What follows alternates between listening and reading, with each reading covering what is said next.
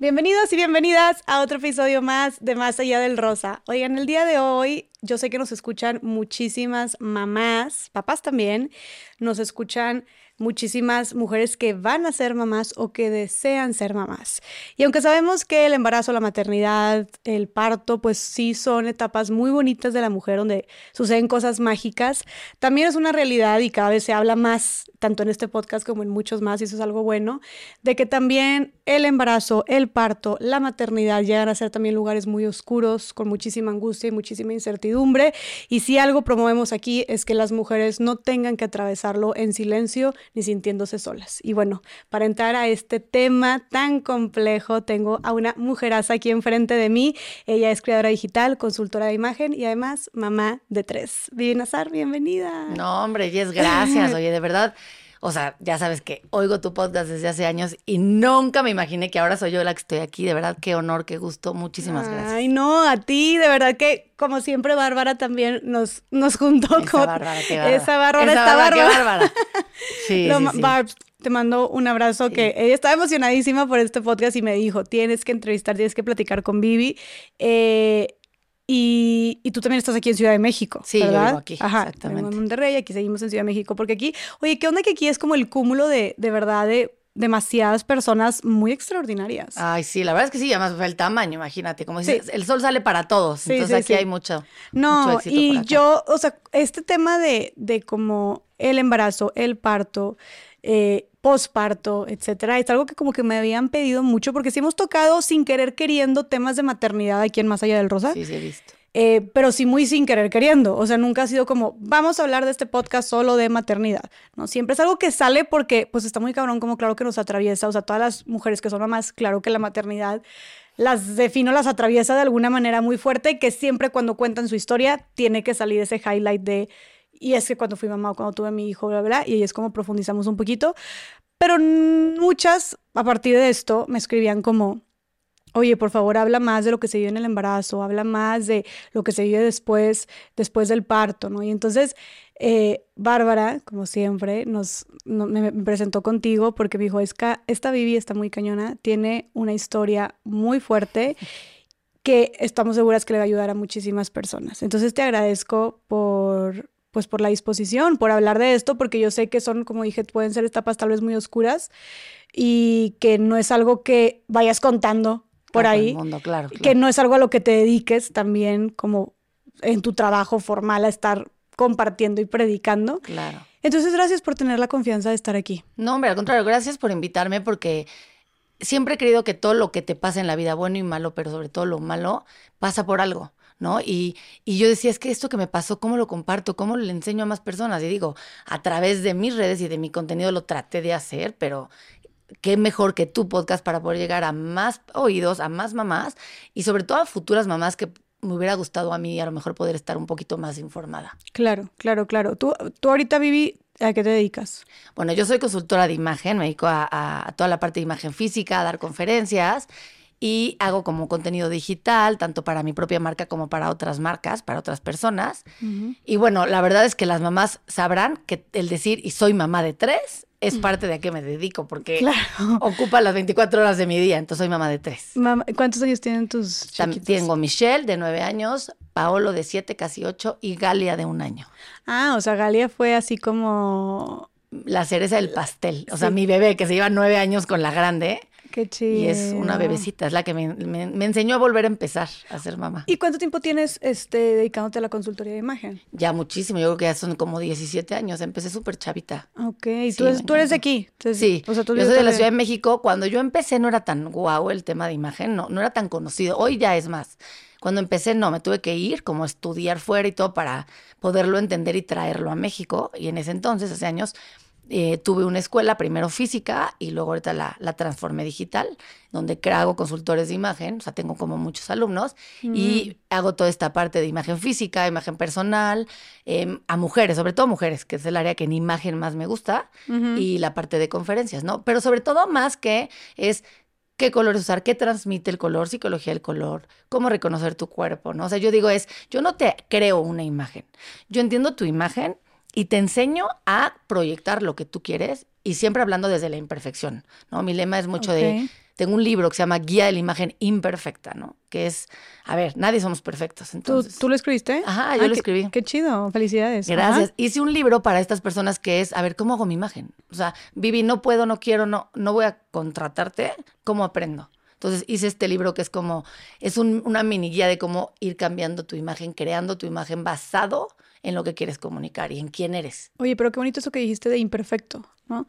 Porque de repente siento que también hay esta, no sé, de repente he visto que a muchos consultores de imagen se les cuestiona, porque de repente es como, no, eso, ya sabes que ahorita hay mucho de como la diversidad corporal, etcétera, que está súper chido. Claro. Eh, y salud en todas las tallas, y de repente he visto que algunos sí, consultores de imagen es como, esto no te Eso queda, no, o esto no es para este tipo de cuerpo, o así. ¿Tú qué, qué opinas de todo eso? No, o sea, mira, mis clientes siempre me dicen, seguro esto me vas a decir que lo tire. Jamás te voy a decir que tires algo que es tuyo y que te gusta. Es que no es mi color, vamos a combinarlo con tu color. Es que no es mi tipo de cuerpo, vamos a combinarlo con elementos que sean tu tipo de cuerpo. O sea, no, a mí no me gusta decirte esto sí y esto no. Yo te digo, ¿cuál es tu cuerpo? ¿Cuál es tu color? Para que les saques provecho, pero eso no significa que te tengas que quedar ahí. Ok. ¿no? Y Ujú. les enseño mucho esta parte del quererte como eres. Nosotros siempre, siempre les digo es, tú te paras frente al espejo y fíjate, o sea, y, y te aseguro que todos y todas es de, ay, mi brazo está horrible, mi brazo, ay, mi cuello, hijo, no, se me ve la lonjita, ¿no? Siempre, o sea, ¿por qué siempre vemos lo malo? Qué horrible me veo. Yo siempre les digo, ¿tú le hablarías así a quien más quieres? ¿A tu hijo? ¿A tu papá? ¿A tu mamá? ¿Le hablarías así? No, bueno, obviamente es diferente. ¿Por qué? Porque es diferente hablarnos a nosotros que hablarle a quien quieres. Entonces, les hago como este ejercicio de todos los días que te pares al espejo, pega un post-it con algo bueno que te guste y que ves. Entonces me dicen, Vivi, no, ya llevo tres y no puedo más. A ver, y si te digo que pegues lo negativo, te apuesto que llenas el espejo. Entonces, no. Es como esta parte de no, te empiezo a enseñar a que veas lo que te gusta, porque a la hora de ayudarte a crear tu imagen, yo te ayudo a que resaltes lo que te gusta, yo no te ayudo a ocultar lo que no te gusta. Ok, a resaltar lo que sí te Exacto. gusta, como hacerlo a tu favor entonces. Exacto, y ahí es donde hablo de la imperfección. Ok, qué bonito. Me gusta esta, que, que esté así como más, esta sinergia también de como aceptación y superación personal y que sea algo más integral. Totalmente. Y, y- y bueno, te quiero ser muy sincera. Imagínate esta parte que he comunicado durante años. Fue un reto en mi vida cuando, eh, de lo que vamos a hablar, entró la parte de ser mamá, entra la parte de dismorfia corporal, porque por supuesto que, Claro. que, que no- llega a haber momentos que no te gusta tu cuerpo, que te sientes mal, que estás deprimida, como lo vamos a platicar. Y yo tener clientas en donde les decía, mira, qué bien te ves, vete al espejo, es que no te hables mal, ¿no? Yo llegó un momento que me sentía como, o sea, mentirosa, porque yo decía, está cañón que esto le estés diciendo a tu clienta, que tu clienta te crea, que tu clienta lo está diciendo, es verdad, Vivi, cuando en el fondo la clienta se va y la que se siente mal y se ve en el espejo y llora por el cuerpo que hoy tiene eres tú. O sea, siente en un rollo de, híjole, soy una hipócrita. Ajá. ¿no? O sea. ¿por qué tu clienta me estás creyendo y por qué me admiras y por qué me estás buscando si yo no me estoy sintiendo bien con quien soy o con quien veo en el espejo? O sea, ¿te sentías como impostora? Sí llegó un momento cuando fui mamá, sobre todo de mi segundo hijo, sí fue como un que no me sentía bien físicamente, no me gustaba. Sí decía, ay, qué hipócrita eres, pero bueno, es tu trabajo, ¿no? Entonces, ¿por qué le dices a ella que se sienta bien? O sea, yo enseñándole decía, ¿por qué le dices a ella y no te lo dices a ti? Y yo misma hice este ejercicio de poner los post-its y Mm. me costó trabajo, o sea, ¿no? Y entonces, y ahora, hijo, eso también me hizo mucho empatizar con mis clientas, como entenderlas. Claro, claro, supongo que ahora también ya cuando estás haciendo esta dinámica tal vez lo haces desde otro lugar. Totalmente. O sea, ahora entiendo, ahora cuando me dices, es que no me gusta esto, es que antes era, pero ve esto. No, ahora es, bueno, a ver, ¿por qué no te gusta? ¿Qué te parece si hacemos, e-? o sea, me volví más empática porque las entendí más. Claro, porque atravesaste una situación. Ajá. Y a todo esto, Vivi, ¿tú siempre quisiste ser mamá? Mira, sí, te voy a decir que sí. La verdad, siempre quise ser mamá. No te voy a decir, es que esa- eso siempre soñé, como desde que era chiquita. Pues no, porque también quería hacer otras cosas, pero siempre dije, quiero ser mamá. O sea, sí me casé diciendo, a ver, yo quiero hijos, ¿tú? ¿No? O sea, y en ese entonces yo decía que yo quería tres y él decía que quería dos. Y yo le decía, amor, pero es que hay que ver bien, porque yo sí quiero tres. Y si tú no vas a querer tres, pues qué onda. Y acabó al revés, en un futuro, o sea, después era era de tres, tres, tres, ¿no? Y ya que vives la maternidad, es a lo que voy. Es cuando dices, hijo, sí, tres. Ajá. No, o sea, sí está difícil. o sea, no, es, no es lo que te pintaban, no es lo que te decían que era. Ok. Esa es la verdad. Y te casas y a qué edad te, emba- o sea, ¿qué edad te embarazas? Ca- ca- ¿Cuántos años después de que te casaste te embarazaste? Me casé y me embaracé al año. Eh, llevaba con mi ahora esposo, en ese entonces novio, años. Desde que tengo 17 años lo conozco. ¿Y a qué edad te casaste? A los, ¿a qué edad me casé? A los 27. No, Ah. 28, no, 27, 27. O sea, estuviste 10 años con él. Sí, estuve en bueno. O sea, sí me Ah. casé siendo novia de años. Ok. Entonces sí dijimos como, bueno, vamos a esperarnos un año porque dicen que es el año que te adaptas, ¿no? Ujú. Y sí, sí es el año que te adaptas. Y ya luego empezar a buscar. Y sí, no sabes de cuenta, empecé a buscar y me pegó como a los tres meses. Entonces, sí te digo que en ese entonces tenía 28 y yo sentía que era mamá chiquitita. O sea, hoy, hoy que tengo a mi tercera hija a los 37, te dije, ay, estaba bien chiquita, ¿no? Ajá. Cuando antes te dicen, es que no, sé mamá antes de los 30. Que ese es un error que creo que pasa. O sea, todo mundo es, tienes que ser mamá antes de los 30. Por lo menos eso nos decían en mi- hace mucho. Entonces yo traía esa presión. Tengo que ser mamá antes de los 30, tengo que ser mamá antes de los 30. Y hoy te digo, no es cierto. Sí, mamá, la edad que se te dé la gana. Ah, si es que quieres ser mamá, ojo. Y si no, Ujú. también no seas mamá, brother. O sea, sé lo que quieras hacer. Pero esa presión social, el tienes que ser mamá antes de los 30. ¿Y es- por qué crees que eh, por qué crees que decían que antes de los 30? Porque sé que también dicen luego de que, ay, es que luego no vas a tener energía y luego no sé Por qué. eso, eso decían. Bueno, eso dicen. Pero ahorita que te platique mi historia, te voy a decir, o sea, de broma, tipo, a veces mi esposo yo le digo, hijo, me duele la espalda a ti también. Le digo de broma, ya no tenemos edad. Pero claro que sí, o sea, hoy soy una mamá más madura, más exitosa profesionalmente, más mentalizada, con mayor conocimiento a los 37 que a los 29. Claro. Entonces es como, no es cierto, o sea, deja de pensar que el número es lo que te va a decir que sí puedes o no puedes ser mamá. Y así crecí. O sea, crecí pensando que tenía que ser mamá antes de los 30. Ajá. Y entonces a los 28 te embarazas. Me embaracé, ajá, porque me casé a los 27, a los 28, exacto. O sea, Michelle nace cuando yo tenía un mes de cumplir 29. ¿Y cómo viste el embarazo de Michelle? El embarazo de Michelle, la verdad es que te podría decir que, que fue bueno, lo disfruté. O sea, evidentemente los tres meses son, Dios mío santo, es cuando dices, a ver, cuando has vivido una cruda, son tres meses de cruda. Ay, no, no me digas. Ya sé, eso digo y me dicen, no me espantes. No, sí, o sea, no te voy a mentir. Son tres meses de cruda, pero no tenía más hijos. Entonces, pues dormía, tenía mis horarios. O sea, viví otro embarazo. O sea, sí dormía, descansaba, me sentía mal y me, me comía lo que quería. Y te dedicabas aparte a tu propio negocio, entonces tenías tus tiempos. Tenía mis tiempos, me- o sea, me, me dabas con el olor del pizarrón, no iba a trabajar, o sea, cosas así. Entonces viví un embarazo padre, viví un embarazo, o sea, sí cuidado, evidentemente, pero no obsesivo. O sea, yo dije, a ver, yo me he cuidado toda la vida, déjenme en paz, es mi embarazo, lo voy a disfrutar. Si quiero un gansito, me lo voy a comer, si quiero un bombón, también. Entonces, sí viví un embarazo, bueno, subí 16 kilos, evidentemente, pero viví un embarazo muy disfrutado. O sea, el embarazo de Mitch es tu primera, entonces como que fue un embarazo relativamente fácil. Ok. ¿Y el parto cómo fue? Eh, Michelle tuvo que ser cesárea porque en ese entonces yo tenía, eh, eso sí estaba comprobado médicamente, porque vamos a hablar de violencia obstétrica, en donde hay un tema con eso. Sí necesitaba ser cesárea porque yo tenía un problema en una de las venas del cuello, en donde si yo hacía mucho esfuerzo al pujar, al tener un parto natural, la vena podía reventar. Era un, tipo de aneurisma, que es una vena que es como inflamada de sangre, que si yo hacía esfuerzo, la vena podía abrir, abrir así como un globo y explotar. Entonces era peligroso. Entonces era como tienes que tener cesárea. Bueno, pues me mentalicé desde el principio y fue una cesárea. En ese momento fue una cesárea que yo te diría bien, hoy con el mayor conocimiento te hubiera dicho, hijo, hubiera hecho muchas cosas diferentes.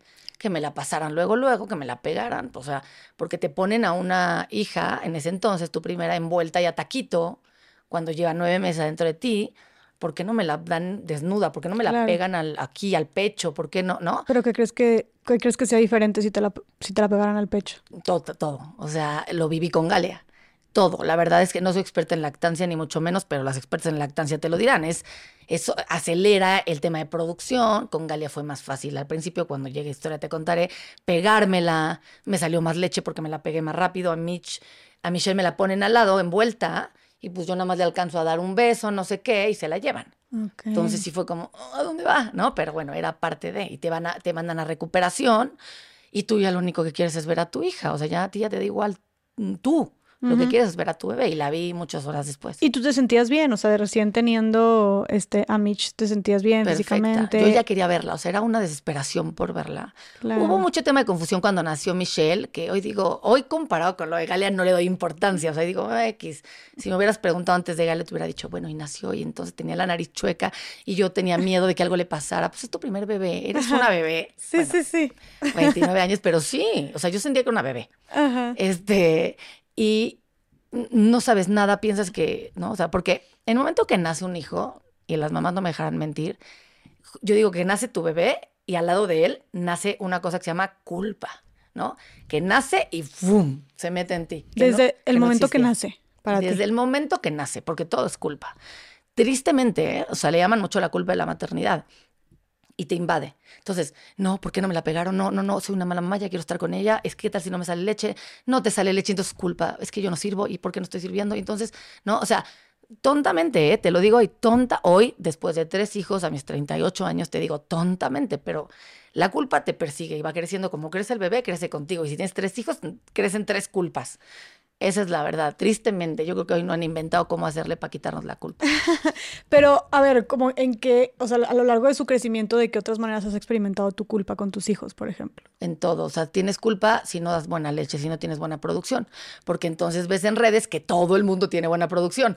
Ves a la que te subes eh, historias de 42 frascos de leche cuando tú apenas haces una onza y llevas dos horas con el sacaleches o pegándote a la niña y la niña llora de hambre y con 32 asesoras de lactancia, o sea, es, es, es complicado. Es un tema eso de la lactancia, ¿verdad? O sea, pero es un tema el, el, el, el tema de la comparación, o sea, de que entre las niñas más y es como, ¿cómo? Tú no estás, tú no estás dando, o, que creo, estás dando fórmula, ¿cuánto diste? O hasta cuándo diste, ¿no? Exacto. yo, Dios, me siento muy ajena a esos temas, la verdad, pero sí he sabido, así me como que por ahí he escuchado, que sí hay como entre mucha, no sé si competencia o mucha presión para las mamás en este tema de la lactancia. Es que sí, porque te voy a explicar, o sea, mira, hay gente muy buena y asesora. Yo tengo una gran amiga que, o sea, voy a hablar mucho de ella porque ella me ayudó mucho en mis embarazos, que es experta en lactancia, que me ayudó, me asesoró tienes que tener este apoyo porque es algo nuevo. A ver, o sea, sale, vienes de tener tus boobies así normal de repente y ahora, güey, o sea, ¿qué es esto? Ahora son para alimentar. ¿Y cómo? ¿Y por qué no me sale? Y entonces si fue cesárea, lo retrasa y si no me la pegaron luego, luego lo retrasa, ¿no? Y entonces, ¿por qué no me sale? ¿Qué tal si la bebé tiene hambre? ¿Qué tal si se duerme y no le estoy dando lo suficiente? O sea, es tanto, o sea, imagínate, tu cuerpo tiene que dar de comer. Y entonces imagínate una presión más, tu cuerpo tiene que dar de comer, pero tu cuerpo está aprendiendo que tienes que mantener vivo a un humano. Claro. O sea, de ti depende que viva un humano. Entonces... Siento que eso, como que tal vez por eso también hay tanto peso y tanta culpa por la lactancia, porque es algo tan, o sea, crucial y, y sabemos que hay otras formas de... Claro. Pero como el alimentar a tu bebé. Entonces tú como que siento que este instinto materno de, claro, cuidar, deja tú cuidar, mantener vivo, por ende alimentar, y si no lo puedes hacer, siento que hay algo como muy biológico ahí de sentirte, no sé, tal vez insuficiente. 100%. Te sientes mala mamá porque la culpa, que ya te nació el mismo día que tu hijo, te ataca. Y entonces, ¿por qué la de al lado sí está dando? ¿Por qué ella tiene tanta producción y yo no? O sea, es, yo te diría que es una en mi caso, sea, si aquí tuviera alguien que hubiera sido una vaca, pues a lo mejor te dice algo diferente. Yo no. Yo por más que tomé pastillas, galletas, que si la levadura, que pura cosa, que ya no sabía ni qué, no producía tanto. ¿Por qué? No lo sé. O sea, en el caso de Miche, porque cuando te diga el caso de Galia, ¿por qué? Sí fue un caso médico. En el de Miche yo decía, sí, soy, soy primeriza, ¿qué pasa? ¿No? O sea, fue muy frustrante. Y, claro que debe haber una explicación, o sea, una explicación de por qué muchas mujeres sí pueden, otras no. O sea, sí tiene que ser, sí tiene que ser algo complejo, ¿no crees? Sí, tiene, es algo complejo. O sea, Piti, mi amiga, sí me explicaba mucho. Eh, a ver, es que pégatela más, este, hazte el pump, no sé qué, que es cada cuatro horas, y, o sea, con el sacaleches, y pégatela y pégatela todo el tiempo. Pero claro, en ese entonces, y te voy a explicar qué me pasó con Michelle, era mi primera hija, y entonces a mí me había dicho el pediatra, que en ese entonces, es otro, pero eso puedo hablar de eso, el, el decirme, este, le das 10 minutos, 10 minutos y ya. Entonces, evidentemente, pues 10 minutos, 10 minutos, y yo ponía el reloj, 10 minutos, y me quitaba la pobre bebé, 10 minutos yo no lograba producir. Entonces, en el caso específico de Michelle, mi lactancia fue falta de información. En ese entonces mi amiga no era, o sea, ella tuvo hijo al mismo tiempo y se volvió especialista después, me ayudó mucho con los otros dos. Aquí no tanto y entonces yo no conocía tanto el tema y yo me iba por el pediatra y el pediatra me dijo, 10 y 10 y complementas. Y eso hice, o sea, porque yo era una niña que no tenía idea y que pues yo le iba a hacer caso al doctor. Claro. Y complementé. Que estuviera, esté mal, claro que no, cero me arrepiento, mi hija es mágica, inteligente, o sea, no tiene nada que ver, en mi opinión. Cada quien tiene opiniones de la lactancia. Pero lo intenté y no me salió, no me frustré hoy con Michelle por falta de información. Hoy te digo, puede que si lo hubiera intentado como lo intenté con Galia, como me explicó mi amiga con Galia, puede que sí lo hubiera logrado. Claro, y también, a ver, ahorita ya también hay muchísima información sobre la lactancia. Mucha, que en ese entonces no tanta. En ese entonces no tanta, claro. Oye, ¿y qué otras, ahorita que mencionas que cuando nació Michelle, tu primera, tu primer bebé, tu primera niña, con ella nació la culpa. ¿De qué otras maneras, además de la lactancia, sientes tú que como mamá primeriza y con un bebé recién nacido, qué otras formas de culpa experimentas?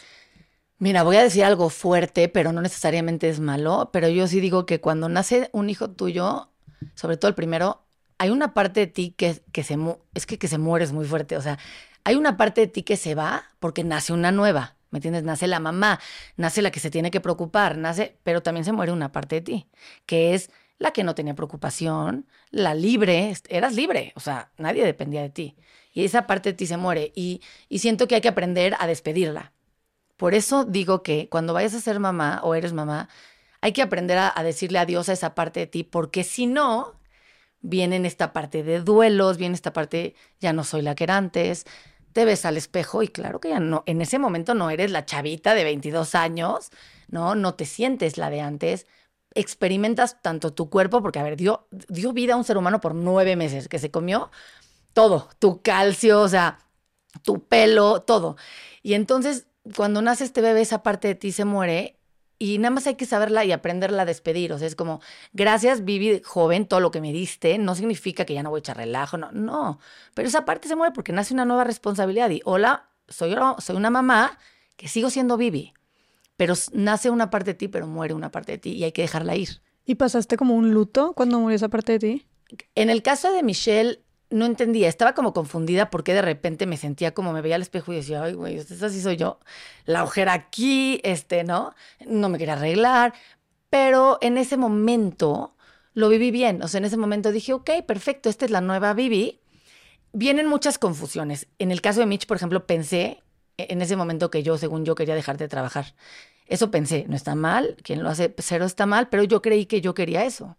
Es lo que te digo, o sea, como muere una parte tipo, yo dije, ok, entonces ya no debo de trabajar, porque entonces ahora quiero cuidar a mi bebé, porque quiero estar con ella.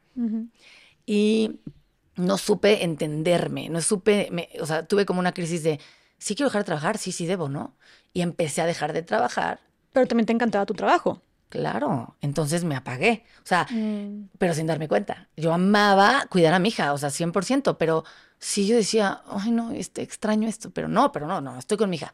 Y ahora estimularla, y ahora esto, y ahora, ¿no? Y, y, aquí es donde también entra mucho mi esposo, que te lo voy a hablar a lo largo de todos de mis tres hijos. Ese es mi, eh, él es mi complemento, él es mi, o sea, quien cuando me estoy hundiendo, pa, y que cuando se me está subiendo también me baja, o sea, y él un día agarró, me acuerdo perfecto, estaba yo en la sala un martes, miércoles, cuidando a Michelle y bla, bla, bla. Y en eso salí y me dice, Vivi, ¿por qué no vuelves a trabajar? ¿Cómo crees? O sea, no, no, o sea, yo quería cañón tener a Michelle. O sea, está bien, nadie te está diciendo que dejes a Michelle. Pero vuelve a trabajar porque también es otro hijo tuyo y lo, dejaste. Mm, qué fuerte eso, claro. Y sabes que me dijo que me impactó, me dijo, te o sea, estás feliz con Mitch, porque Mitch era como Mitch, o sea, era Michelle. Me dijo, estás feliz, pero te falta ese brillo. Vivi, vuelve a trabajar. O sea, tu mismo esposo te dijo que te eh, faltaba ese él me brillo. dijo y le dije, tienes razón. Porque claro que ese brillo ha de ser un brillo diferente. Claro, y que te voy a explicar, pasa mucho que nacen tus hijos y dices, ¿cómo me voy a dividir? ¿No? Que mucho me preguntan, ¿cómo le haces? Ah, o sea, no sé cómo le hago, pero te tienes que dividir porque no te puedes dejar en último lugar. Si te dejas en último lugar, para poder cuidar bien a un hijo, también te tienes que cuidar a ti. ¿Por qué nos descuidamos tanto? ¿De qué forma crees que sea lo más común que se descuidan las mamás? ¿O de qué forma te podrías estar dejando de último lugar? Todo lo ves por él o por ella. Entonces todo es, no, no, no, o sea, ¿qué necesita mi hijo? Yo soy al final, o sea, comimos frío, tomamos café frío, eh, porque pues el bebé, el niño, ¿no? Y es como, se vuelve una parte común, o sea, ya no lo ves mal. O sea, lo dejas de ver. Comer frío te da igual. Ay, no he comido, no importa, pero a ver, los niños, te dejas, te empiezas a como olvidar un poco Claro, no se diga tener tiempo para hacer cosas que a ti te gusten. Olvídalo, o sea, pero está mal, ¿eh? Ojo, o sea, olvídalo, pero yo no, yo hoy lo pongo como prioridad. Y cuando mis hijos hoy me dicen, pero es que mamá, ¿por qué te vas a cenar con tus amigas? Porque lo necesito. ¿Por qué te vas a casa de tu amigo a jugar fútbol? ¿Por qué te vas a casa de tu amiga a, a ver la tele, al concierto, a lo que sea? Ay, bueno, porque me encanta. A mí también me gusta ver a mis amigas. A mí también me gusta ver mi serie. A mí también me gusta irme a hacer mi pelo. Entonces, mamá también necesita lo mismo que ustedes. Hoy, a mis 38 años, lo sé. A los 29 no lo sabía. claro, Entonces, claro, No, te hace mejor mamá, ¿eh? O ¿Y, sea... ¿Y, viviste como alguna crisis de, de identidad entonces tuya? Como de entre perdiste tu trabajo, entre que no te reconocías en el espejo. ¿Cómo fue también con tu esposo como ser, convertirse en papás? O sea, de ser, somos tú y yo. Ah, somos tres ahora. Ajá, somos tres y somos papá y mamá. Como que siento que es un paso muy fuerte para los dos. Es un paso fuerte, te voy a explicar por qué. Se cree de alguna manera que ay, un hijo te puede unir, ¿no? A ver, no, un hijo no te va a unir. Un hijo te va a enfrentar. Oh, Entonces, tienes que estar lista como pareja para poderte enfrentar. ¿Por qué? Porque tú y tu pareja vienen de familias diferentes, de educaciones diferentes, y que te casas y pues bueno, vienen a, yo no estaba acostumbrada a que me dejaran la toalla en la cama, ¿no? O sea, o la pasta de dientes abierta, bien, desde esas tonterías que es, bueno, agarra y tápala, tapa la pasta, o sea, no pasa nada, no crea, no hagas un, algo grande por esas cosas. Aprende a ceder, a, aprende a ceder con un hijo. Porque luego es, y la educación, y yo no quiero esta escuela, y yo no quiero la otra, y yo no quiero esta religión, y yo no quiero esta, ¿no? Entonces, siempre es como, no, o sea, un hijo te viene a, enfrentar, y me refiero a ese tipo de enfrentamientos, no que te vayas a pelear. estoy agotada, párate tú. al trabajo en equipo. Un hijo viene a enseñarte a trabajar en equipo, así que trabajen en equipo antes. Claro. Pero, porque eso te enseña un hijo. Y qué bueno que lo mencionas, porque siento que también hay muchas personas que pueden pensar que un hijo puede salvar el matrimonio o que tienen problemas y bueno, pero vamos a tener un hijo y todo va a estar mejor porque vamos a tener algo mucho más grande que nos una y por lo cual trabajar juntos. ¿Qué opinas de eso?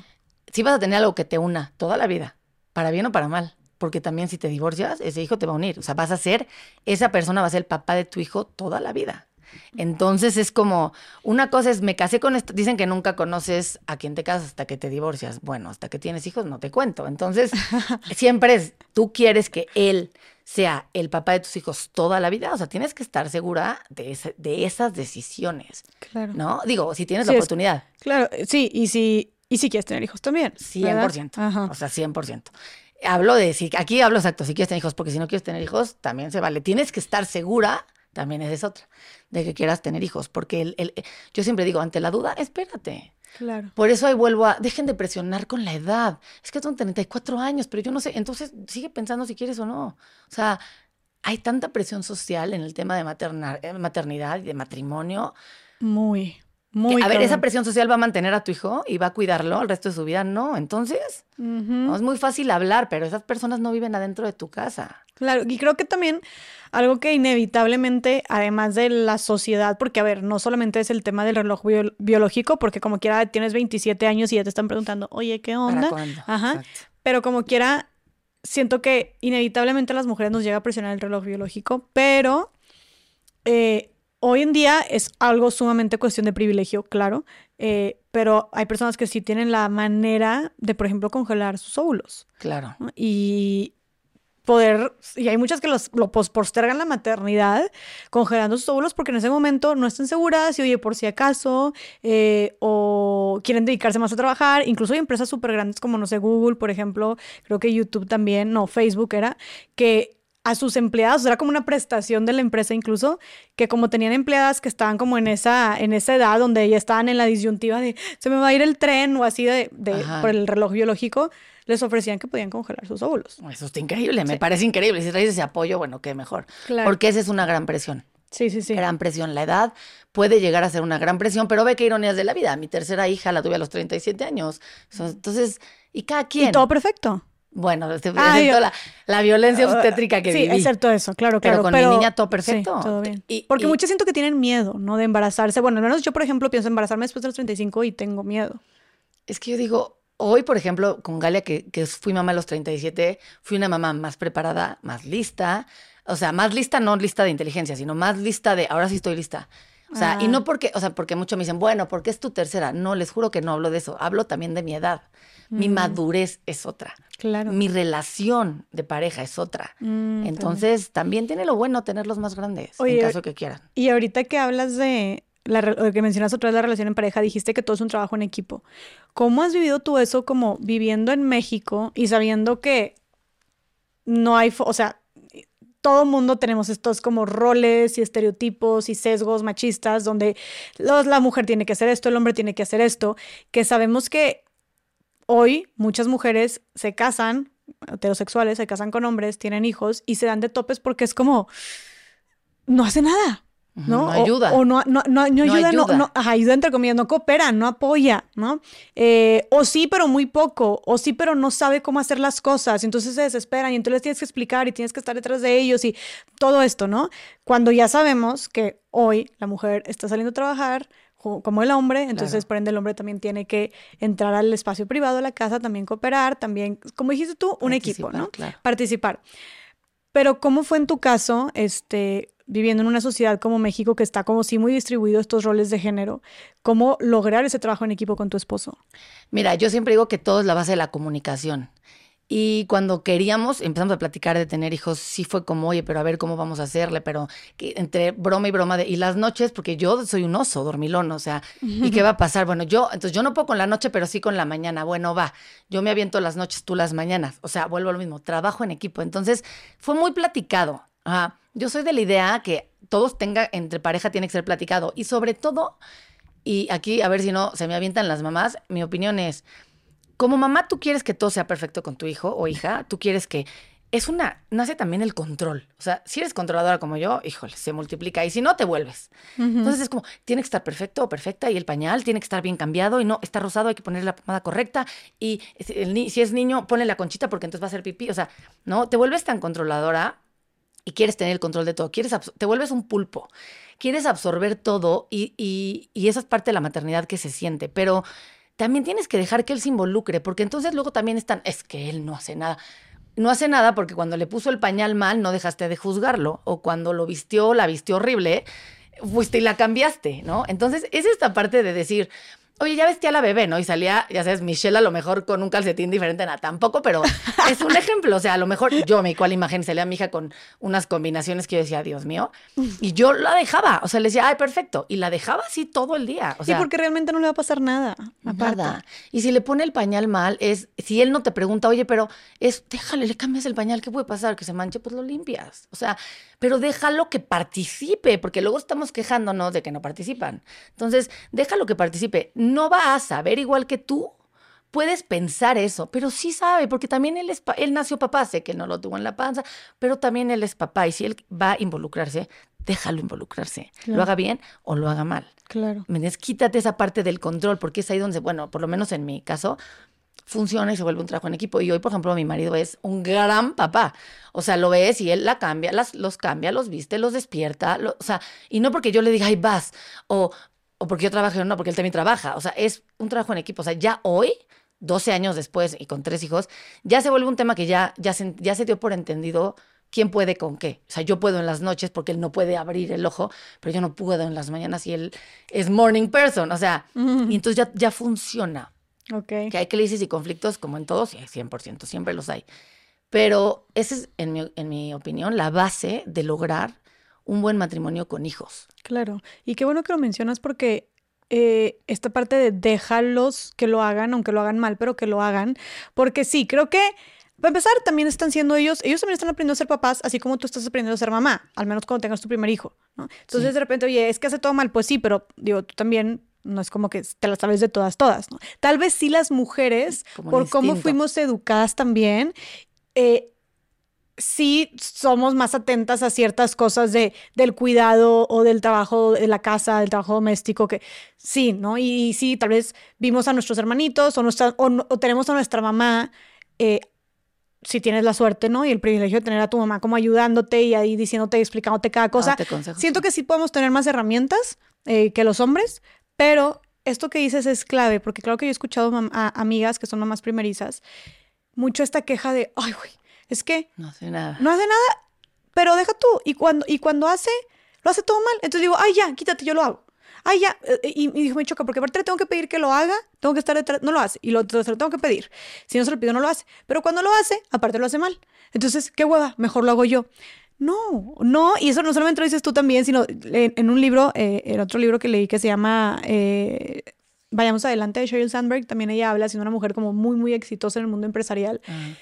Ella menciona cómo cuando tiene su primera hija, tiene estos choques con su esposo, de que igual eh, o no hacía o no se le prendía, no, no tenía la iniciativa y lo hacía mal, pero ella dice, mujeres, dejen que lo hagan, que lo hagan mal no pasa nada. Al final de cuentas van a aprender. Y también, si no es una cuestión de vida o muerte, que obviamente, o sea, no que le vaya a dar a tu hijo algo que se vaya a envenenar. Obviamente, digo, tampoco lo estamos, también estamos hablando como si fueran, o sea, no es como que están tontos, ¿sabes? Totalmente. Digo, suena, ajá, no quiero que suene feo esto, pero, pero sí, o sea, a lo, que dice eso, no los trate, no trates a tu, a tu pareja como si tampoco supiera lo que estuviera haciendo, como si estuviera tonto tampoco. Entonces, déjalo. Ella, ella recomendaba como, deja que lo haga, deja que se equivoque, deja que lo haga mal, pero que lo haga. Claro. Porque también esa es una Aparte de que va a ir, va a ir aprendiendo, así como tú vas a ir aprendiendo, también no le. Lo peligroso aquí es el quitarle la iniciativa, ¿no? El mejor tú no te encargues. Y esto como dijiste tú, también ellos dicen, ay, güey, pues qué hueva, pues hazlo tú mejor, ¿no? Si todo lo que hago está mal. Claro. claro. Entonces, y, y, y ya les quitamos la iniciativa. Y, apenas está empezando el, bebé a, crecer, ¿no? Y, entonces, ¿qué vas a esperar después? Entonces, sí, yo creo que lo mejor que podríamos hacer es, eh, digo, yo qué, ¿verdad? Yo ni tengo, no estoy en esa posición, pero por lo que escucho y por lo que he leído y por lo que dices tú, pues el dejar que lo hagan aunque lo hagan mal, ¿no? 100% y sobre todo también dejar que hagan, que tengan como un bonding ellos. O sea, por ejemplo, en, el caso de Michelle, eh, Jorge siempre llegaba a bañarla. Y yo, por ejemplo, soy de horarios. Entonces yo decía, mm, ya son las 8.40 y no se ha bañado, pero es que él no ha llegado. ¿no? ¿Qué pude haber hecho? Bañarla. Pero yo sabía que para él era especial. Entonces era como, maneja tu control, calma, no va a pasar nada, no es el fin del mundo si la niña se baña más tarde. O sea, pero sí te tienes que mentalizar, o sea, porque es bien fácil decirlo, pero cuando estás en el rollo de maternidad, sí, no, porque entonces no duermes, si no duerme la que no duerme soy yo, o sea, si entras en rollos, pero es bueno, es un día. Entonces, ya se te habla el diablito y el angelito y es, no importa. Espérame, ahí voy para allá, ¿no? Y el otro pobre saliendo de la junta, ahí voy para allá porque la quiero bañar y es mi momento. Caray, pues no pasa nada.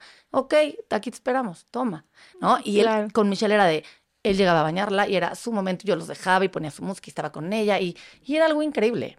Y eso también, o sea, porque tú lo tuviste nueve meses eso también hace que ellos también empiecen a tener su bonding con tu bebé, o sea, con su bebé más bien, con el bebé de los dos. Claro, claro. Empiezan a tener ese bonding. También está bien padre. Te juro que yo, yo creo que es así como funciona el trabajo en equipo. Y ahorita que mencionabas de estas como crisis de identidad, de que pierdes tu independencia, de que de repente, eso es, eso lo que mencionaste es lo que a mí más me abruma, la verdad. El pensar que, o sea, de, de, la, de la posibilidad de ser mamá, el pensar que una persona va a depender de mí el resto de mi vida. Sí, o sea, digo, obviamente de mi vida no, ¿verdad? espero que los 40 años no esté dependiendo de mí, pero dicen que nunca, que como quiera las mamás nunca se desconectan. O sea, nunca vuelves a dormir. Eso te aviso. Porque cuando son bebés, pues no te dejan dormir, pero cuando son grandes tienen terrores nocturnos, pero cuando son pubertos se quieren salir al antro y cuando están casados porque tienen alguna bronca, entonces, nah, dicen que no lo vuelves, yo sí estoy segura que no. Ay, no. O sea, eso digo, no, qué hueva, la verdad. Sí está rudo, pero es lo que te digo, o sea, cuando nace tu hijo, nace tu culpa y nacen tus miedos y nacen cosas que decías, uy, güey, no conocía.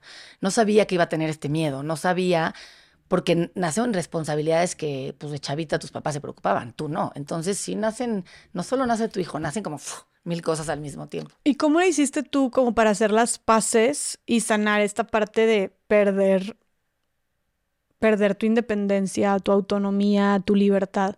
Porque en el caso de Michelle me di cuenta que, que, que, era más lo que se decía o lo que se pensaba que lo que realmente era. Que sí me podía organizar, que la bebé tenía dos siestas, en esos horarios yo podía también trabajar, que ahí fue cuando te digo que empecé a volver a trabajar, que también se vale tener una red de apoyo, es más, necesitas una red de apoyo y, y también si mi mamá podía venir a ayudarme con, Michelle o mi suegra me podía ayudar con Michelle, o sea, era como perfecto, no pasa nada, está en buenas manos, entonces también, ¿no? O, me quiero ir a pintar las uñas, me quiero ir a o sea, esta parte de, y empiezas a ver que, que no pasa nada, que sí puedes seguir también tu vida, no es como que vas a vivir amarrada a tu casa, ¿no? Ahora, dentro de la posibilidad de tener una red de apoyo. Sé perfecto que hay personas que no lo tienen. Y entonces vuelvo a lo mismo. Dentro de tus posibilidades es qué puedo hacer por mí. A lo mejor no me puedo salir de mi casa porque no hay quien cuide a mi bebé, pero a lo mejor en la siesta me doy ese tiempo para mí. ¿Qué es lo que más me gusta hacer? Trabajar, trabajo, ver una serie, ver una serie. O sea, buscar esos ratos para ti, porque cuando te dejas en último lugar y cuando menos te das cuenta, te abandonaste totalmente. ¿Y llegaste a sentirte así tú? En el caso de Michelle, no. En el caso de Michelle, la verdad, no. Logré balancear, era una, eh, Jorge siempre participó, tuve ayuda familiar de mi mamá, de mi suegra, de mi papá, de, de, de todo mundo. Es que eso es un parote, la verdad. En mi caso, no puedo decir que no, porque sí tuve mucha ayuda, con Michelle sobre todo. ¿Y qué otras culpas sentías tú? Hablaste de la lactancia, pero ¿qué otras culpas sentías tú cuando acabas de tener un bebé?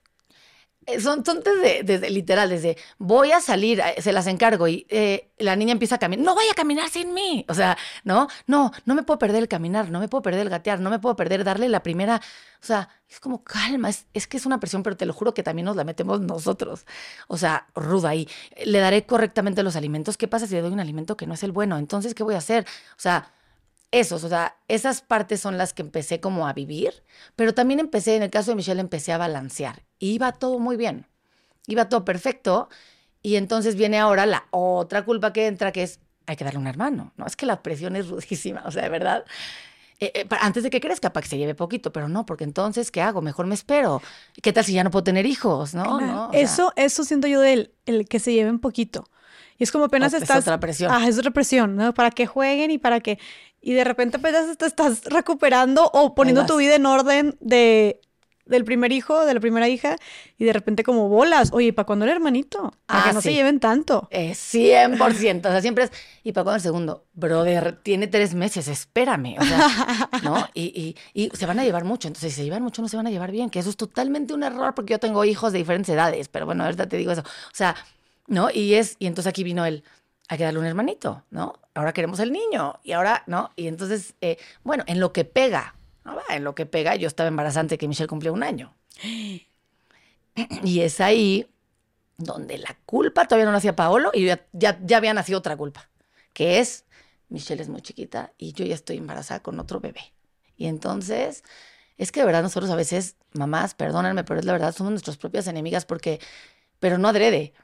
Quieres ser tan perfecta para tus hijos que, hijo, la presión que sí hay afuera, muy ruda, pero también nosotros nos metemos es enorme, enorme. ¿Cómo, cómo, ¿Cómo se ve esta presión que te metes tú misma? Hoy lo veo, ¿eh? Te vuelvo a decir, a mis 38 años. Ahí yo tenía ya 30 y yo estaba embarazada de Paolo y Michelle todavía no caminaba. Entonces, sí fue un... No la disfruté. Pero si tú lo buscaste, viví, o sea, ¿no? Pues sí, pero no disfruté. Entonces Michelle va a sentir, va a sentir que... O sea, por supuesto que no. Hoy Michelle solo ve que nació con un hermano con el que se iba increíble, con que parecen cuates. No Mm. ve mis rollos de ella va a sentir que entonces no estuve para ella, porque sí estuve. ¿no? Y, y entonces, ¿y qué voy a hacer? Y la escuela es que si la meto después, va a creer que llegó el hermanito, porque pues te dicen, es que va a llegar el hermanito y ella va a decir que tú la metiste a la escuela porque nació un hermano. Ella no va a decir nada, o sea, no, pero es esa presión. Y pasa esto, o sea, me embarazo de Paolo y siento culpa con Mitch. Y entonces yo estaba muy feliz porque estaba, venía Paolo, pero lloraba y lloraba. Que eso yo creo que, no, no sé, a lo mejor psiquiatras, psicólogos me dirán que nada que ver, pero yo en ese momento sentía que eso influyó a la depresión postparto que me da cuando nace Paolo. Entonces yo lloraba por culpa, o sea, claro que estaba feliz de estar embarazada, pero lloraba por culpa por Michelle. Es que Michelle va a sentir y Michelle, y no es cierto, era una bebé de un año. O sea, tú, tú decías, va a sentir que la cambié eh, por su hermanito eso sentía yo. y que no la voy a... Y, y se va a sentir desatendida estando tan chiquita. Esa- Eso eso sentía. Porque además Michelle fue la primera nieta, sobrina, Mm. hija. Entonces, bueno, Mm. imagínate lo que era. Bueno, lo que es. Entonces, eh, a la hora que yo me embarazo de Paolo, pues yo era como, ¿qué va a sentir Michelle? Y qué culpa. Y, y tiene un año y la meto a la escuela, no, ¿cómo la voy a meter tan chiquita? Pero es que Paolo nace en julio. Y ahí, yo- si yo meto a Michelle, va a sentir que porque llegó Paolo, ¿no? Y esa presión que yo me puse fue rudísima. Porque sí la metí a la escuela antes de que naciera Paolo. Entonces lloraba Michelle y lloraba yo con ella. O sea, Mm. entonces, embarazada yo lloraba y lloraba por, por culpas de Michelle que según yo ella iba a sentir. ¿Y esto crees que afectó de alguna manera tu embarazo? Esto afectó, no mi embarazo, afectó mi posparto. Y sí, sí creo que afectó. No me atendí en ese momento. Yo, yo, o sea, su- lloraba por, por, por Mitch, ni siquiera por mí. Y no, o sea, sí estaba embarazada y me sentía pésimo, pero había, había que estar bien por Michelle. O sea, ape- no, apenas caminaba. O sea, empezaba a caminar cuando yo tenía seis meses de embarazo. Entonces, fíjate tu panza y una bebé. Y entonces yo era como, sí, sí, mi embarazo, pero Michelle, Michelle, porque el bebé todavía no nace. Entonces, Michelle, ¿no? Y, y si con Michelle todo fue perfecto y, y preparé un cuarto, con Pablo tiene que ser igual. O sea, esa presión que te pones, hijo. A ver, y toda esta, me hablas de bastante, bastante presión y de bastantes exigencias que tú misma, lo que te iba a preguntar, ¿tú misma te lo, te lo, te lo ponías? 100%. ¿Y de dónde crees que viniera como tanta exigencia? Porque O sea- tú lo hacías, pero ¿de dónde venía? ¿Quién te dijo que así tenía que ser? O... Lo, lo peor es que nadie, o sea, literal mi mamá, mi mamá es una persona muy relajada, o sea, mi mamá es como calma, o sea, mi mamá es como muy positiva, muy relax, ¿no? Siempre todo, me dice, todo va a salir, siempre ha sido así y, Ni siquiera era ella la mamá de, Vivi, todo tiene que ser perfecto. Cero. O sea, era yo sola la que me ponía esas cosas. Yo sola la que me exigía. Bueno, así soy en mi personalidad, para bien o para mal, pero yo me lo exigía mucho. Por eso hoy, tipo, mi hermana, y así les digo, calma, o sea, no, no pasa nada, bebé está en tu panza todavía. Hoy, lo, hoy, con experiencia, lo digo. Pero en ese entonces, yo sentía que todo tenía que ser perfecto. Entonces me exigía que el cuarto de Pablo estuviera igual, me exigía que había que comprarle ropa. Y, y, y, era yo misma, era yo misma, ni siquiera, o sea, ni siquiera, aquí sí te diría que ni siquiera fue ni la sociedad, ni alguien cerca de mí, era yo. Ok. Yo y mis rollos maternales de alrededor. ¿Qué le dirías a las mamás que se pueden estar identificando ahorita contigo, que tienen todas estas autoexigencias y que son completamente desgastantes para ellas? Que, que calma, que no pasa nada. O sea, tus hijos te van, te van a querer igual, tus hijos eh, no se van, o sea, no va, no va a sufrir porque no le compraste la cantidad de ropa que le compraste a la primera y no tiene la cantidad de fotos que tiene la primera. O sea, no es cierto, no pasa nada, puedes amarlos igual. A ver, creo que todos pasamos por eso. O sea, claro, yo conozco un chorro de personas que, incluso yo soy la primera, y sí, tienes un millón de fotos más, o un millón de cuidados más, o tal vez un millón de juguetes más, o de ropa, con el primer hijo, con la primera hija, que con los que vienen. Porque, van a heredar, van a heredar la ropita. También, claro, claro. O sea, y los juguetes, y, y también ya, creo que es parte del aprendizaje de ser papá y de ser mamá y de ir soltando.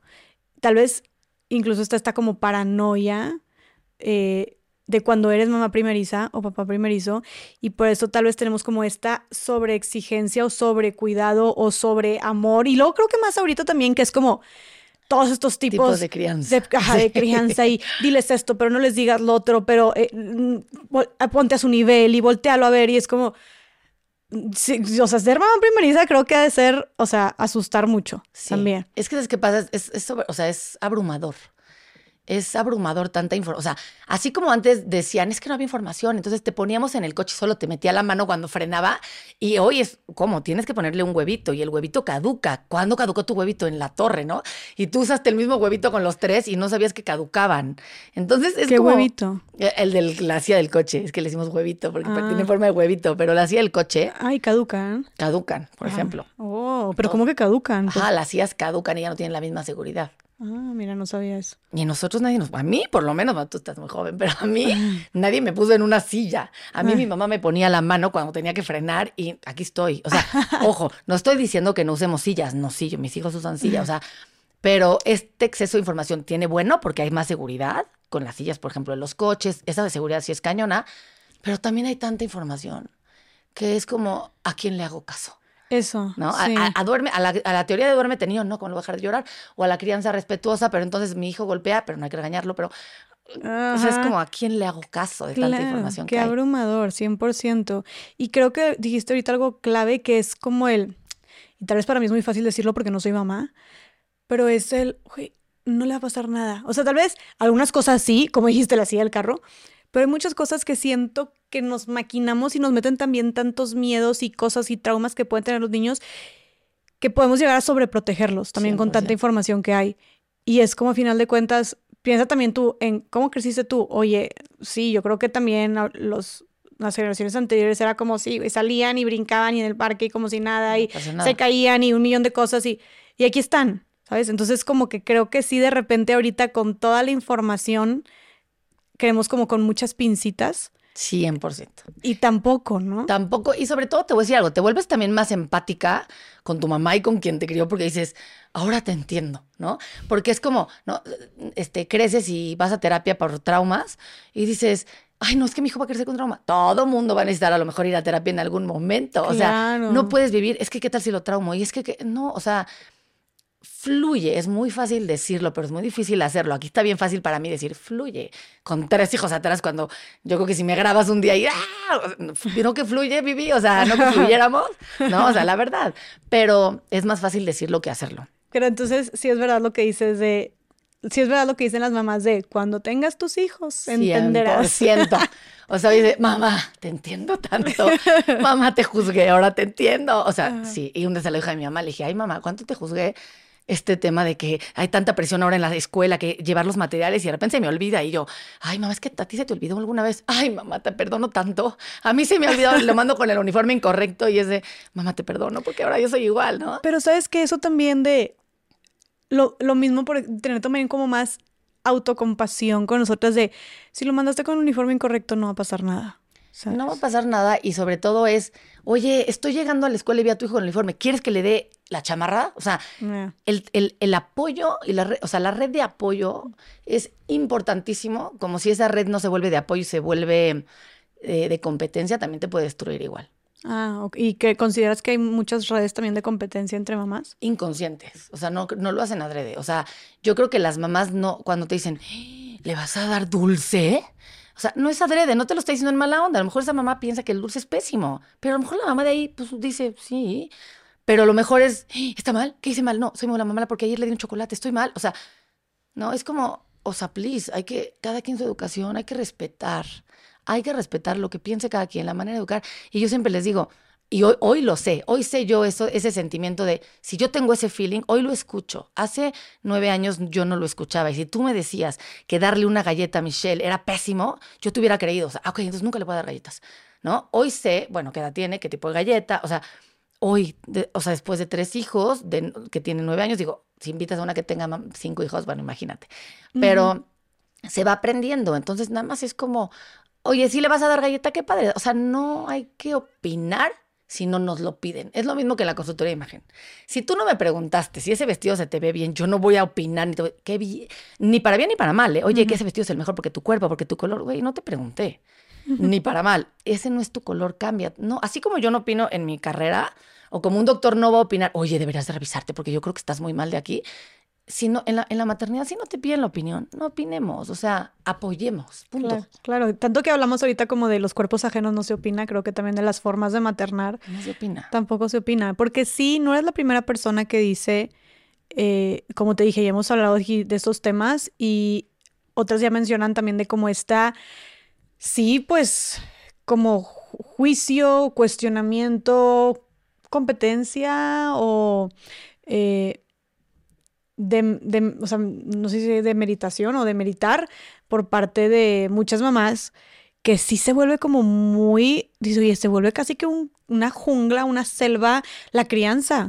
O sea, que de repente entre las mamás es como juzgando desde cómo vistes a tu niño, desde eh, si estás participando o no en los grupos de WhatsApp, desde si llega tarde o no a la escuela, desde si llega con el uniforme manchado, desde qué le mandaste de comer o no, desde si va o no a las fiestas o qué, ¿sabes?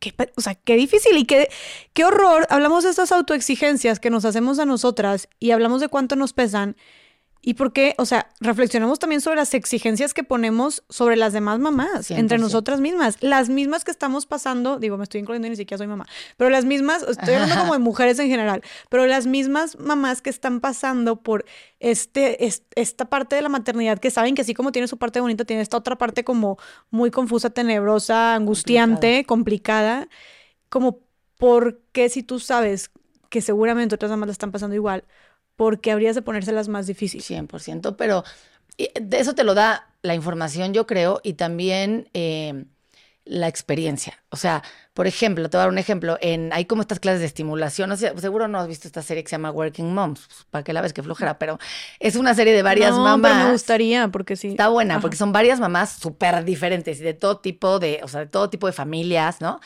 Que van a esta parte de estimulación, porque cuando tenemos bebés vamos a una, bueno, algunas si quieres, si no, no pasa nada, que es como estimulación temprana, que es como pre al kinder, y que hoy yo voy más como para convivir, como para la ayuda de las mamás, ¿no? Y para que mi bebé conviva, etcétera. Y ves desde a la mamá que es, que hoy la o sea, hoy sé que no le está pasando bien, o sea, se ve, y me pasó hace poco, o sea, y yo estuve ahí, te juro la vi, y estamos hablando del, del, Día de las Madres, ¿no? Y esta mamá como que hablaba y lloraba, y entonces y te juro que la vi, yo dije, yo no la está pasando bien y hoy lo sé, porque estuve ahí y porque cuando yo estuve ahí, ojalá yo hubiera tenido esa gente, sí tuve, pero hablo de tipo de estimulación, estos grupos que se hubiera acercado, ¿no? Entonces, eh, me pasó ahorita, hace poquito en la estimulación de Gale, esta mamá que yo, o sea, lloraba, ¿no? Y, no quiero hablar más porque tal si me escucha y sabe que estoy hablando de ella, pero y su bebé se iba y ella lloraba. Y entonces yo me paré y como que le ayudaba con su bebé. Y su bebé se me acercaba y se gustaba. Y yo le decía, ay, déjala, está hermosa. Y, o sea, ¿no? Y cuando salimos le dije a mi prima con quien voy a esta estimulación, le dije, ay, hay que invitarla a tomar un café y hay que unirnos como con ella. Porque se ve que no la está pasando bien. Pero hoy lo identifico, pero yo estuve igual o hasta peor.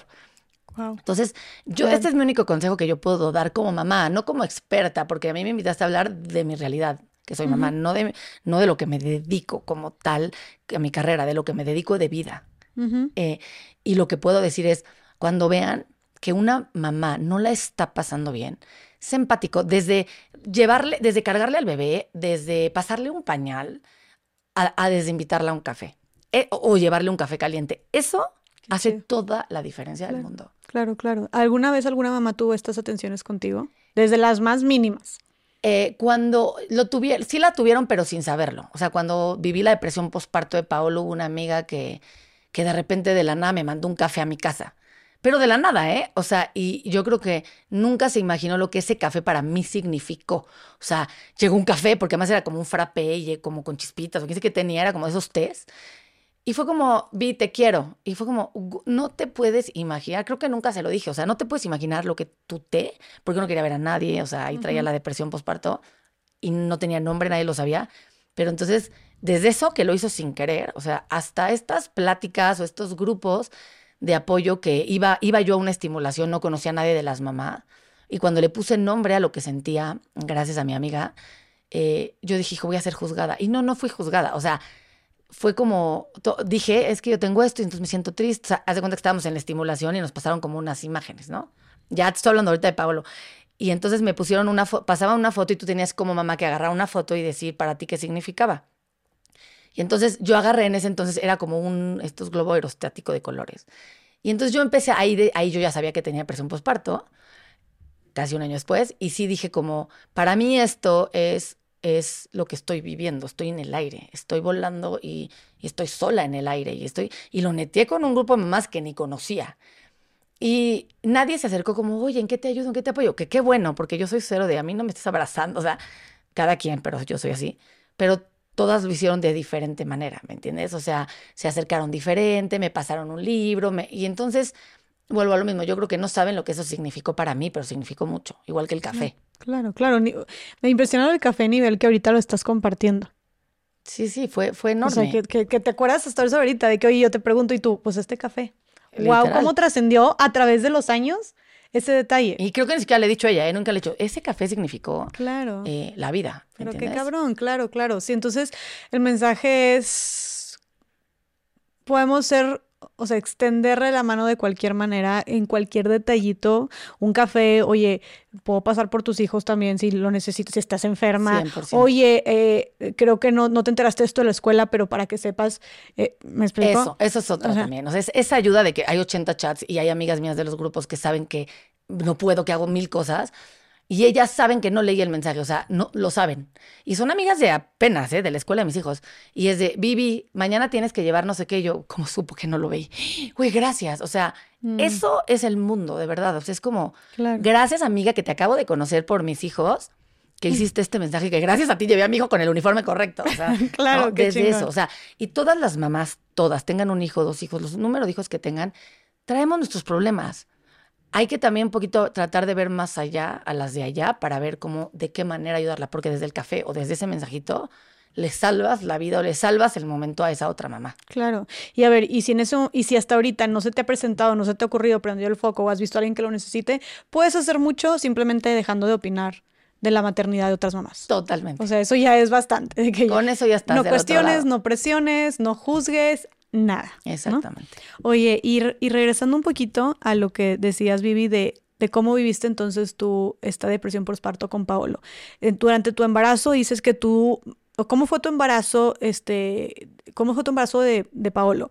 ¿Estabas pasándotela mal por Michelle, por la culpa que Por sentías? la culpa. Ajá, y por aparte de eso, viví- ¿experimentaste algo más durante el embarazo de Paolo? No, vivía eso, entonces lloraba mucho por la culpa, me sentía mal con Mitch y me presioné, me volví una mamá muy presionada para ser perfecta mamá como según yo, porque no existe la perfección.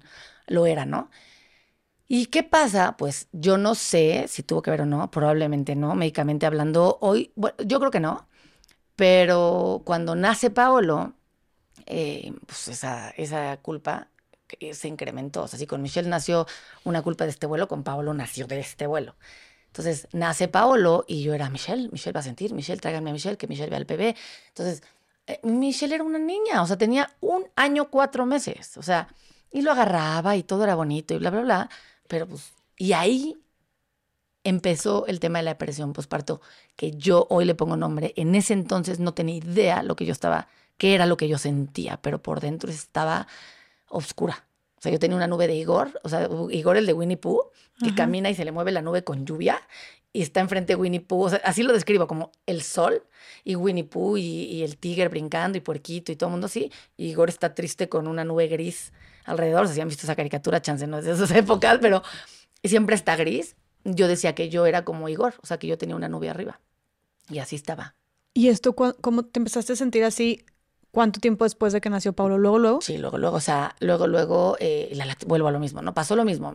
nació Paolo, fue cesárea, porque por lo mismo seguía teniendo el problema de salud y además de que no se llevaban tanto tiempo entre los dos, tenía que ser cesárea.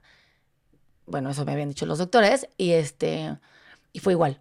Paolo me lo envuelven, nada más le doy un beso. a él sí me lo trajeron un poco antes que lo que me trajeron a Mitch, y eso fue por lo menos mejor. Pudo haber ayudado a mi depresión, pero bueno, no, no ayudó.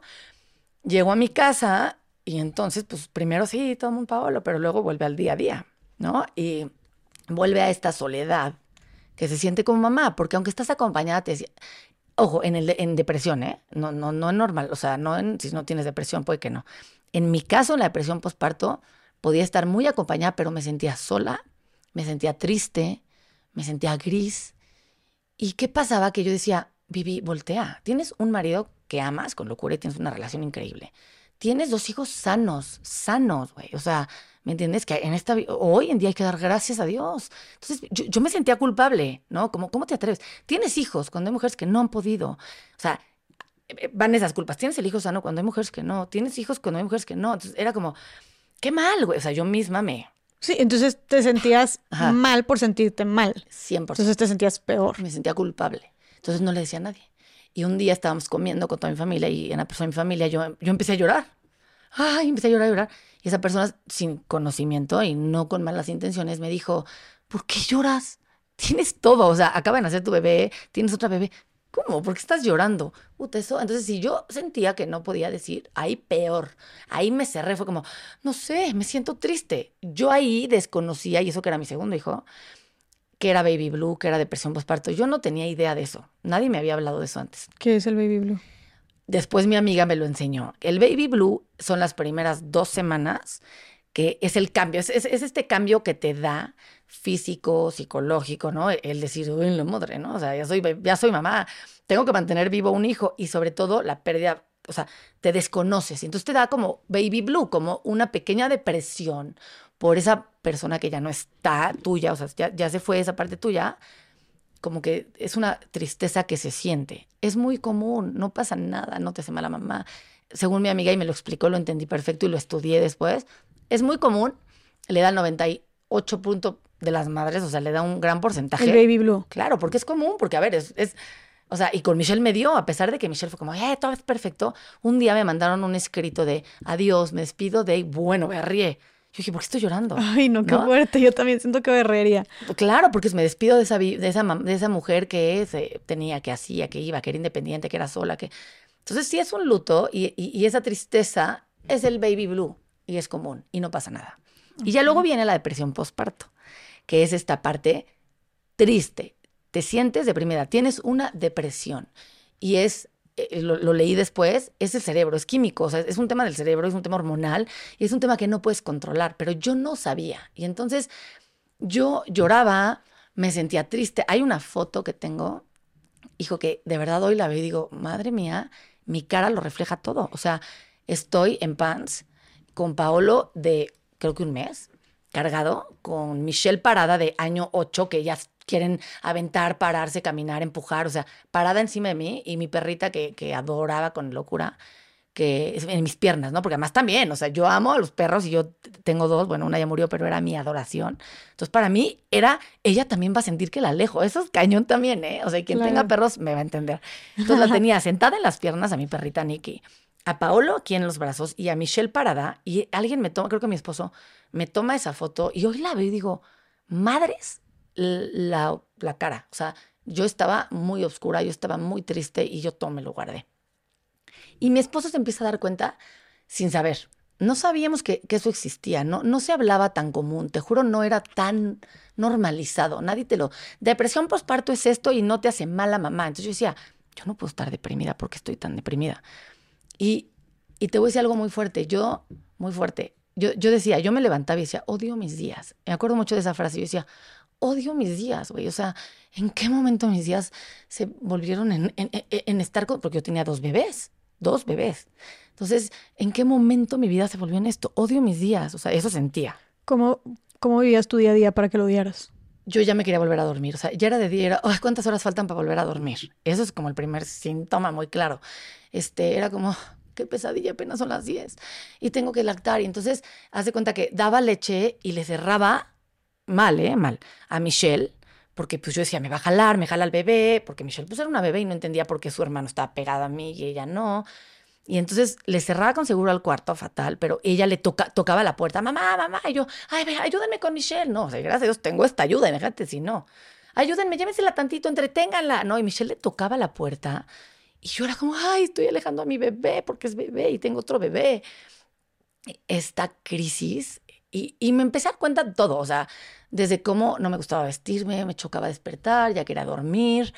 Este, y mi esposo, sin tenerle nombre a lo que estaba pasándome, me empezó a decir, oye, Vivi, ¿por qué no pedimos ayuda? ¿Por qué no que Paolo eh, empiece a dormir en su cuarto? ¿Cómo? Claro que no. Es que eso no, no, ¿cómo crees? Es muy chiquito. ¿Cómo crees? No pasa nada, amor. O sea, si quieres, vete para allá y vas a verlo y vienes y regresas. No, y ahí fue como, él, él me está diciendo que lo haga, entonces no está tan mal. O sea, fue este apoyo que él, sin ponerle nombre, o sea, él mismo, después platicando, le decía, güey, yo te veía y como que se te aparegó la mirada, o sea, se te, tus ojos brillaban siempre. Yo soy una persona que hablo hasta por los codos, intensa, hablo fuerte, siempre estoy hablando, o sea, soy muy intensa, esa es mi descripción. Y, esa intensidad se apagó. Y, y, yo no entendía por qué.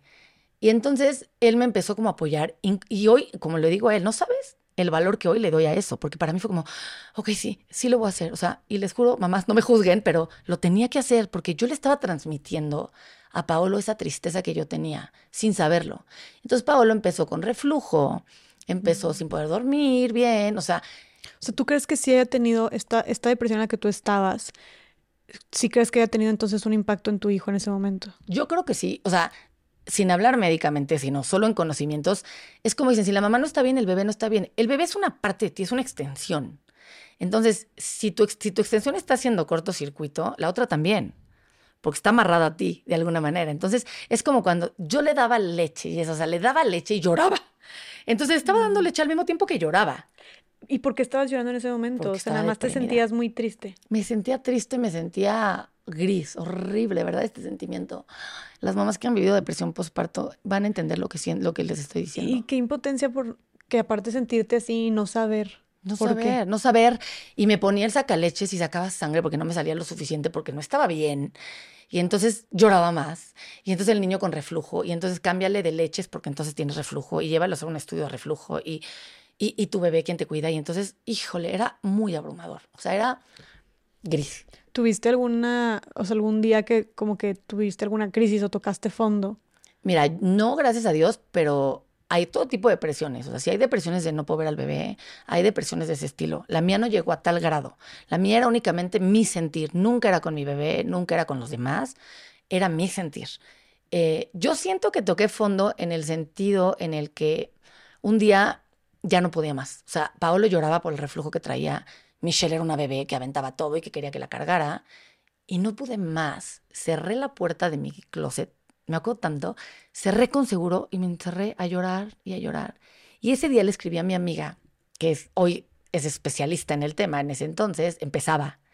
Y le dije, me acuerdo, fue la única que me atreví a decirle, le escribí, le dije, Piti, odio mis días. Así le puse, me acuerdo tanto. Y me contestó, vi, tienes depresión postparto, necesitas ayuda. Y ahí fue como que se iluminó alguien, como que alguien le puso una palabra a lo que yo sentía. Y fue como, ok, no soy mala mamá, tengo esto me metí a Google de qué es depresión postparto. Y ahí leyendo era químicamente el cerebro, ¿no? Y te explica ya tema médico, que no me voy a meter en eso, pero ahí me lo explicó. Y yo como, ok, no es mi culpa, no soy mala mamá, no, no, no es que yo... Tú seguías con la culpa. Ah, la culpa era, hijo, y es el peor O enemigo. sea, la culpa ha sido protagonista en todo lo que me has contado. Con mis primeros hijos y con mi tercera ya no, pero con mis primeros sí, muy Qué cañón. fuerte. Y ese claro. día llega mi esposo y entonces empieza a tocar y yo, ¿quién es? Yo ya neurótica. Y en eso me dice, Vivi, soy yo, ábreme la puerta. Los niños llorando y gritando afuera. O sea, imagínate la escena. Es de la, la, la- la niña que me ayuda así de, llegó mi esposo y dice, señor, y la señora, este, pues no sé, está en el closet. Y la otra pobre, que era alguien que me ayudaba en la casa, no era como la nana, la niñera, ni siquiera. Entonces la otra pobre no entendía qué hacer con los niños. Ajá. Y yo encerrada de, y entonces me tocó, Vivi, ábreme, ábreme. Yo decía, me va a juzgar, me va a decir que por qué me encerré en el closet, ¿no? Y ahí entré y me dice, amor, ¿qué pasa? ¿Estás bien? Y le dije, tengo presión postparto, tengo eso, necesito ayuda. Y, fue como, ok, ¿qué pasó? Y entonces yo, güey, Piti, ayúdame, ¿a quién recurro?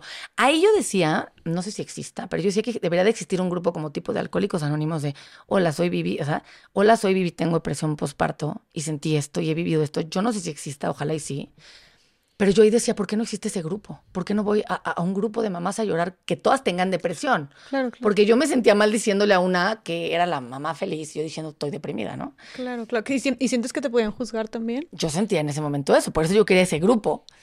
Y, y ahí le puse nombre a lo que sentía. Me tardé mucho, eh, por- vuelvo a lo mismo, yo decía, no me quiero medicar, no quiero esto, no quiero un psiquiatra, no, o sea, me tardé mucho, o sea, a pesar de que le puse nombre, me tardé en tratarlo, Pero, tontamente. pero, o sea, entonces lo identificas y si fuiste con algún psicólogo o psicóloga. Lo identifico ahí y digo, ok, tengo esto, ¿qué necesito? Bueno, se puede tomar un medicamento, se puede no sé qué. Fui en ese entonces a un psiquiatra, quien en ese entonces, en mi caso, ya, ah, ah, ya no daba leche, dejé de dar. En el caso de Pablo dejé de dar leche porque, bueno, además del reflujo que él traía, porque yo sentía que nada más le estaba yo pasando todo lo peor, no me salía nada. Y entonces ahí alguien también muy sabia me dijo, a ver, Vivi, si estás sufriendo tanto, trátate y empieza dejando de, de lactar. Y yo, ¿cómo voy a dejar de lactar, Dios mío? ¿No? Y, y esta persona que es pro lactancia me dijo, ya, no pasa nada, deja de lactar, no pasa nada. Entonces, Ok. como que yo necesitaba la aprobación Claro, de claro. expertos que me dijeran, no pasa nada. O sea, que hoy digo, güey, ¿por qué necesitas la aprobación? Si es tu hijo, ¿no? Claro. Pero bueno, en ese entonces... Y que hay otras maneras, ¿no? Y que hay otras maneras... No se va a morir de hambre tu hijo. o sea. Y no pasa nada. Bueno, o sea, en mi caso. O sea, no pasa nada, Vivi, necesitas ayuda. Tú, me acuerdo perfecto que me decían, para que tus hijos estén bien, tienes que estar bien. A Pablo no se le va a quitar el reflujo hasta que tú no estés bien, güey. O sea, es par, deja de medicarlo, deja, es eso. Y entonces empecé a ir a terapia, me empecé a medicar y de repente tuve un problema de salud eh, eh, a los 6, 7, 8 meses de Paolo, eh, un tema médico, y ahí, tontamente, ¿eh? pero por eso dejé que se alargara tanto, ahí dije, qué bárbaro, tengo que darle gracias a la vida, o sea, se acabó, ¿por qué medicinas? ¿Por qué psiquiatra? No, no, no, no, no, se acabó, casi me muero, me salvé, entonces tengo que dejar esto y ya, yo voy a salir sola. Y no es cierto, me tardé, me tardé. O sea, mucho tiempo me di cuenta después que estuve con depresión postparto de Pablo casi un año. Casi un año en depresión postparto. Y no, ahí, ya- ahí yo creí que ya estaba cu- curada y no es cierto. ¿Por qué no es cierto? Porque no es cierto, porque no, no era yo, no, no, no brillaba, porque me pesaba mucho la maternidad. O sea, la maternidad no es fácil, pero tampoco te tiene que pesar. Y me pesaba. ¿Me entiendes? O sea, era como, Dios mío, ¿ahora qué tengo que hacer? O sea, ya no sentí esa tristeza. Esa tristeza se controló. Ajá. Y, y por ejemplo, en ese momento, estando todo así, por a tus hijos, a tu hijo o hija, como, o sea, si los querías ver o no, Claro. no, ¿no sentiste un poquito de rechazo hacia ellos? Mi depresión, ¿no? Hay depresiones que sí pasa. Y, y- y pasa mucho y no es culpa de la mamá. En mi caso, no. En mi caso, nunca me pasa. Eso me pregunta mi esposo. Cuando él entra y le digo, tengo depresión postparto, lo primero que él me pregunta, pues porque es lo que medio conocíamos, me dice, ¿pero tienes rechazo hacia Pablo? Como diciendo, a ver, ¿qué hago? Busco una enfermera, ¿ya sabes? Y le digo, no, no, no, no es hacia él. Cero es hacia él. Él es mi adoración. Igual que Michelle, es, es, es rechazo hacia mí misma. Yo no me gusta la vida, no me gustan mis días, estoy gris. Ah, ok, entonces Pero si ¿no? te gustaba cargarlo, si te gustaba estar con él, o sea. estar con él me daba paz, estar, eh, se le empezó a mejorar el reflujo con el tiempo y todo. Estar con ellos me gustaba, pero estaba cansada, o sea, estaba como cansada de mi vida. Además, me presioné mucho para volver a trabajar. mm, Ahí fue al revés, ahí fue como, ok, ¿cómo me voy a curar? Volviendo a trabajar. Y no es cierto, o sea, porque entonces volví a trabajar y traía al bebé y el bebé lloraba porque tenía reflujo y entonces yo no estaba ni trabajando ni con el No, y bebé. ahora con tus responsabilidades del trabajo, presionándote, o sea, Peor. sí, sí, sí. Ahí sí te diría, esa fue, yo creí que trabajando era mi salida. Y no, hombre, al contrario, me la sumé, sumé crisis. Oye, y tus, o sea, tu esposo obvio se dio cuenta porque vivía contigo, pero tus amigos, amigas, familiares no te decían como, ¿qué traes, Vivi? ¿Qué onda contigo? Cuando empecé a entender y me explicaron lo que era y lo leí, y leí un libro muy bueno que me recomendó mi amiga que se llama La maternidad y el encuentro con su propia sombra de Laura Goodman. Híjole, ese libro también me ayudó, porque te habla de la sombra de la maternidad y esta cuate es una expertaza, o sea, es una picuda. Y te dice, si se siente esto, y si hay una sombra, y no pasa nada. Entonces, también eso fue como, esa fue mi ayuda, esa fue como mi psicóloga, ¿no? O sea, ese libro. Y entonces le puse nombre y, y mi esposo sabía que yo tenía esto, pero yo creí a los seis meses, por este tema que te digo de salud, que ya lo había, ya lo había curado. Y no quise decirlo nada, ¿eh? o sea, como que me sentía, o sea, yo le dije a mi amiga, no, le, no, no, no lo digas tanto, o sea, no, y me decía, por no tiene nada de malo, no, no. Hoy lo hablo, y hoy lo grito, y hoy entre más lo pueda decir para que más personas lo puedan evitar, bueno, o sea, lo haría mil veces, porque, porque lo quise ocultar. Entonces mis amigos se empezó a decir entre ellos, oye, Vivi, no está bien, y pasaba esto, el café, el te voy a ver, no, no me quiero que me vengas a ver. Y entonces es, bueno, ok, te paso chocolates, ¿no? Y a ver, voy. Y, y este tipo de amigos míos iban y jugaban con mis hijos. O sea, nunca fue como, Vivi, ¿estás bien? O sea, no, porque yo era como que tenía un escudo, ¿no? O sea, como de protección, de yo soy, yo puedo, yo puedo. Entonces mis amigos y mi familia lo vibraban y era, ok, ¿cómo le ayudamos? Jugar con sus hijos, eh, yéndola a visitar y platicándole de otra cosa. Entonces sí tuve una red de apoyo sin decirme de frente, estás deprimida, ¿verdad? O sea, ok, como que, sabían, lo, sabían que algo estaba mal, pero nada más estaban ahí, estaban ahí alrededor, Exacto. viendo cómo podían aligerarte, pero nunca de que como, sí, llora conmigo. Exacto, porque en ese entonces tampoco yo quería, ¿eh? Tú no, era lo que te iba a decir, ¿tú no querías mostrarte vulnerable? En ese entonces ¿Por qué? Por, por burra, por tonta, por miedo, por inseguridad, porque ¿qué van a decir de Vivi, la Vivi que ha hecho, que ha logrado, que ha... ¿Cómo? No, o sea, no, no, no. sí, o sea, como tú de que yo la chingona. Exacto. De que e, cómo voy a dejar que me vean así. Claro. Esa presión tonta no me dejó. Hoy diría, vengan y abrácenme, güey, vengan y tráiganme un vino, o sea, hoy, o sea, bueno, lo que sea, o sea, unas palomitas y hoy haría eso. En ese entonces, este, estas, estas presiones que tenemos hacia nosotros mismos fue lo que no me dejó y no me permitió abrirme y soltar. Y yo creo que yo hubiera vencido esta depresión antes si me hubiera dejado abrazar directamente con el problema que traía. Claro. Entonces, ¿qué le dirías tú a, a personas que nos estén escuchando que tengan a un familiar o algún amigo, a alguna amiga, perdón, eh, que podría estar atravesando este episodio de depresión postparto? ¿Cómo ayudarlos? Yo lo que les diría es eh, acérquense de la manera en la que ustedes creen que sea la correcta según la persona. O sea, si para mí era mandándome un café, mandándome chocolates o de repente yendo a jugar con mis hijos y no abrazándome y decir ánimo, vas a salir bien, güey, esa es la forma. O sea, pero estén ahí.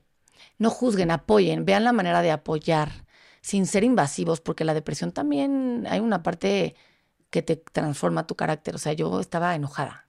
Mm. Entonces, creo que también hubiera sido como, a lo mejor podía podido ser grosera o sin quererlo, de verdad sin quererlo.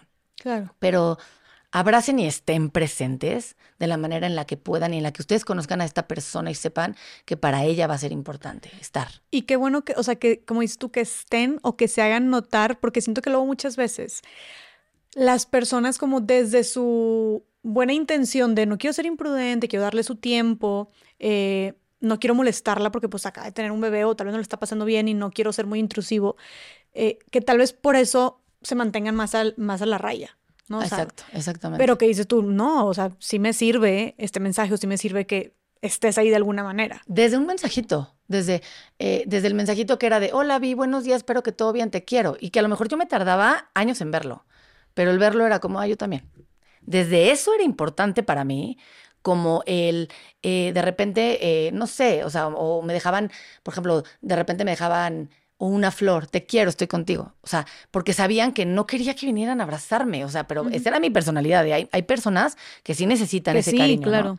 que, que, que, en, los lenguajes del amor y esto sí quieren el apapacho. En mi caso no, y esta gente que me rodeó lo, lo, fue entendiendo. Y con mi familia sí me senté, sobre todo con mis papás, porque pues no era un tema, si no era un tema que se conocía en mis épocas, imagínate en la de mis papás. Claro. Entonces sí fue como, oigan, sé por qué lloró, se llama depresión postparto y siempre me justificaba, por ejemplo. Es un tema químico, no es mi culpa, siempre me justificaba. O sea, era como, güey, neta, hoy. Eh, no es mi culpa, es un tema químico y la tengo. Entonces, paciencia conmigo y paciencia con mi humor y paciencia, ok, o sea, pero lo nombré, o sea, le puse nombre ante mi familia para que también dejaran, que no lo hacían, ¿eh? Pero yo sentía que, ¿qué tal si lloro y me van a decir que qué malagradecida, que yo sí puedo tener hijos, que yo, o sea. Claro, pues es que ya lo habías vivido también. Ya lo había vivido y entonces. Ya te habían dicho esto. Exacto, que no fue. No, no fue con mala intención. Nadie lo hace con mala intención. El tema de la depresión postparto y sobre todo antes era muy poco hablado. Claro. Hoy sí veo psicólogas, hoy sí veo en, en, en Instagram, veo gente que habla de depresión postparto, síntomas. Y digo, güey, porque esto no existía cuando yo lo necesité. No, para ti fue un alivio el haberle puesto nombre. 100%. Y me acuerdo que un día de las madres, ya yo bien, Pablo ya tenía tres años, me hacen una entrevista en un periódico para hablar del Día de las Madres y, y, que la mamá fashion y la mamá con estilo, ¿no? Y hablábamos de eso. Y fue como, y tuve depresión postparto, ¿no? Y yo creo que el del periódico fue como, ah, ok, órale, esto aquí queremos hablar de lo bonito. Pero ponlo, que tuve depresión postparto y entonces mis hijos se la vivían en pijama y yo también, ¿eh? Mm. O sea, ¿cómo? ¿Estás hablando que la consultora de imagen? Sí, yo y mis hijos, todos vivíamos en pijama. Okay. Y estaba Qué bien. Qué poderoso es. Y estaba bien. Y, aquí, y, y salimos adelante. Salimos. Y en la entrevista decía, y Vivi que tuvo depresión postparto cuando nació su segundo hijo. O sea, está bien hablarlo. Y está bien que la de al lado diga, ah, güey, entonces no es cierto que en la foto que veo de Vivi arreglada con los hijos perfectos, no es verdad. O sea, vaya, sí es verdad, sí lo puedo hacer, pero también hay oscuridad y también estuvo claro. en pijama. Esta parte también es, es, es, o sea, esta parte también es real. Esto es real, pero también esto es real. Esto ¿no? también es real. Esta y ahora hay, y ahora ya sale la, la, artista con la lágrima de en la maternidad. Mi, mis, he visto como posts de, de artistas de mi, mis etapas de la maternidad, desde la etapa así hasta la lágrima, ¿no? O sea, uh -huh. y también vi mucho a mamás en Instagram que ponían como, en el caso de ellas, de antidepresivos y cómo he salido y, ¿no? O sea, qué bueno que lo compartan, que cada quien escoja su método, sea lo que sea, sea ejercicio, sea antidepresivo, sea psiquiatra, sea psicólogos, pero que lo compartan. Y entonces se vale y te das cuenta que, que entonces sí existe y que no todo es perfección como también lo vemos en las redes sociales. Eso, o sea, porque también siento que ahorita hay tantas influencers siendo mamás eh, que digo, cada quien vive, no queremos juzgar la maternidad, Exacto. obviamente, cada quien vive su maternidad a su manera, pero sí de repente pareciera que todo es perfecto y que todo es bonito y que puedes verte perfecta y ser perfecta y estar eh, hacer un millón de cosas en el día y ser súper productiva y también ir al gym y también comer súper sí, bien sí, y verte al pedo y también tus hijos no se les mueve ni un solo pelo, o sea, ajá, perfectísimos con los zapatitos, y, o sea, también de repente es como, uy, qué presión. Qué presión. Ahora imagínate, o sea, de por, sí, de por sí hay presión social, ahora imagínate presión digital, no. o sea, es enorme. Entonces, a raíz de todo esto, yo también empiezo a dar contenido de decir, si soy consultora de imagen, pero también soy mamá y empecé a publicarme también en, en Pants. Eh, eh, y obviamente tuve desde todo, desde la que me decía, ¿y te dices consultora de imagen? Pues sí, pues también soy mamá, ¿eh? O sea, hasta muchísimo de mamás de, ay, yo también estoy en Pants, güey, a mí tampoco me ha dado tiempo de cambiarme. La hija impecable, pero tú en Pants. O sea, eso lo he publicado de, soy humano, soy mamá y soy consultora de imagen. Entonces, no es cierto, estoy en pants. O mi hijo también está en pants hoy, porque no le gusta ponerse pantalones formales y no pasa nada. O sea, uh -huh. eso existe. Entonces, dejas de crear esa, es que esa, esa influencer o ese influencer tiene seis hijos y sus hijos son perfectos y ya está perfecta y ya, ya tiene dos meses y está flaquísima y está, ¿no? Eso también, eso también, de que cuerpo post, de que tres meses posparto y cuatro meses posparto. Plana, sí. abdomen, ¿no? Sí, sí, sí. O sea, eso también es una presión uf, fuertísima. Fuertísima. Es más, yo la siento, es más, hasta yo la siento y sé que mucha gente la siente que dices, y ella tuvo un hijo y está no. así. O sea, no solamente las mamás, que las que fueron mamás, sino también las que no hemos sido mamás, es de que, ok, esta mujer acaba de la luz y está así, es como que, wow. Porque aparte se pone, a, o sea, la gente, y entiendo, pero como muy orgullosamente en este caption de seis meses posparto y me va espectacular. Exacto. ¿sabes? Exacto. ¿Entiendes que estés emocionada por tu, porque tu trabajo puede que te haya costado? Pero imagínate el sí. mundo que hay atrás de mamás que no están así y la presión que les ejerces, Exacto. que no se ejerces, porque yo también fui, fui una víctima de eso, evidentemente. Claro. De ver cuerpos de, ¿no? Y, y, con mi tercer marzo ya te contaré y que si la hernia, que yo decía, mi cuerpo, ¿qué es esto? Y entonces es como, hay que ser, o sea, si vamos a tener el poder de usar un celular para compartir, usa ese poder también de manera positiva para ayudar, comparte, pero también de una manera que ayudes a los demás. Ese es, bueno, esa es mi opinión. Real, claro. real. Porque, a ver, perdón, pero claro que claro que existe ese otro lado de la historia. Claro que tienes a tus hijos, o sea, nadie está diciendo que no subas estas fotos de tus hijos o videos de espectaculares y tú también y qué bueno que los... Estás en todo tu derecho, es tu, es tu vida, es tu maternidad, son tus redes, pero no, o sea, para la gente que vemos esto, que sepamos que no siempre está así, que claro que está el hijo en pijama o claro que está la mamá también despeinada y desmaquillada o cansada o también digo, tener a los hijos y verte así es, una cuestión de mucho privilegio. Obviamente hay como todo un equipo de personas atrás. o sea, siete niñas trenzadas, oye, no, seguro alguien le ayudó, no hay manera. Sí, sí, sí. Exacto. O sea, entonces es como eso de a veces en las redes, y porque no podemos evitar que la gente comparta lo que quiera compartir y estar en su derecho, pero entonces que quepa en nosotros como este criterio. Es decir, de decir, ayudando, Hay alguien, claro, tranquila, o sea, y no está mal tampoco. hay un ejército ahí de gente, exacto, y también esta mujer se ve así, pero tal vez ella no decide subirlo. O sea, seguimos con el mismo cliché, pero no todo lo que vemos en redes no solamente no es real, sino o tal vez sí es real, pero existe otro lado de la moneda que no se publica siempre en redes. 100%. Entonces, y, existe también, solamente que no tiene, no está en la pantalla. Entonces, tener nosotros ese criterio para tal vez tener más compasión y, y, calmarnos. calmarnos un poquito y es como, ok, sí está, sí, se es muy espectacular, pero obviamente está en una situación sumamente diferente, tiene un ejército de gente ayudándola. O también esta mujer se ve así de esta manera, o sus hijos también se ven así de esta manera, nada más no lo publica y ya está. Como tal vez darnos ese permiso de, de entendimiento para tal vez quitarnos un poco de presión, porque sí está muy cabrón. Y te voy a decir una cosa, así como eliminas de tu vida a la amiga tóxica, elimina de tu vida el contenido que aunque no sea tóxico, a ti te causa toxicidad. Entonces, si hay un contenido de alguien, o, o, sea, de que te cause ansiedad, vámonos, ¿por qué lo sigues? Ese sí es tu poder darle un follow a, a lo que te está generando eso. Y, y, por ejemplo, te quiero compartir aquí, cuando ahorita hablemos de Galia y de lo que me pasa en el cuerpo y lo que vivo ahí, eh, yo, después de se me revienta la diástasis, en fin, te platico eso ahorita que entremos con Galia, pero cuando pasa esta parte de la diástasis y todo lo que me pasa con Galia, eh, yo me operé muchos años, o sea, un año después de, que nació Gal, pero a lo que voy es que un día subí una foto en donde pues, se me veía como el abdomen mucho más delgado, ¿no? Y hubo una seguidora que me puso, yo no iba a compartir como tal que me operé por mil razones, o sea, por opiniones, por, ¿no? Y hubo una seguidora que ese día me puso, Vivi, ¿cómo le hiciste? No puede ser. Me acuerdo perfecto su mensaje. Yo, mi hija tiene la misma edad que tú, yo no me veo así, no puede ser, por favor, ayúdame. No, yo odio mi cuerpo. Cuando leí ese mensaje dije, ¿sabes qué? Voy a decirte cómo le hice. Me operé y tuve ayuda. Y, me operé por una diástasis, lo que sea, pero también me dio un arreglito. O sea, ese día decidí compartir.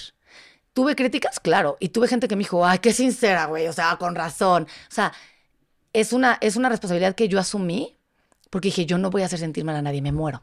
Mi intención a subir esta foto no era presumir, pero si esto causé en ti, mamá, que además tu hija tiene la misma edad que Gali, estás sintiendo que tu cuerpo no es así, que qué hiciste, que qué me tomé, que me ayudes, te voy a decir la verdad. Se lo compartí a ella y ese día me atreví, con mil miedo también, ¿eh? Por miedo a la crítica, por miedo al que dirán, por miedo también a muchas cosas, de decir, me operé esa fue mi decisión, por eso me ven el cuerpo así. Pero ¿quieren ver mi cuerpo real? Y enseñé una, una foto de cuando estaba lactando, de mi abdomen, de mi lonjita, de mí. Ese fue mi cuerpo real. Entonces, este es mi cuerpo real en el momento que tú estás ahora. Entonces, tranquila, tranquila. Y, y, fue, fue una fue una, y hoy no me arrepiento. Claro. Hoy no me arrepiento de haberlo hecho y hoy no me arrepiento que la gente diga, bueno, ahí Vivi tiene el abdomen para que se dio el arreglito. Claro que me lo di. Entonces, no pasa nada, porque si te enseño mi foto, pues no tienes abdomen. Entonces, si tú no lo tienes, no pasa nada. Y no te tienes que operar, ¿eh? ojo, pero para nada, para nada. Pero si yo te lo confesé, imagínate todo atrás de toda la gente que tú ves que no sabes tampoco a qué, o sea, qué ha hecho. No todas están como tú, Clara, te felicito y te admiro un chorro por hacerlo, creo que ayudaste, creo que es justo lo que estás diciendo de si tú tienes tal vez este poder o esta incidencia en tantas personas, más en lo que te dedicas, por ejemplo, como también que no tendrías por qué, pero se me hace una como una responsabilidad moral que te adjudicaste, que estoy completamente de acuerdo y te aplaudo, del decir, este, güey, pues esto fue lo que me sirvió a mí. A mí. Pero, y, y que no, que no todo el mundo, para empezar, podría hacerlo y que no debería de hacerlo, pero estoy segura que muchísimas mujeres respiraron. Sobre todo porque es como, ah, con razón. Esta vieja con razón tiene una hija de un año igual que yo y nada, pues esa era mi intención. Claro. Y también hablé de la parte negativa de todo eso, ¿eh? O sea, porque también tuve mis consecuencias y también está, no está fácil en cuanto a dolor, vaya, pero y, sí- y, he habla- y yo soy muy real, o sea, he hablado de todo eso, o sea, y enseño, me operé y aquí está el dren, o sea, eso lo enseño en redes, por eso te lo estoy compartiendo, porque lo, he, lo he hecho en mis redes, vaya, Claro.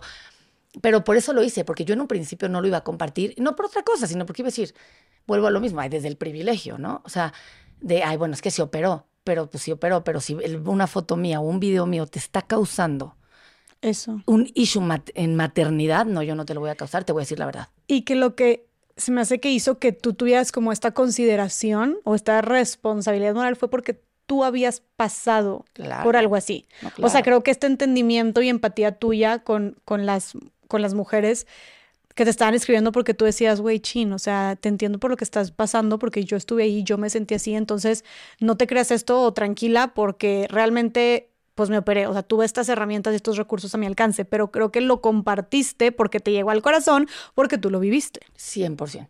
Ujú. Y, y me hizo sentir bien. Y tuve muchísimos mensajes de gente que me decía como, güey, ¿qué paz me, me estás dando? Porque neta vi tus fotos y dije, no es normal.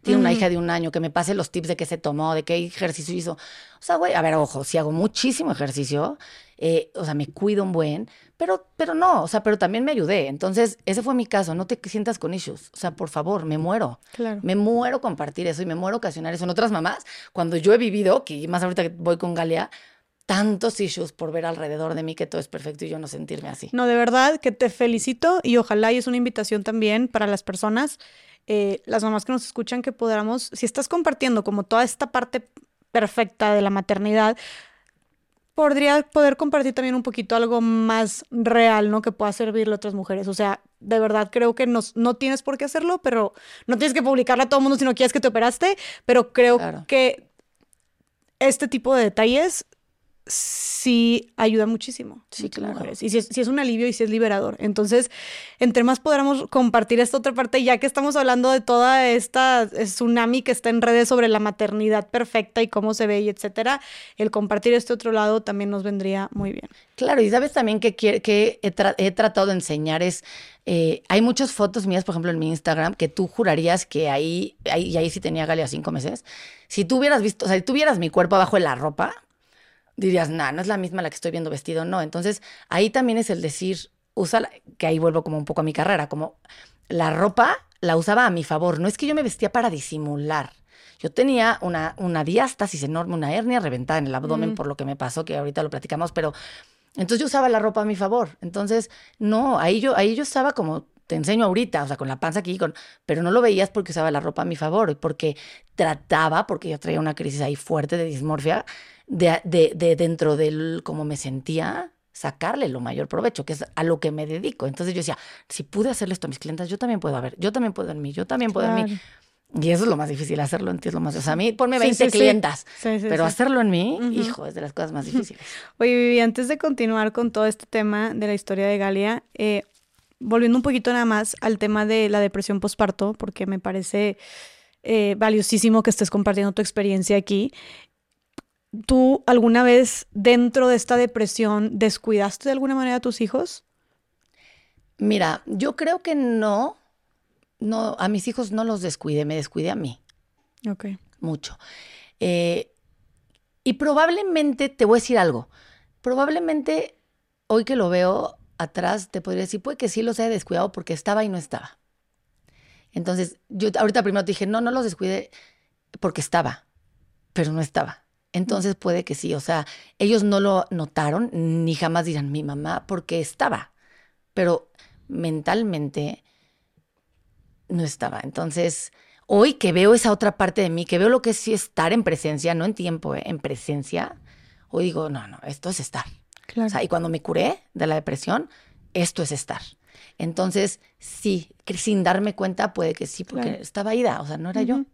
¿Y a ti de qué manera te descuidaste? Ah, en todo. O sea, yo me dedico a la imagen y me la vivía sin quererme ver ni al espejo. Un, un error que cometía mucho, pero era como me sentía, era que me quedaba en pijama, por ejemplo. Yo no te digo que te vistas, te pongas guapa, obvio, no, es lo último que te interesa, pero por lo menos ponte, o sea, ponerte unos pants, cambiarte la ropa y te ayuda, visualmente en el espejo te ayuda a ponerte tus colores, aunque sea una sudadera, te ayuda. Y eso yo lo sabía. Yo lo había hecho, yo había tratado a mamás, a muchas mamás en mi, en mi carrera profesional. Pero entonces en ese momento no. Entonces, me, ¿qué pasaba? Que desde que era de día hasta que era de noche yo me quedaba con la misma ropa. Y eso no ayuda. O sea, a ti, a ti no te ayuda. Tú te ves en el espejo y el no cambiarte, o sea, eso me voy a desviar, pero en la pandemia es lo mismo. El ejemplo que yo siempre les daba es, aunque se pónganse unos pants, porque te juro que la pijama y tu ropa comunica y te comunica a ti.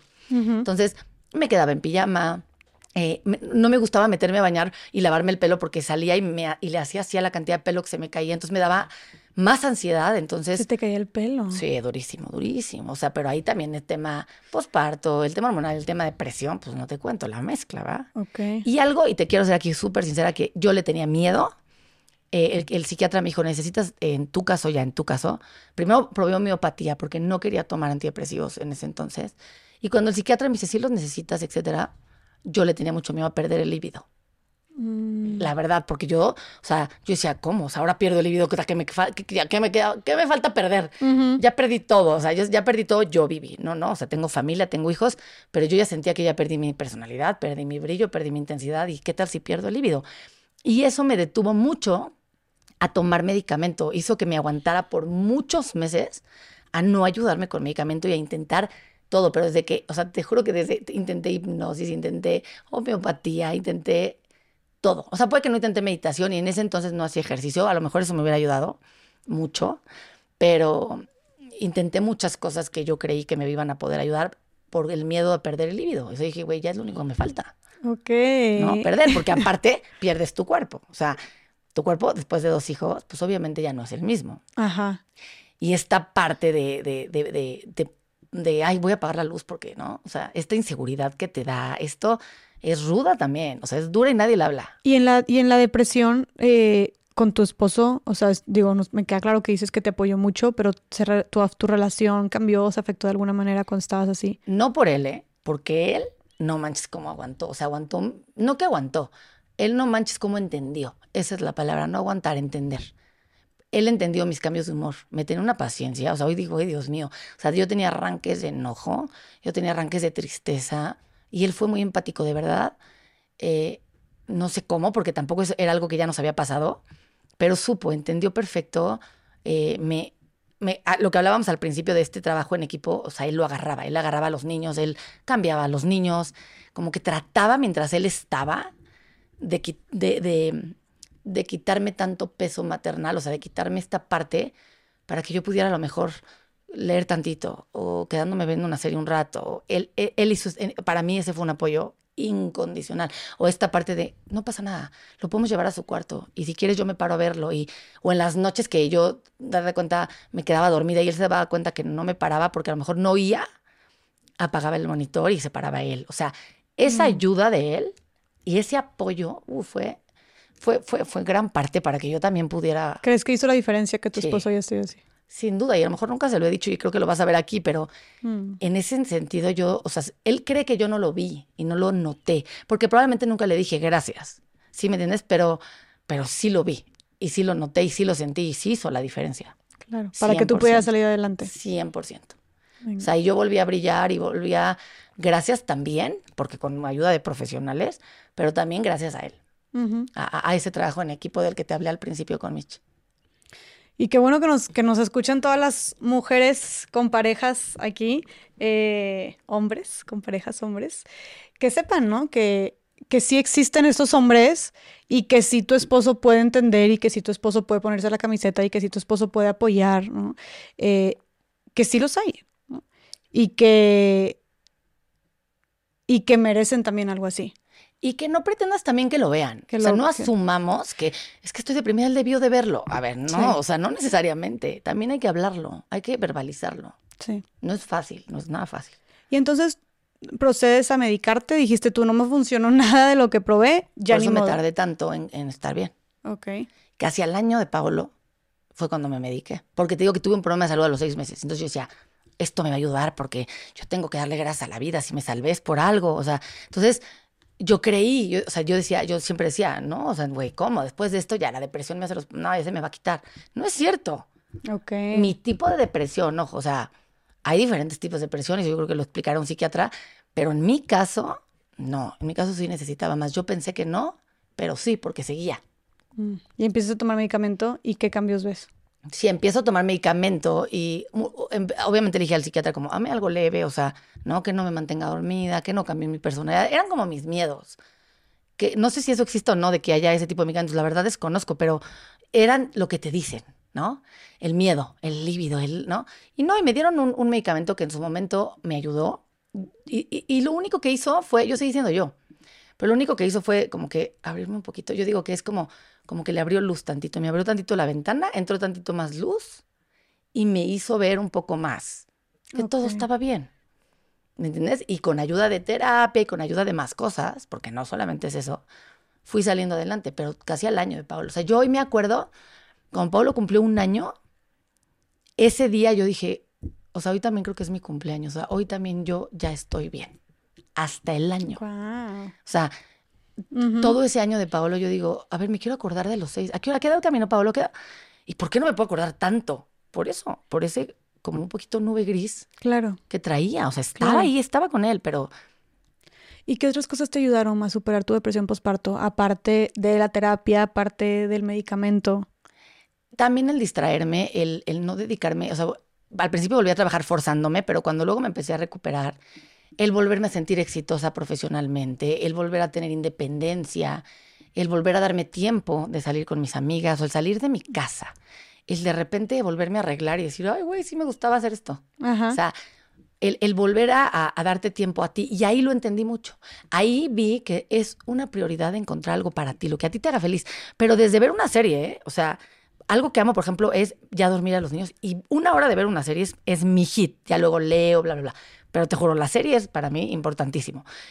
Y empecé a, darle, a darme ese tiempo. O sea, dormía a los niños y decía, Ay, tengo que trabajar y tengo que... No, mi tiempo. Y, y me empecé a dar ese tiempo de ver una serie para mí, llegaba mi esposo, cenábamos y platicábamos, y eso- esos tiempos, eh, volverme a dar el tiempo, salir con amigas, aprender a delegar.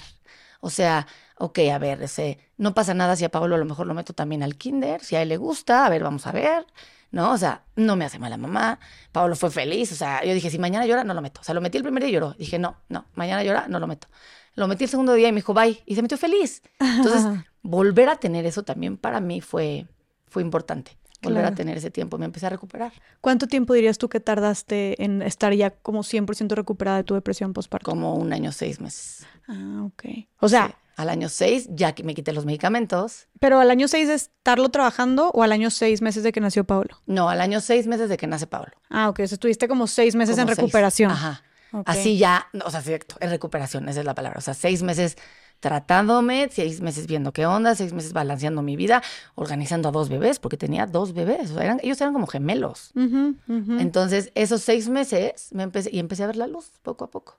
Y entonces fue cuando ya después de un tiempo llegué con el psiquiatra y le dije, creo que estoy lista, ya no los necesito, a ver, vamos a quitarlos poco a poco. Y los empecé a quitar y yo decía, no, me voy a oscurecer. Era un terror. Ok.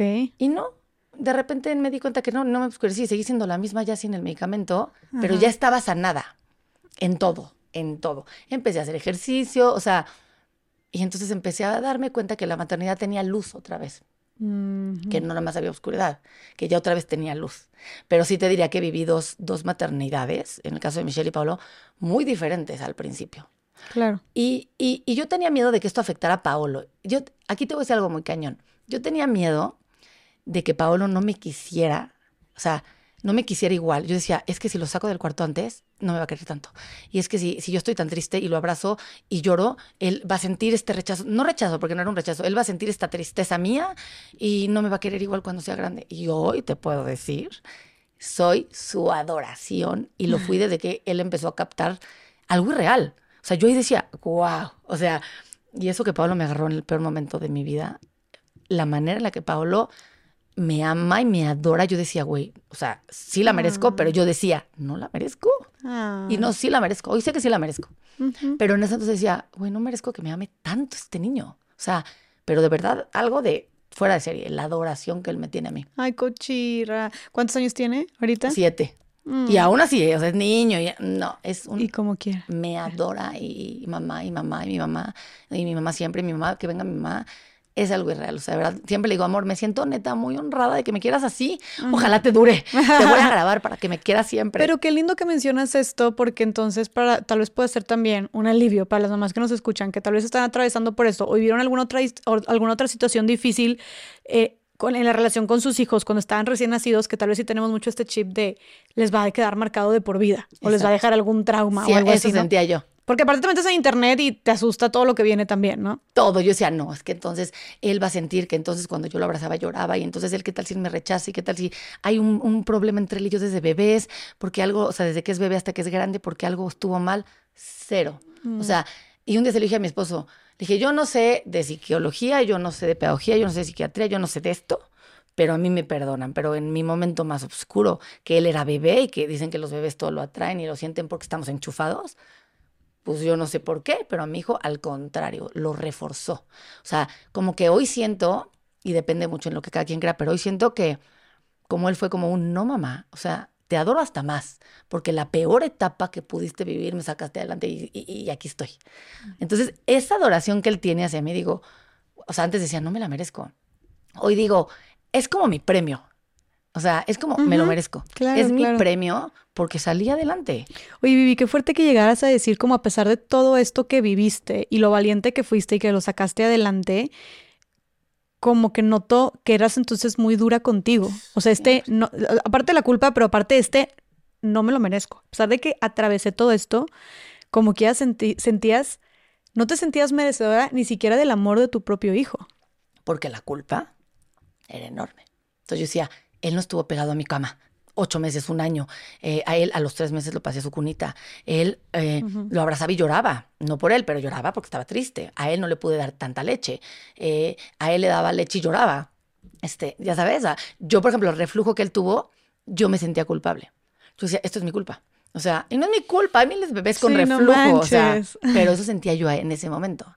Entonces, sí, sí te. Claro. O sea, tú misma te culpas cañón. La culpa de viene con la maternidad, pero también nosotros le sumamos piedras a la mochila. Eso es la verdad. Oye, ¿y, el, ¿y sabes si hay alguna. O sea, digo, sé que esto ya es como más un tema que tal vez un especialista nos pudiera resolver, pero ¿sabes si hay alguna condición o por qué una mamá sí puede tener más tendencia a tener depresión postparto y otra no, o, sea, qué es lo que activa eso, que tengas o no depresión postparto, porque pues no, está, no es algo que tú eliges. No, no es algo que tú eliges. Yo creo que, que es un tema químico y que es un tema hormonal. Y que, porque yo había conocido gente, fíjate esto, había tenido, conocido mamás que tenía, habían sufrido depresión postparto, o sea, como que las veía tristes, pero yo no les ponía nombre yo decía, ¿cómo luchaste tanto por un hijo y estás triste? Órale. O sea, ¿me entiendes? Y entonces yo, y con Michelle nace mi primera hija y todo era relativamente perfecto. Yo decía, ¿cómo, güey? Es que no puede pasar esto. Y bolas, me pasa a mí con el segundo. Entonces, no, yo creo que no, en, algún, en algún momento oí que, que podía haber una tendencia, si ya te pasó una vez, a que te pase, pero yo al contrario, yo creo que si ya te pasó una vez puedes reconocerlo. Y yo creo que es un tema que puede pasar químico y sí siento que no te elige, o sea, que la depresión puede pasar o no y que no hay unas que les pase por alguna razón, pero sí creo que sí lo puedes informando prevenir, sin obsesionarte. Ok. no, este, yo no quiero que me pase, ¿qué hago? Qué miedo que me pase la depresión, pero lo puedes prevenir. ¿Cómo lo prevendrías? Eh, teniendo un embarazo saludable mentalmente, ¿eh? o sea, como disfrutarlo más, tratar de manejar un poco la culpa, que es también durísima, pero el ejercicio es, hijo, es que sí lo vi, o sea, hoy lo vi. Es básico. ¿Por qué? Porque te, te libera, te libera estrés, te libera endorfinas, te libera temas que es como, ay, me siento como más tranquila. O sea, ayudándote antes. Hoy hay grupos de apoyo, hoy hay redes de apoyo antes, ¿no? Entonces, sí, sí creo que hoy no sé si se pueda prevenir así de, uff, al 100% no, pero sí creo que se puede prevenir de tal manera que lo puedes reconocer desde el principio. Claro. Y lo puedes tratar. Y eso ya hace toda la diferencia. Toda. Yo creo que si yo lo hubiera reconocido desde el principio y desde el principio me hubiera tratado, yo no hubiera llegado hasta el año y medio. Me hubiera curado mucho antes. Sí, sí creo que se puede prevenir y no sé en qué se basa para que le pueda tocar a una y a otra. Oye, Vivi, ¿y qué le dirías a una mujer que nos esté escuchando en este momento que esté atravesando precisamente ahorita por un proceso de depresión postparto? Que hay luz al final del túnel, que les prometo que van a salir, que les prometo que esto va a acabar, pero que busquen ayuda, no, podemos solas. Las mujeres creemos, y sobre todo también las mamás, que podemos con todo, porque soy mamá, porque yo puedo, porque es mi hijo, yo puedo, y él le voy. No, no le deja de demostrarle al mundo. Pide ayuda. Eso les diría, que pidas ayuda, que salgas adelante pidiendo ayuda y que no pasa nada y que le pongamos un nombre y que digamos, sí, sí tengo presión postparto y me voy a ayudar. Buenísimo. Oye, Vips, y luego eh, sales tú ya de, esta, de este proceso tan difícil que, que fue la depresión postparto y pasa mucho tiempo hasta que te vuelves a embarazar de Galia, ¿verdad? Me quedé ciscada, o sea, la verdad. Eh, me daba miedo volverme a embarazar porque me daba miedo volver a sentir la depresión. O sea, sí lo acepto. Tú hasta este punto ya has vivido depresión posparto y depresión en el embarazo. Ajá, que es cuando viene Gal. Claro, obviamente tú estabas muerta de miedo de volverte a embarazar. Y dijiste que al principio tú querías tres hijos. Claro. Entonces, y siento que también por esto como que ya no te animas tanto a... Me daba miedo. O sea, el miedo cuando te invade, te invade y me daba duros. Entonces yo le decía a Jorge, olvídate mi idea de los tres. Em, Jorge es tu esposo. Jorge es mi esposo, exacto. Sí, yo lo dije así, Jorge, sí. Yo le dije, tengo miedo, la verdad, este, de volverlo a vivir, espérame. Eh, y ahí nos cuidamos, o sea, y pues obviamente van pasando los años. Eh, yo empecé a crecer profesionalmente, saco un libro y empiezo a crecer profesionalmente, mis hijos empiezan a crecer. Y evidentemente, conforme los hijos van creciendo, vas pasando diferentes etapas de la maternidad, pero se va, va volviendo un poquito, no te diría que más fácil, porque no, hay otras complicaciones conforme van creciendo, pero bueno, empieza a pasar de que ya duermen toda la noche, eh, se vuelven un poco más independientes, ya van a la escuela, entonces se empieza a volver mi maternidad, y, porque eran como gemelos, más fácil, ¿no? O sea, ya estaba como, ok, ya, mis dos grandes, dos grandes de tres años, ¿eh? me encanta, pero mm. ya están, yo empiezo a crecer, me meto muchísimo en mi trabajo, aprendí a balancear mi vida de, mamá. Eh, yo seguía en terapia, yo soy súper favor de la terapia, porque empecé primero a decir, necesito siempre ayuda, o sea, ¿cómo me voy a dividir? ¿Cómo voy a ir a la clase de natación? ¿Y cómo? ¿No? Y en la terapia me empiezan a decir, a ver, Vivi, vamos a suponer que no existe nadie en el mundo. ¿Cómo lo vas a resolver? Si la clase de natación a tal hora se te complica, pues métela más, o sea, facilítate la vida, ¿no? O sea, y entonces empiezo a aprender, ¿no? A, que la maternidad me dejara de pesar. Y empiezo a quitar piedras de mi mochila y de verdad lo empecé a hacer. Empezó a ser una maternidad más fácil dentro de lo que cabe, porque digo dentro de lo que cabe porque la maternidad siempre conlleva sus complicaciones. Pero pues mis hijos empiezan a crecer, empiezo a volver una familia pues de cuatro y te empiezas a quedar ahí, o sea, y entonces mi esposo, oye, ¿qué onda? Vamos a tener un tercero, y yo, eh, dame un año más. Eh, y yo sí quería, claro que quería, pero el miedo me aterraba. Claro. Y había oído, no sé si sea verdad, que si habías vivido una depresión postparto podías volverla a tener. Entonces yo solo pensar en volver a sentir eso, yo decía, Dios mío, yo no quiero eso otra vez en mi vida. O sea, eso era lo que más me detenía. Eso y me empecé a meter mucho en el ejercicio. Eh, antes no hacía de verdad nada. Y me empiezo, sabes que te comenté, y entonces el ejercicio me ayudó en la depresión, bla, bla, bla. Ahí empecé. Antes, antes con mis hijos chiquitos y, antes de mis hijos no hacía ejercicio. Entonces empiezo a meterme más en el ejercicio, em, empiezo a, a, pues, o sea, como a mejorar en, mi cuerpo, mi pelo, mi físico, se empieza a mejorar. Sí es superficial, pero es la verdad. O sea, ¿me entiendes? Y, y, te llega a importar como mamá, como profesionista de la imagen además. Entonces, pues yo dije, empiezo a estar en la cómoda, en todo, todo se vuelve más cómodo. Viajar cuatro, pues está más fácil. Y, pero traía yo la chispita de, y mi esposo de, Ay, vamos por un tercero, vamos por un tercero. Y empezó a pasar el tiempo y mis hijos, pues empiezan a crecer y se van a llevar mucho. Y vuelvo a los rollos que te dije al principio de, ¿Y qué va a pasar si se llevan mucho? Y no se van a llevar, estás dejando que pase el tiempo, ¿no? Hay otra vez como la sociedad alrededor. Ajá. Y yo así de, ok, sí, ¿no? Sí, pero no me voy a dejar. Qué ansia que, qué ansia que la gente comente. Yo no entiendo por qué sigue la gente comentando. Siempre van a comentar, pero siempre. Se van a llevar mucho, ya no te tardes tanto. Y, güey, ¿no? O sea, ahora, nadie sabía, ¿qué tal si a mí me estaba costando trabajo embarazarme y la gente, a la presión de todo, ¿no? Porque muchas mujeres lo viven. Claro. ¿No? ¿Por qué no has tenido el segundo? ¿Por qué no has tenido, güey, brother, ¿qué tal si no me estoy pudiendo embarazar? O sea, para. Y ahorita que dices lo del cuerpo, también... Eh, siento que es algo que nos pasa a muchas y digo, no me puedo imaginar aparte más si ya fuiste mamá y ya, no sé, te sientes cómoda con tu cuerpo ya, bla, bla, bla, después de haberlo, eh, después de haberte sentido como súper ajena y no haberte identificado en el, espejo, como que sientes como que ya estoy, como dijiste tú, cómoda aquí, pero a ver, hasta yo y muchas amigas y estoy segura que hablo por muchas mujeres, que un miedo muy grande a embarazarte, claro que es el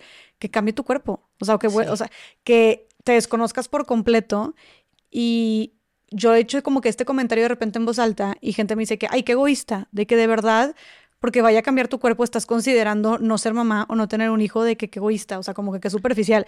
Y es como, no, es un, es un miedo completamente válido. Y es un miedo tuyo, ¿por qué vas a ser egoísta? Estás pensando en ti, eso no es ser egoísta. O sea, tú estás tomando tus propias decisiones. ¿En qué momento? E, egoísta es tener hijos si no los querías. Eso es ser egoísta, entonces no, pero para nada. Eh, y sí, sí es, sí se vuelve un tema porque desconoces tu cuerpo, tú misma lo describiste así y entonces en ese entonces no, o sea, ves que hablamos de la, de la, operación como tal, en ese entonces no, o sea, ahí no me había operado ni nada. Entonces yo lo, o sea, no tuve diástasis, no tuve nada con mis embarazos y regresó el cuerpo a su, a su, a, su, vaya, no a normalidad porque no, no, no regresó mi cuerpo a los 20, pero sí, como empecé a hacer ejercicio, me empezó a mejorar el ¿Te cuerpo. ¿Te sentías cómoda con el cuerpo de ese momento y no querías perderlo? Cañón. Completamente válido. Y no quería perderlo. Y entonces eh, después empieza la pandemia y pues entras, niños encerrados, imagínate, y homeschool, o sea, viviendo clase a distancia. Bueno, ahorita menos, o sea, ¿cómo tengo un bebé ahorita? No, imagínate, no, no, no. Ya Paolo tenía cinco, seis años, Michelle siete, ocho, entonces era como, no, se van a llevar mucho. Y, y aunque dices, no debería de afectarme lo que digan, en ese entonces, hoy, te digo, ya no me afecta, pero ahí todavía. Y yo es que a lo mejor sí, si me espero, sí se van a llevar mucho, ¿qué hacemos? O sea, entonces había esa presión, ¿no? Y entonces empieza a terminar la pandemia y, me dice mi esposo, ¿qué hacemos? Hay que tenerlo, órale, no sé qué. Y le digo, mira, vamos a hacer algo, vamos a dejárselo al destino, vamos a dar dos meses. Vamos a buscar, o sea, vamos a no cuidarnos dos meses. Si llega, era, tenía que llegar. Y si no, después de dos o tres meses, pues entonces ya nos quedamos en dos bueno, pues trato hecho, ¿no? Él decía, ni más, yo quiero mi mm. tercero. Y yo era mucho de, pues que el destino diga, con el miedo. O sea, yo decía, va, pero tenía terror a mil cosas, entre ellos la, a vivir depresión otra vez. De verdad, ese, ese era mi mayor miedo, mi mayor miedo. Y entonces, pues sí, déjaselo al destino y el destino dijo, ah, pues, ¿qué crees? ¿No? Y yo decía que Galia dijo como, ajá, güey, cuéntale a Dios tus planes, voy para allá. y voy para allá porque no me tardé ni, o sea, de repente fue como, madre. Luego, luego pegó. Sí, o sea, sí, porque ni siquiera se fue de, ay, nos fuimos de, fiesta, nos fuimos de viaje, ¿no? O sea, ni siquiera fue como... Y, y sí, de repente llegué y de repente haces que te dicen, ay, traes como un glow. Y yo, nadie me diga, no me diga que traigo glow, porque el que te digan que traes un glow maternal es que estás embarazada, ¿no? Y yo no me ponga nerviosa, o sea, vuelvo a lo mismo, los miedos ahí me, me, me invadían. Porque, pues, a ver, o sea, claro que, que, que, sabías que, que, que ibas a buscar un bebé, o sea, no que ibas a buscar como tal, pero que en esos tres meses podía llegar un bebé, o sea, sí sabías que iba, podía pasar. Eh, y entonces, de repente estábamos, en ese entonces estábamos en Valle de Bravo, viviendo, porque en la pandemia me fui a vivir a Valle y me quedé un tiempo. Y era un lunes y yo soy así, reloj. Y entonces mi esposo me dice, no, no, no me baja ese día. Y mi esposo me dice, bueno, ya me voy a México. Eh, él y venía, ¿no? O sea, bueno, iba unos días allá y luego iba a Valle con nosotros. Y entonces me dice, ¿quieres que te compre pruebas? Y yo, no, no, no, no, no, no, para nada. Seguro me baja hoy. O sea, ya vete, bye. Claro, se va y corría a la farmacia. Y entonces llego y dije, obviamente va a salir negativa, o sea, no creo. Una, o sea, por una no creo. Claro que no, o sea, me hago la prueba y positiva todo lo que da. El día siguiente que me tocaba que me bajaba. Entonces, güey, le hablo y él venía en la carretera y le digo, Jorge, regrésate, ahorita mismo, regrésate, por favor. ¿Qué pasó, güey? Me acaba de salir, o sea, con mis primeros dos, ya sabes, hice el show de avisarle que estaba embarazada, sí, ¿no? Sí, sí. la sorpresa. La sorpresa, ¿no? Así, primero le, le, puse un, en el espejo, vas a ser papá y las 82 pruebas de embarazo, ¿no? En el segundo le puse el comedor y puse a Michelle y puse otra sillita de bebé. O sea, hice la sorpresa. Ay, cuera. le echaste un chorro de ganas. Un chorro. Aquí fue cual, cual puberta de regrésate ahorita mismo y pasa por 10 pruebas, 10 pruebas más. Este, creo que estoy embarazada. ¿Cómo? Lleva la mitad de la carretera. Ahí viene de regreso con cuatro pruebas escondidas por los niños. Él esperándome afuera en el baño, yo así haciéndome todas las pruebas, me tomé dos litros de agua haciéndome todas las pruebas y todas las pruebas positivas. Mm. Y entonces fue muy irónico porque lo primero que yo le dije a él fue, o sea, sí sabías, o sea, estabas buscando de alguna manera, sabías que iba a haber la posibilidad, pero fíjate que hoy digo, lo primero que, o sea, te juro, digo, güey, neta decías eso. Lo primero que le dije cuando salí del baño, le dije, ¿son positivas? Y el otro, no, se emocionó cañón. Y le dije, a ver, no, ve, lo que dije, o sea, dije, no, no voy a lactar, ¿eh? O sea, espérame, no voy a lactar. Y, y, me voy a cuidar cañón, o sea, porque no quiero engordar y porque... Y empezaron estos, hoy digo tontos, eh, issues o rollos mentales ¿no? De que digo, güey, Greta, o sea, eso era lo que te preocupaba en ese momento. Y, pero, pues, o sea, sí, o sea, sí fue lo que dije. Dije, no voy a dar leche, ni me presiones con dar leche, te aviso desde ahorita, porque con los primeros no pude. ¿Y qué voy a hacer para prevenir el el el- la depresión?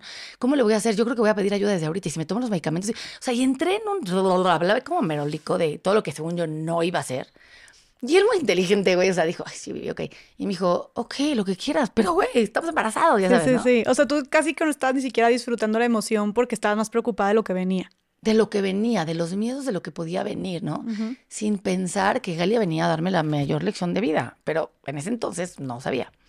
Y entonces ya, este, pues le, vamos al doctor, bla, bla, bla, nos lo confirman y damos la noticia. Obviamente para todos fue como, ¿cómo? Pensamos, o sea, Michelle nueve años, Pablo ocho años, creímos que ya se quedaban ahí y ya nadie se hubiera imaginado, nadie sabía que él y yo nos habíamos planeado la posibilidad de poder tener otro bebé. O sea, entonces fue un- una sorpresa para todo el mundo. O sea, tanto para mis papás como para mis suegros fue como, ¿cómo? ¿En serio? Para mis hijos fue lo máximo. En mi Instagram está el video de cómo les doy la noticia de que llegó un globo del cielo y les dio la noticia. Entonces fue como, niños, está bajando un globo, a ver, vamos al jardín, ¿qué pasa? Entonces hice que de arriba me tiraran los globos con una caja Ay, con la, con la foto de güey. Galia en ultrasonido que decía Michelle y Paolo. Ah, porque ellos me decían mucho, queremos un hermanito, queremos un hermanito, se lo vamos a pedir a Dios. Y no es que yo, ok, niños, ajá, no. Entonces dije, hijos de su madre, bien que lo escucharon ahí arriba. Y entonces les puse como Michelle y Paolo, escuché lo que tanto me pidieron. Y aquí está, vengo, va su, bebé- su hermana, en- a su, su hermané, o sea, porque Ujú. no sabíamos que era, en camino.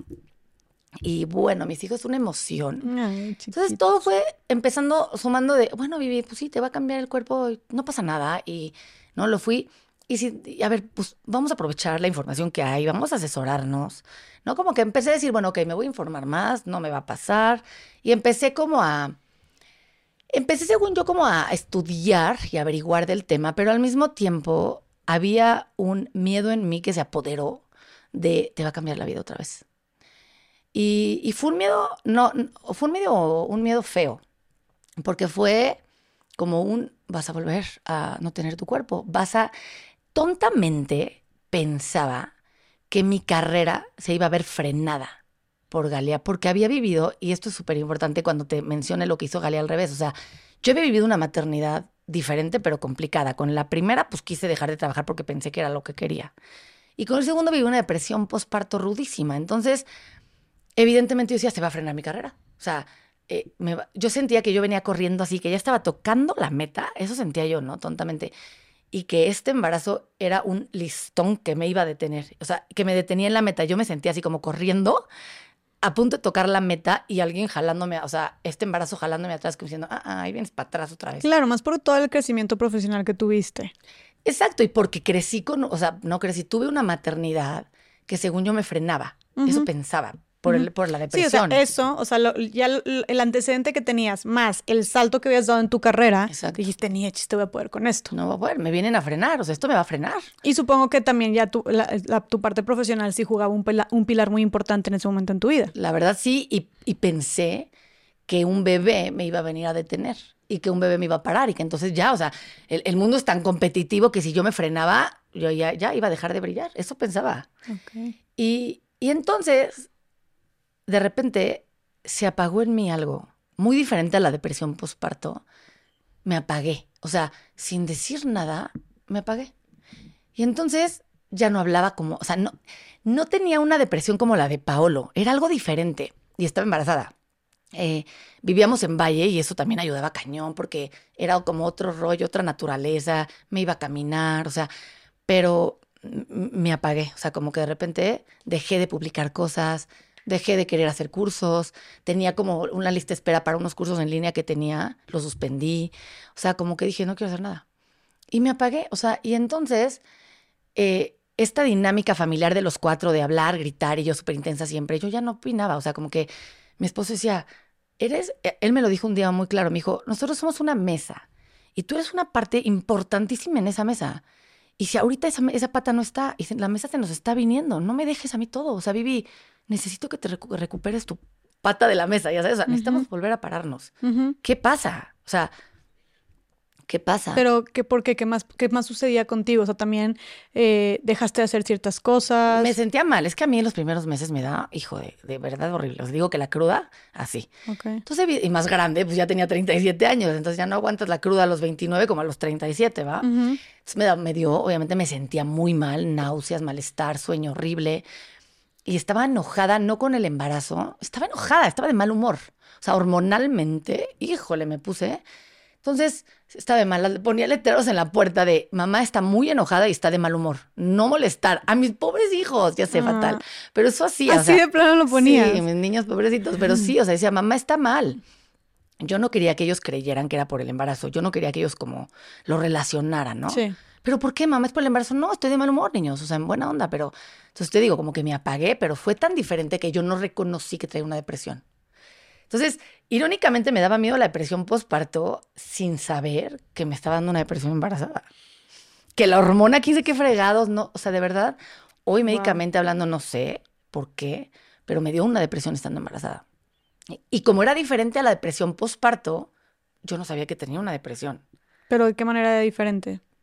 La depresión postparto obscureció lo que te decía, tú era gris, este, lloraba, ¿no? Eh, estaba, eno- estaba oscura. Aquí estaba enojada, estaba de mal humor cañón, Irritada. pero mal plan, o sea, y no porque no quisiera, o sea, no, no, para nada, sí estaba esperando a mi bebé, o sea, no era que yo no quisiera, era una bebé deseada, ¿no? Porque me preguntan mucho, bueno, pero fue la tercera, o sea, me preguntan mucho. Y dije, o sea, tengo 12 años de embarazo, 12 años de embarazo, 12 años de casada, dos hijos, o sea, sí sabía lo que hacía, era un embarazo deseado. Yo no me voy a venir a tirar a decirles que no lo era porque pudo haber sido que no lo era, pero en este caso sí, sí sabía. Sí, tenías tus miedos, como todas tus preocupaciones, pero, pero, sabía sí. que me podía embarazar, o sea, no Ajá. estaba ahí diciendo, ay, no, o sea, sí sabía. Pero era un, miedo- era, era un rollo diferente, pero me sentía eso, como, como irritada, frustrada, sentía que me iba, que ya me iba a cambiar la vida. ¿Y eras funcional? No tanto. Te digo que suspendí, suspendí este, suspendí trabajo. cursos, suspendí mi trabajo, estaba de malas. ¿Comías? Sí comía, sí comía, pero antes, hace cuenta, con mis hijos íbamos, como vivíamos en el bosque, que si los llevaba, que si el hike, que si esto y que si el otro. Dejé de hacer eso. Se decía, váyanse ustedes. O sea, me puse muy de malas. Y no lo normalicé ni le puse nombre ni me di cuenta que me estaba pasando hasta que mi esposo me dijo, oye, Vivi, lo que te digo de la mesa. Me dijo, ¿dónde estás, güey? O sea, ¿dónde estás? Estás en mute. ¿Qué pasa? Tus hijos ya son grandes, se van a dar, se están dando cuenta. ¿Qué onda? O sea, ¿en qué te ayudo? ¿Qué pasa? Repíteme cuántos años tenía Michelle Eh. Michelle cumplió ocho cuando nació Galia, tenía siete años y Pablo seis. Siete y seis. Ajá, o sea, cuando Michelle, cuando Galia nació, Michelle cumplió ocho. ¿Y dormías bien? No dormía bien, estaba, estaba como, tenía como incomodidad, como pesadillas, como... Ay, es que mi- la mente me jugó bien feo ahí, muy feo. La mente me decía, es que ya valiste, o sea, ya valiste, güey, o sea, vas a volver. Yo ya había regalado todo, o sea, yo sabía que podía haber la posibilidad de tener otro hijo, pero yo había regalado todo, o sea, todo. No tenía una cuna, no tenía una silla, nada. Yo ya no tenía nada de bebé en mi casa, ¿me entiendes? Mis cuartos, mi casa era, pues eran cuatro cuartos, eh, o sea, eran, sí, exacto, eran tres cuartos, perdón. Eh, no, estaba todo hecho para mi familia de cuatro que ya estaba armada. No, entonces, soy tan controladora y tan idiática en muchas cosas de que yo decía, ¿y ahora? Y se van a llevar mucho. ¿Y entonces qué voy a hacer? Y entonces mi carrera. ¿Y entonces cómo voy a volver a tener un bebé? Y voy a descuidar a los grandes. Y entonces cuando los grandes vayan al antro, la bebé va a caminar. Y, ¿no? O sea, Como que te asust, o sea, te asustaba mucho la situación, Sí, me el panorama de, de tener una bebé en ese momento con ese contexto. 100%, me asusté. Y pensando en, embar- en la depresión postparto, no me estaba dando cuenta que lo que estaba viviendo era una depresión embarazada. Y entonces, gracias a Dios, ahí ahora sí había más información y me recomiendan entrar a un como grupo de, de con una eh, dula, a un grupo de como de varias mamás, en- era por Zoom, porque como que todavía quedaba un poco en la pandemia, era por Zoom y ah, para esto primero entré varios grupos de estos de crece y ayuda y bla, bla, bla, ¿no? Y entonces todo el mundo en esos grupos hablaba de, de por qué estaba ahí, de como de ayudarte a ti misma y por qué estabas ahí, ¿no? Y entonces me acuerdo perfecto que en uno de esos grupos una, eh, una mamá habló de que había perdido a su hija en un, en un accidente. Yo todavía no me tocaba hablar eh, a los siete años, que fue horrible y que a, a raíz de eso aprendió y hizo. Y yo decía, güey, y yo voy a hablar y voy a decir, ay, mi bebé me, me va a cambiar porque me va a cambiar mi carrera y el cuerpo. ¡Qué bárbara! No, o sea, entonces peor, porque entonces minimizas tu sentir. Claro. Y entonces cuando me tocó hablar, Y yo decía, bueno, yo estoy aquí, pues no sé. Mm. pues porque quiero, estoy confundida ahorita. O sea, como que minimicé mis problemas, entonces me lo guardé más y me reprimí más. O sea, de verdad, yo dije, como si esa mamá está viviendo algo tan doloroso, tan doloroso que no existen palabras, como la pérdida de un hijo, ¿cómo me atrevo yo a venir a hablar de que me siento frustrada porque me va a cambiar el cuerpo de mi carrera cuando estoy embarazada? Qué horror. O sea, yo, yo misma decía, qué pena me das, Vivi. O sea, no, güey. Y ya te había pasado algo similar en tu otro embarazo, que te decían, ¿cómo estás triste? Si tienes todo. Si tienes todo. Bueno, en tu otro embarazo, cuando tuviste a Pablo, ¿no? Que te decían, ¿cómo estás triste si hay mujeres que no pueden tener bebés? Pero eso no niega el hecho de que tú te sigues sintiendo de la chingada. Y no entendía qué era, ¿eh? O sea, yo decía, pero ¿por qué me siento así, güey? Sí puedo, sí se puede. Y hoy sé que era porque había vivido una maternidad tan diferente que yo tenía miedo de que esta maternidad me cambiara como me cambiaron las otras dos. Claro. Y entonces, me met- después de estos grupos, me meto a uno específico de mamás con una dula muy buena. ¿Qué es una dula, perdón? Una dula son estas mujeres que estudian y se preparan en todo este tema de eh, obstetri- o sea, de que se preparan en todo este tema de embarazo, que te ayudan, te asesoran en el tema de embarazo, en el tema de lactancia, en el tema de partos, ¿no? O sea, todas estas mujeres que se preparan, tengo una gran amiga que es la que me ayuda en la depresión postparto, que es dula, Mm. y ella me recomienda también a otra, que ella también es dula, que, que, que se preparan y, y se especializan en apoyar a la mamá. O sea, para ellas su prioridad es la mamá Ok. Que yo no lo había conocido porque a mí pues nunca había buscado una dula porque no sabía, ¿no? Hay, hay mujeres que cuando tienen a sus hijos por partos naturales o incluso por cesale- cesáreas, las dulas las acompañan en el proceso, Mm. que eso no tenía idea cuando nacieron mis otros dos hijos, por ejemplo, lo aprendí después. Entonces me, me acerco a esta dula y le digo, bueno, yo sé que no puedo tener parto natural, yo sé que muchas cosas, pero bueno, ¿cómo me puedes ayudar tú? Y ella hace un grupo que, es- que es como este miedo en el embarazo y, y se unen varias mamás muy diferentes, desde la mamá que, que se había embarazado eh, sin querer del ex, hasta la mamá que era mucho más grande y que tenía miedos. Hasta... Entonces, en este grupo me siento libre. Ahí me siento libre de decir, bueno, a ver, yo tengo esto, ¿no? Yo quería esta bebé, yo sabía que esta bebé venía, era una, es una bebé deseada, pero tengo terror y estoy apagada. Y entonces, en e- ese día, en esa llamada, empiezo a llorar y a decir, pero tengo miedo de sentir esto porque mi bebé está adentro de mi panza y mi bebé va a sentir lo que yo siento y se lo voy a contagiar y, no, y mil miedos y lloré y lloré. Y esta dula me dice algo cañón, me dice, a ver, Vivi, primero que nada le vas a hablar a tu bebé y le vas a decir, ahí ya sabía que era niña, y le vas a decir, te vas a sentar con ella y le vas a decir, Galea, eh, tengo miedo, siento que vienes y me da miedo parar mi carrera, me da miedo lo que viene, creí que ya no estaba lista para ser mamá y tengo miedo y por eso me siento triste, pero te amo. Y esa- esta dula me dice esto y me dijo, se vale, Y yo no, es que lo va, díselo. Y te juro, Vivi, que después de esa vez vas a, te va a cambiar. Y te lo juro, Jess, te lo juro. Yo sentía como cuando quieres decir algo, pero no lo dices y te duele la garganta. Yo me sentía así por dentro, porque a ver, imagínate que, o sea, si yo quiero pensar algo de ti, lo pienso y tú nunca vas a saber lo que está en mi cerebro. Pero aquí traes a un bebé adentro. Entonces yo decía, va a sentir lo que pienso. O sea, obviamente. Sí, como estoy escu- escuchando tus pensamientos. o 100% algo así. dice, va a escuchar lo que pienso. O sea, ¿no? Claro.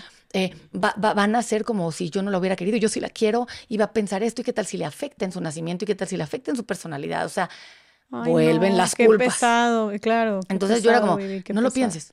Lo pensaba y era como, va a frenar mi carrera. No, no lo piensa, ay, la flor es blanca, voy a pensar en otra. Así. Uy, qué difícil, porque aparte, ¿cómo huyes de tu propia mente? ¿Cómo huyes de tu propia mente? Era mi peor enemigo. Entonces, cuando dices dormías, no, no dormía, porque le daba mil vueltas a me va a oír. Galea me va a oír lo que pienso.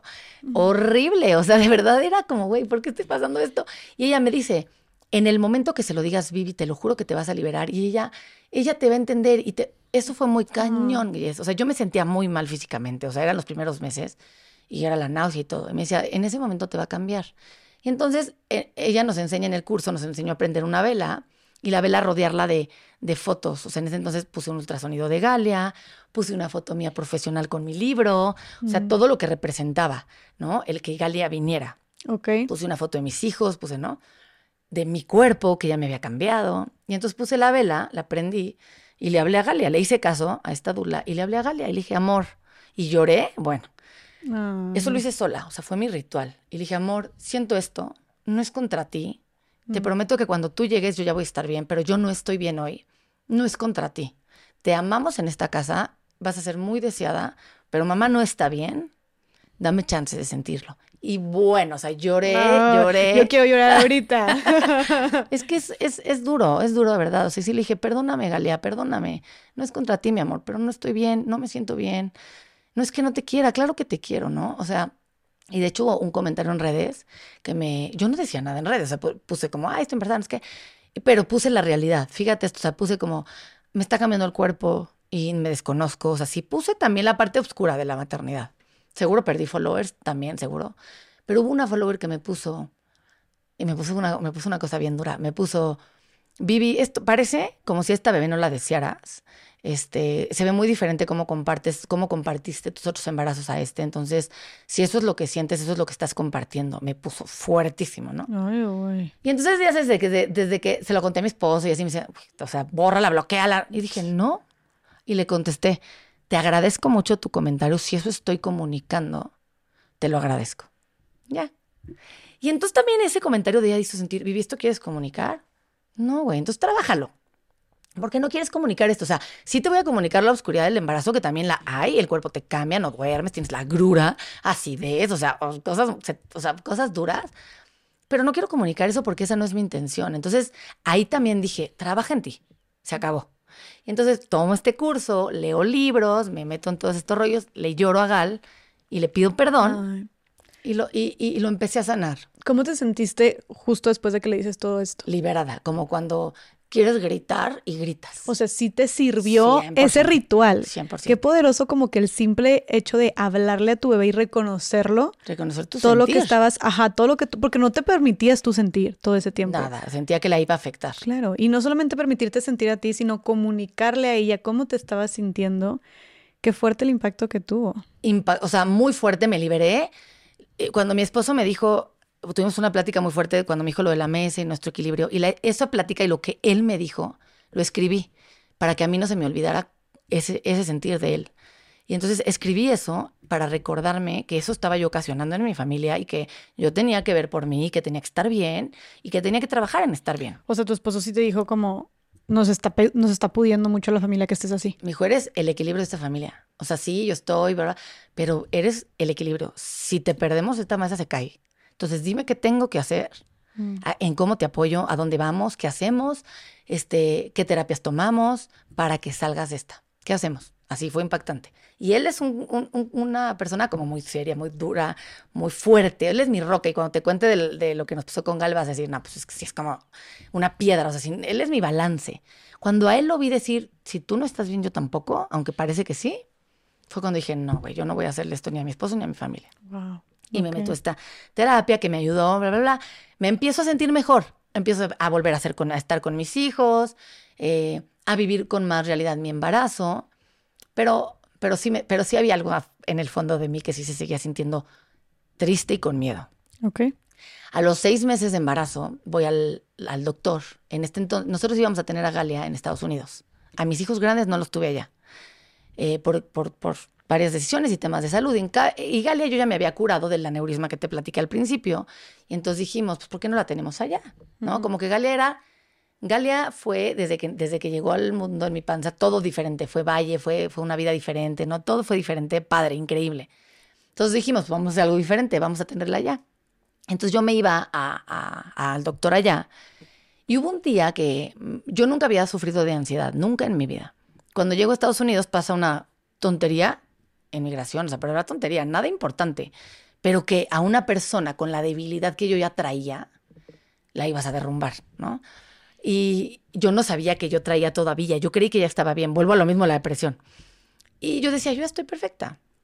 En migración pasa una cosa que me asusta un poquito, una tontería, ¿eh? O sea, desde, a ver, pero tú, ¿y por qué? O sea, me empiezan como a preguntar y me empiezo a poner nerviosa y como que, y, y sobre todo, como que yo dije, ¿por qué a mí? Yo qué, o sea, pero porque yo estaba muy vulnerable, o sea, yo eh, panzona, ¿no? Y una mujer como que me enfrenta feo, ¿no? O sea, se me empieza a preguntar, ¿en qué trabajas? Y, o sea, como que me empezó a generar algo que vuelvo a lo mismo. Si hubiera estado bien, no pasaba nada. Lo mismo con la depresión postparto. La depresión postparto tú me hablabas mal de mí y bueno, era el fin del mundo. O sea, hoy hablas mal de mí, bueno, es tu problema, no el mío. O sea, entonces estás vulnerable y yo estaba vulnerable. Pero yo hoy digo, oye, tenía que pasar, o sea, todo pasa por algo. Eso, tontería de migración, de verdad tontería.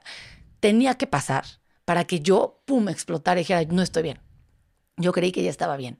Entonces pasa una cosa, esto, este, como que esta mujer me enfrenta y yo dije, güey, ¿qué te he hecho? ¿Por qué me estás tirando esa? Yo monísima y, y, me tira muy feo y me, o sea, como, no sé qué, qué fue, no sé qué fue, pero muy feo. Y entonces salgo como, y me dice eh, Jorge, mi esposo, ¿todo bien? Le digo, sí, todo bien, todo perfecto. Y yo, yo soy muy, soy tan intensa que si yo me quedo en mute, hay algo que no está bien, ¿no? Y ese día fuimos al mall y yo estaba en mute, no hablaba. Y Jorge, ¿todo bien? Y yo, sí, todo bien, todo bien. No hablaba.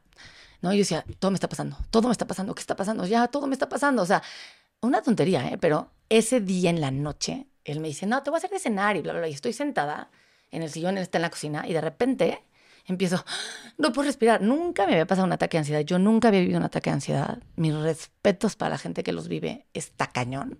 Sentí que me asfixiaba. Y empiezo, no puedo respirar, no puedo respirar, no sé qué.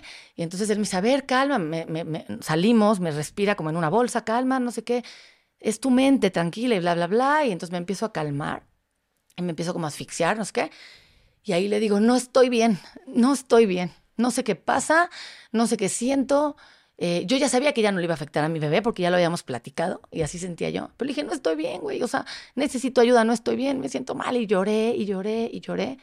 El día siguiente fuimos al ginecólogo y me dice la ginecóloga, en Estados Unidos eh, te atienden diferentes doctores. Lo menciono porque cuando platique lo que me pasó, entenderemos por qué no tenía yo la misma doctora. En ese entonces me tocó una doctora, creo que venezolana, no me acuerdo, no, no sé de dónde era, pero hablaba español y me dice, ¿cómo estás? Le digo, bien, el embarazo va bien. No es que me dijo, no, ¿cómo estás tú? Bueno, empecé a llorar.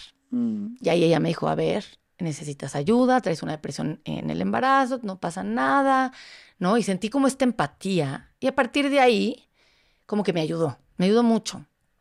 Por mil razones, eh, reconocí que también traía esta parte de, de depresión que yo decía, nunca en mi vida había, había sufrido depresión más que el posparto. ¿Por qué me toca siempre que estoy, porque con Michelle no me pasó nada? Entonces, ¿no? ¿Por qué? Y entonces esta doctora me ayuda, monísima, y, y, ya, y todo, y todo vuelve a tener un poquito más de luz durante el embarazo. Yo iba y venía de México a Estados Unidos para las citas de los doctores. Pero ¿cómo te ayuda? ¿No te medicó ni nada? Sí, sí, sí me medica. Ella me, me, decía medicar, eh, autorizado por ella en Estados Unidos, por supuesto que llegó a México y busqué a un psiquiatra y pregunté, ¿esto afecta a mi, bebé? Busqué a mi ginecólogo de México, ¿esto afecta a mi bebé? Busqué a mi pediatra. O sea, le pregunté a todo mundo. Y en esos casos me dijeron que ese antidepresivo en específico no iba a afectar a mi bebé, que afectaría más mi estado de ánimo. Okay. Eso, es, eso sí, y sí, para mí es importante decirlo, eso sí es cada quien, tus doctores, ¿no? O sea, hay, hay, hay antidepresivos que pueden afectar, hay antidepresivos que no, yo no sé, yo solo te cuento aquí mi experiencia y te digo que en ese entonces sí, sí me dieron un medicamento, era un medicamento muy parecido, mucho más leve que el que me dieron en, posparto, pero era de ese estilo. Me asesoré con todo el mundo, me tardé en decidir otra vez y lo decidí hacer. Y sí me ayudó. Me ayudó, me fue ayudando a encontrar un balance, me fui dando cuenta que en cada ultrasonido que no afectaba a mi bebé, que todo estaba perfecto.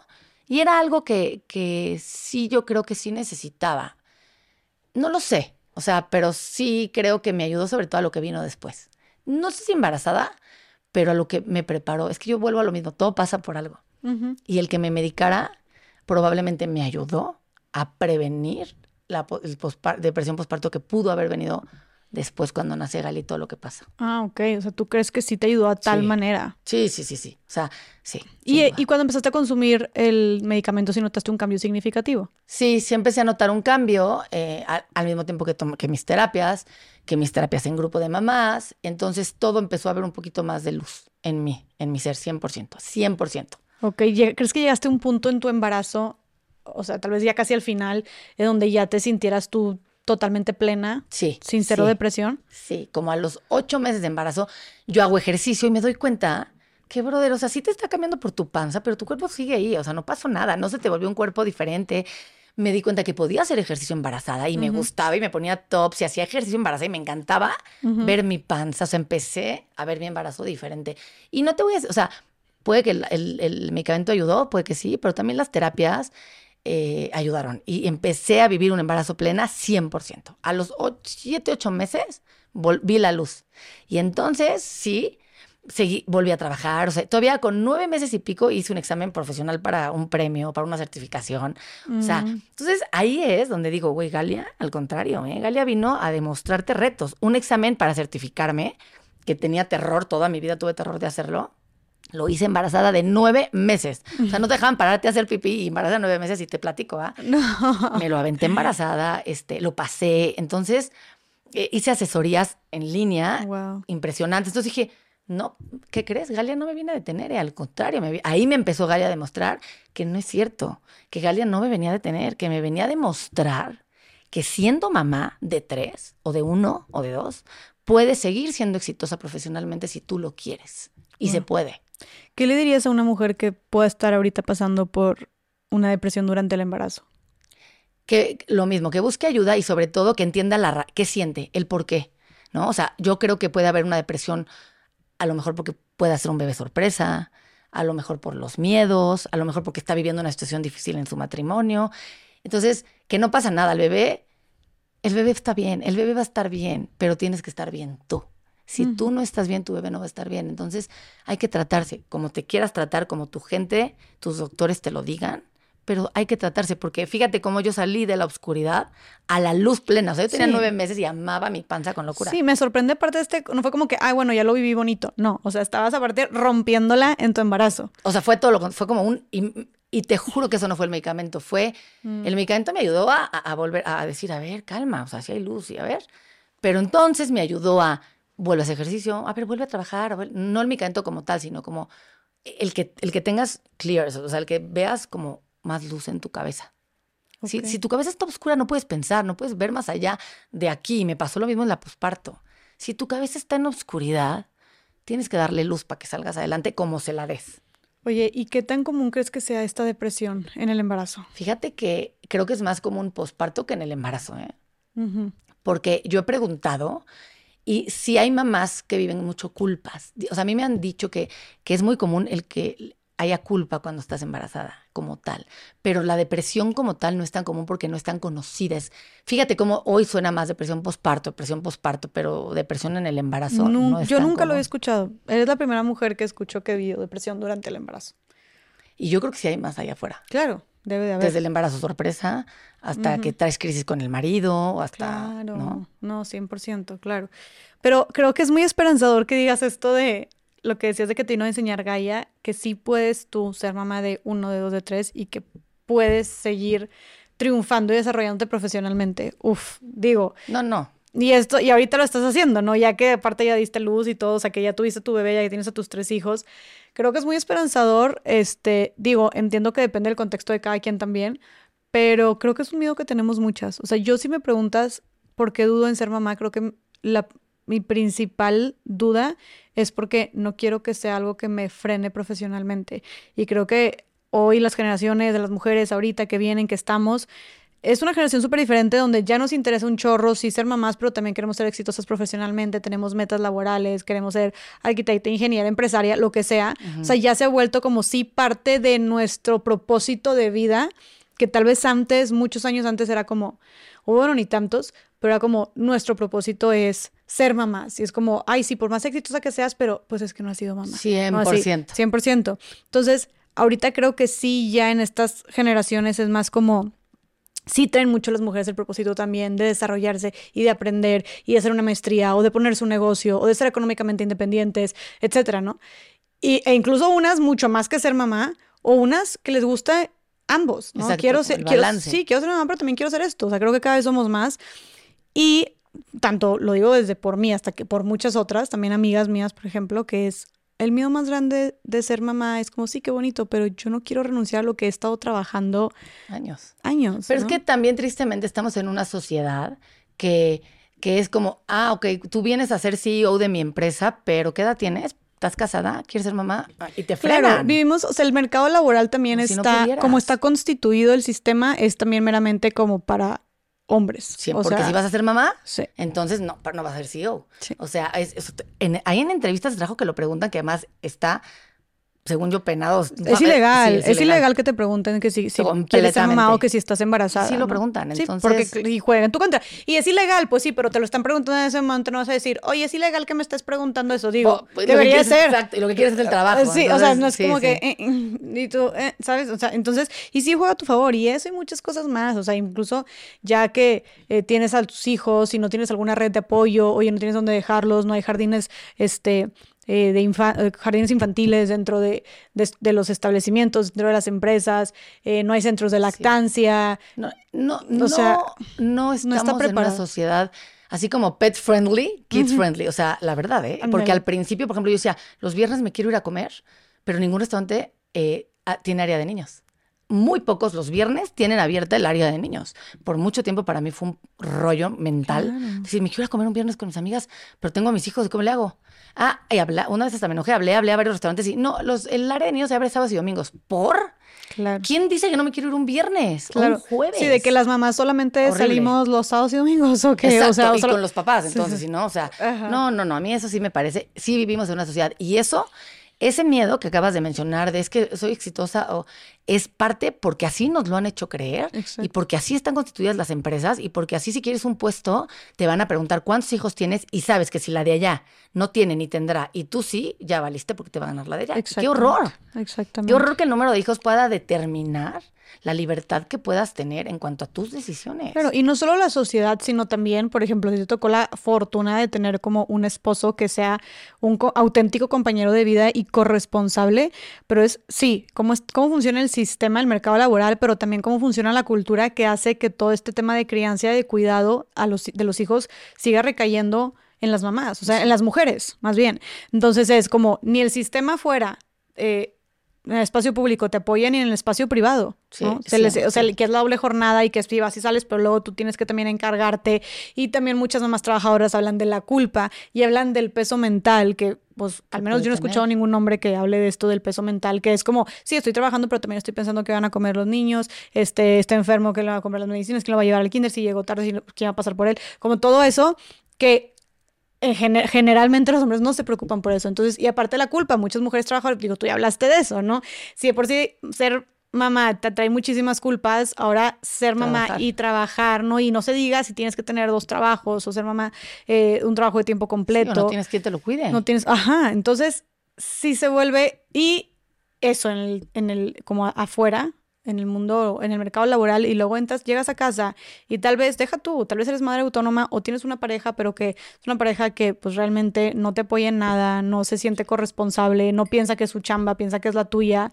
Em, y tú tienes que encargarte no solamente de cuidar a los hijos, sino también de hacer todo el trabajo doméstico. Oye, pues está, cabrón, no te ayudan, o sea, las mujeres, como está constituida nuestra sociedad, tanto en el espacio público como privado, no ayuda a que las mujeres podamos desarrollarnos profesionalmente. Y por eso sí asusta mucho y obviamente yo sé que depende de cada contexto, pero por eso eh, eh, a mí lo que me tranquiliza es que yo sé que obviamente si tengo hijos sería como con un auténtico compañero, eh, que yo sé que también le va a entrar, que también se va a poner la camiseta. Em, tengo la fortuna de que pues tengo mi propio, o sea que soy, soy, soy, soy, independiente, ajá, este, que yo manejo mis tiempos, tengo la fortuna de que tengo una red de apoyo, tengo el privilegio de que tal vez podría eh, contactar con, a, contar con alguien que, que, que, trabajara conmigo, que me apoyara. Entonces, muchas cosas que a mí me dan, a mí me tranquilizan en el de que, y a pesar de eso me da pavor. Exacto, imagínate quien no tiene todo eso. Imagínate quien no, exactamente. Que es muchísima gente lo que muchas mujeres lo viven. La mayoría, o sea, y me parece que la mayoría en México. Y mantenerlos y mantenerlos solas y no, no, no, es impactante. Entonces es vive lo de la maternidad, pero vive la preocupación económica, pero vive con quién, o sea, qué cañones. Entonces, y como mamá nos exigimos, porque yo creo que no hay una mamá que nos exija a sí misma. Exactamente, exacto. Bueno, y entonces, este Vivi, tienes, eh, te sientes mucho mejor, sales de esta depresión durante el embarazo. Exacto, vivo un embarazo, finalizo un embarazo increíble. Qué padre que le pudiste dar la vuelta de esa manera. 100%, me preparo, tomamos un curso, mi esposo y yo, de, em, ay, ¿cómo se llama? Cesárea humanizada. Tomamos un curso de cesárea humanizada que, que, que no conocíamos con mis primeros dos. ¿Y qué es cesárea humanizada? Es eh, el que te entreguen a tu hijo, luego, luego te acuerdas que te dije que me lo hacían taquito y apenas si le di un beso y se lo llevaban. El solicitar, ¿no? Que entrégame a mi hijo, luego, luego, si yo estoy bien, ponme a mi hijo en el pecho, eh, bájame la cortina, o sea, esta asesoría que nos da la misma dula que me ayuda en esta parte de, del embarazo, ella nos da esta asesoría a los dos de, a ver, así se van a preparar. Van a pedir cesárea humanizada, van a pedir que se baje la cortina. Cuando tú tienes una cesárea, te ponen una cortina, evidentemente, porque te abren el abdomen, ¿verdad?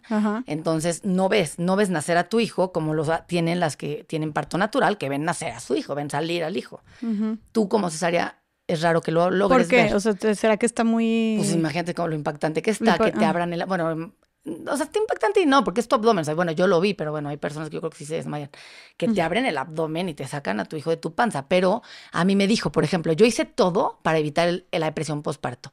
Y ella me hace en la asesoría, el lograr una cesárea humanizada te ayuda, porque químicamente a tu cerebro, o sea, esto sí es explicado por ella. Ella me dice, si de repente nace así, hay cesárea, programa, o sea, te programan porque así son las cesáreas, te lo abren, te lo, tu cuerpo no le estás dando el chance de ya nació. O sea, no, cuando es eh, parto natural, pujas, y entonces tienes todas estas horas de general, generar, ya sabes, como mil temas en tu cuerpo que te está avisando que ahí viene tu bebé. Cuando es cesárea es como, pum, pum, ya te abrieron, entonces tu bebé, tu cuerpo es como, what, ¿qué pasa, no? Y de hecho dicen que cuando es cesárea, por eso a veces tarda en bajar la leche.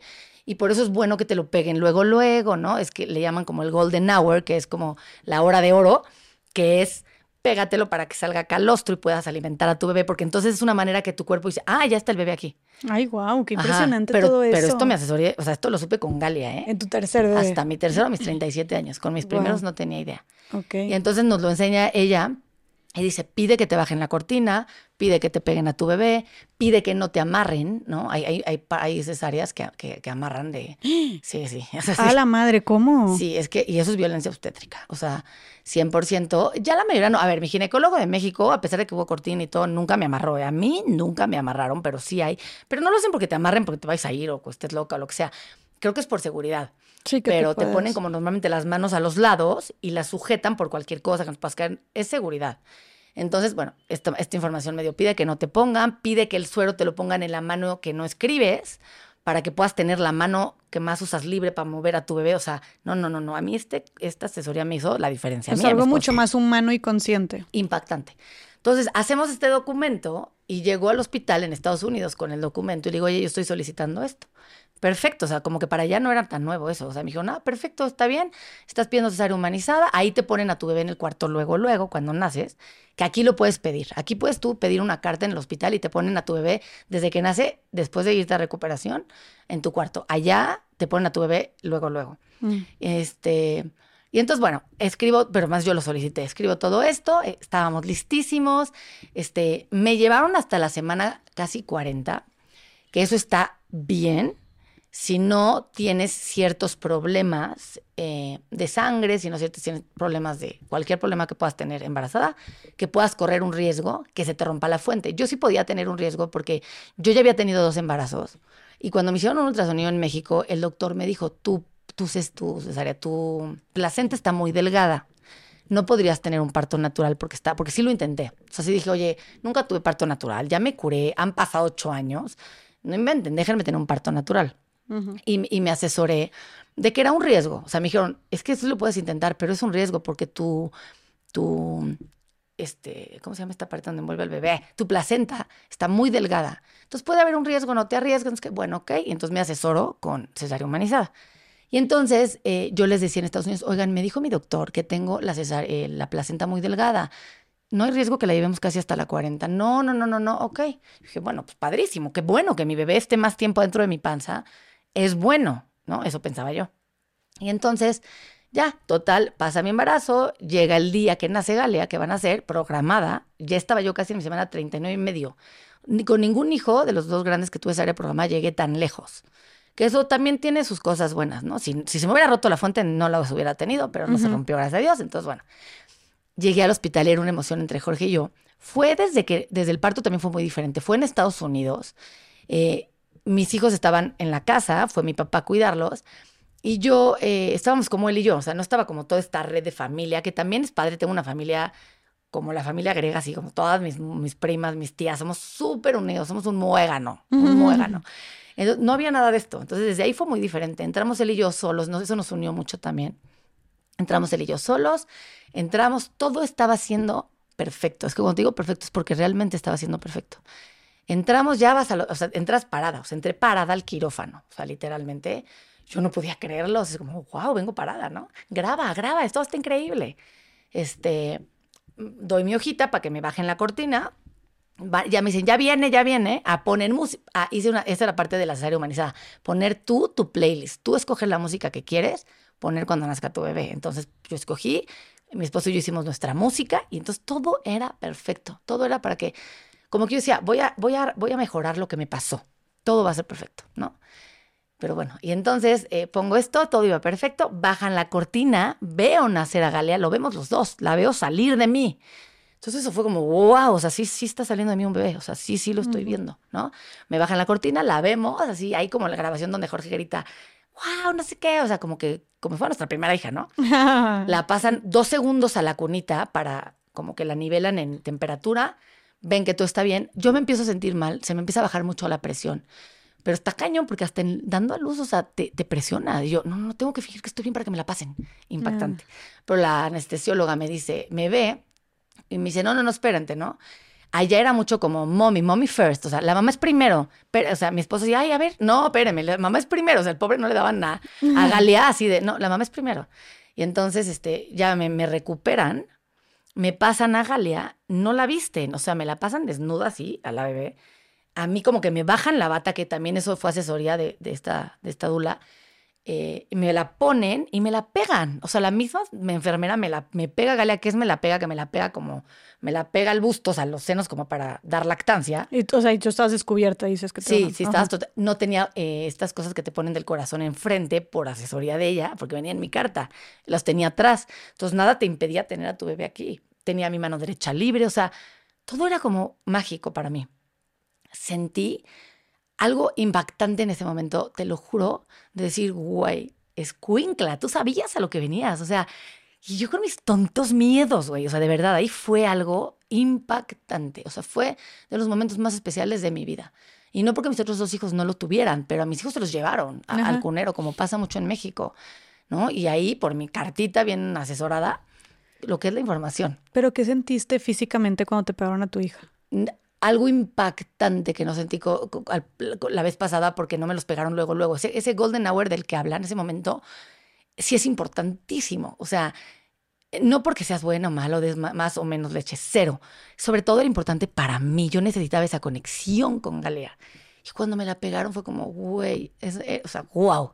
o sea, fue una, es inexplicable, ¿no? Yo creo que no tengo palabras para decirte lo que sentí. El mundo se paró alrededor de mí. O sea, porque aparte me estaban cerrando y yo de cuenta que yo no sentía nada. A mí me daba igual lo que pasaba abajo de mí. Yo tenía a mi bebé conmigo. O sea, éramos ella y yo con el mundo en pausa. Mm. Eso sentí. ¿Y cuál es la explicación médica o científica como para, para luego, luego pegarte a tu bebé una vez que nace? que haces que tu cuerpo diga, ah, ya está el bebé aquí. O sea, y como más como Para tuvo la- cesárea Para la lactancia. para la lactancia. Ah, es, dicen que es un gran porcentaje del éxito de la lactancia exitosa. O sea, es un gran porcentaje para tener una lactancia exitosa, pegártelo o pegártela luego, luego que se pueda. Porque entonces tu cuerpo en ese momento empieza a generar, no tengo idea médicamente cómo se llame, lo que empieza a generar que dice, ah, ya está el bebé, hay que darle de comer, necesita alimentarse. Y tal cual. Con mis hijos nunca me salió leche al principio. Y con Galia yo dije, ¿cómo? Ya te, te empezó a salir. lo que en mi vida, ¿eh? O sea, yo hacía una onza así. Y yo decía, ¿qué pasa? O sea, empezó una- luego, luego a comer la Claro, empezó luego, luego a comer. O sea, nunca habíamos visto ni mi esposo y yo eso. Eso me parece impresionante, de que Fue tenía minutos de vida y ella ya sabía dónde comer ¿Qué y hacer? cómo O sea, la comer. enfermera nada más le agarró la cabeza, la pegó, como que le ayudó como con la boquita y ella empezó a comer sola. O sea, Wow. y fue, y entonces me terminan Impresionante. Y me la dejan en el pecho. Nunca me la quitaron. Galia, salimos de recuper- salimos del quirófano con Galia acostada boca abajo en mi pecho con la cobijita, o sea, no, con, no envuelta, eh, desnuda ella y yo de enfrente, tapadas, abrazada y mi esposo caminando al lado. Así salimos del quirófano. Entonces fue como, estoy viviendo otro, Sí. o sea, ¿qué Tú en, en un sueño, o sea, tú flotando. Claro, porque pues a veces cuando tienes que tener cesárea hay muchos impedimentos o no, aquí era como todo perfecto. No, no puede ser todo perfecto. Era todo perfecto. Hasta que llegamos a recuperación, mi bebé estaba pegada a mí, todo era increíble, mi esposo una adrenalina, le hablábamos a todos, ya estamos, todo está increíble, bla, bla, bla. Y en eso me empieza a bajar la presión, pero de que empezó a sonar la alarma, fuertísimo y yo le digo a mi esposo, hijo, me está bajando la presión. Pero nunca me quitaron a Gale, yo nunca la solté, a pesar de cuando te baja la presión, pues evidentemente, o sea, pierdes como fuerzas, como que te desvaneces. Nunca me la quitaron a pesar de eso, entonces, y yo nunca la solté. Y empecé, me está bajando la presión muchísimo, no sé qué, me empecé a sentir mal, noté que las enfermeras se, se asustaron. Algo vieron en el monitor, que mi presión bajó, y sí, sí bajó, muy cañón, pero muy cañón. Y en ese momento sí me sentía yo mal, pero yo estaba en mi burbuja. Entonces, este, las enfermeras se angustiaban, ¿dónde está la doctora? Pero así, ¿no? Y te digo que ahí, la que te, la que hace que nazca tu bebé, o sea, la que me hizo la cesárea, yo ya no la volví a ver, yo ya no la volví a ver. No tienes tu mismo doctor.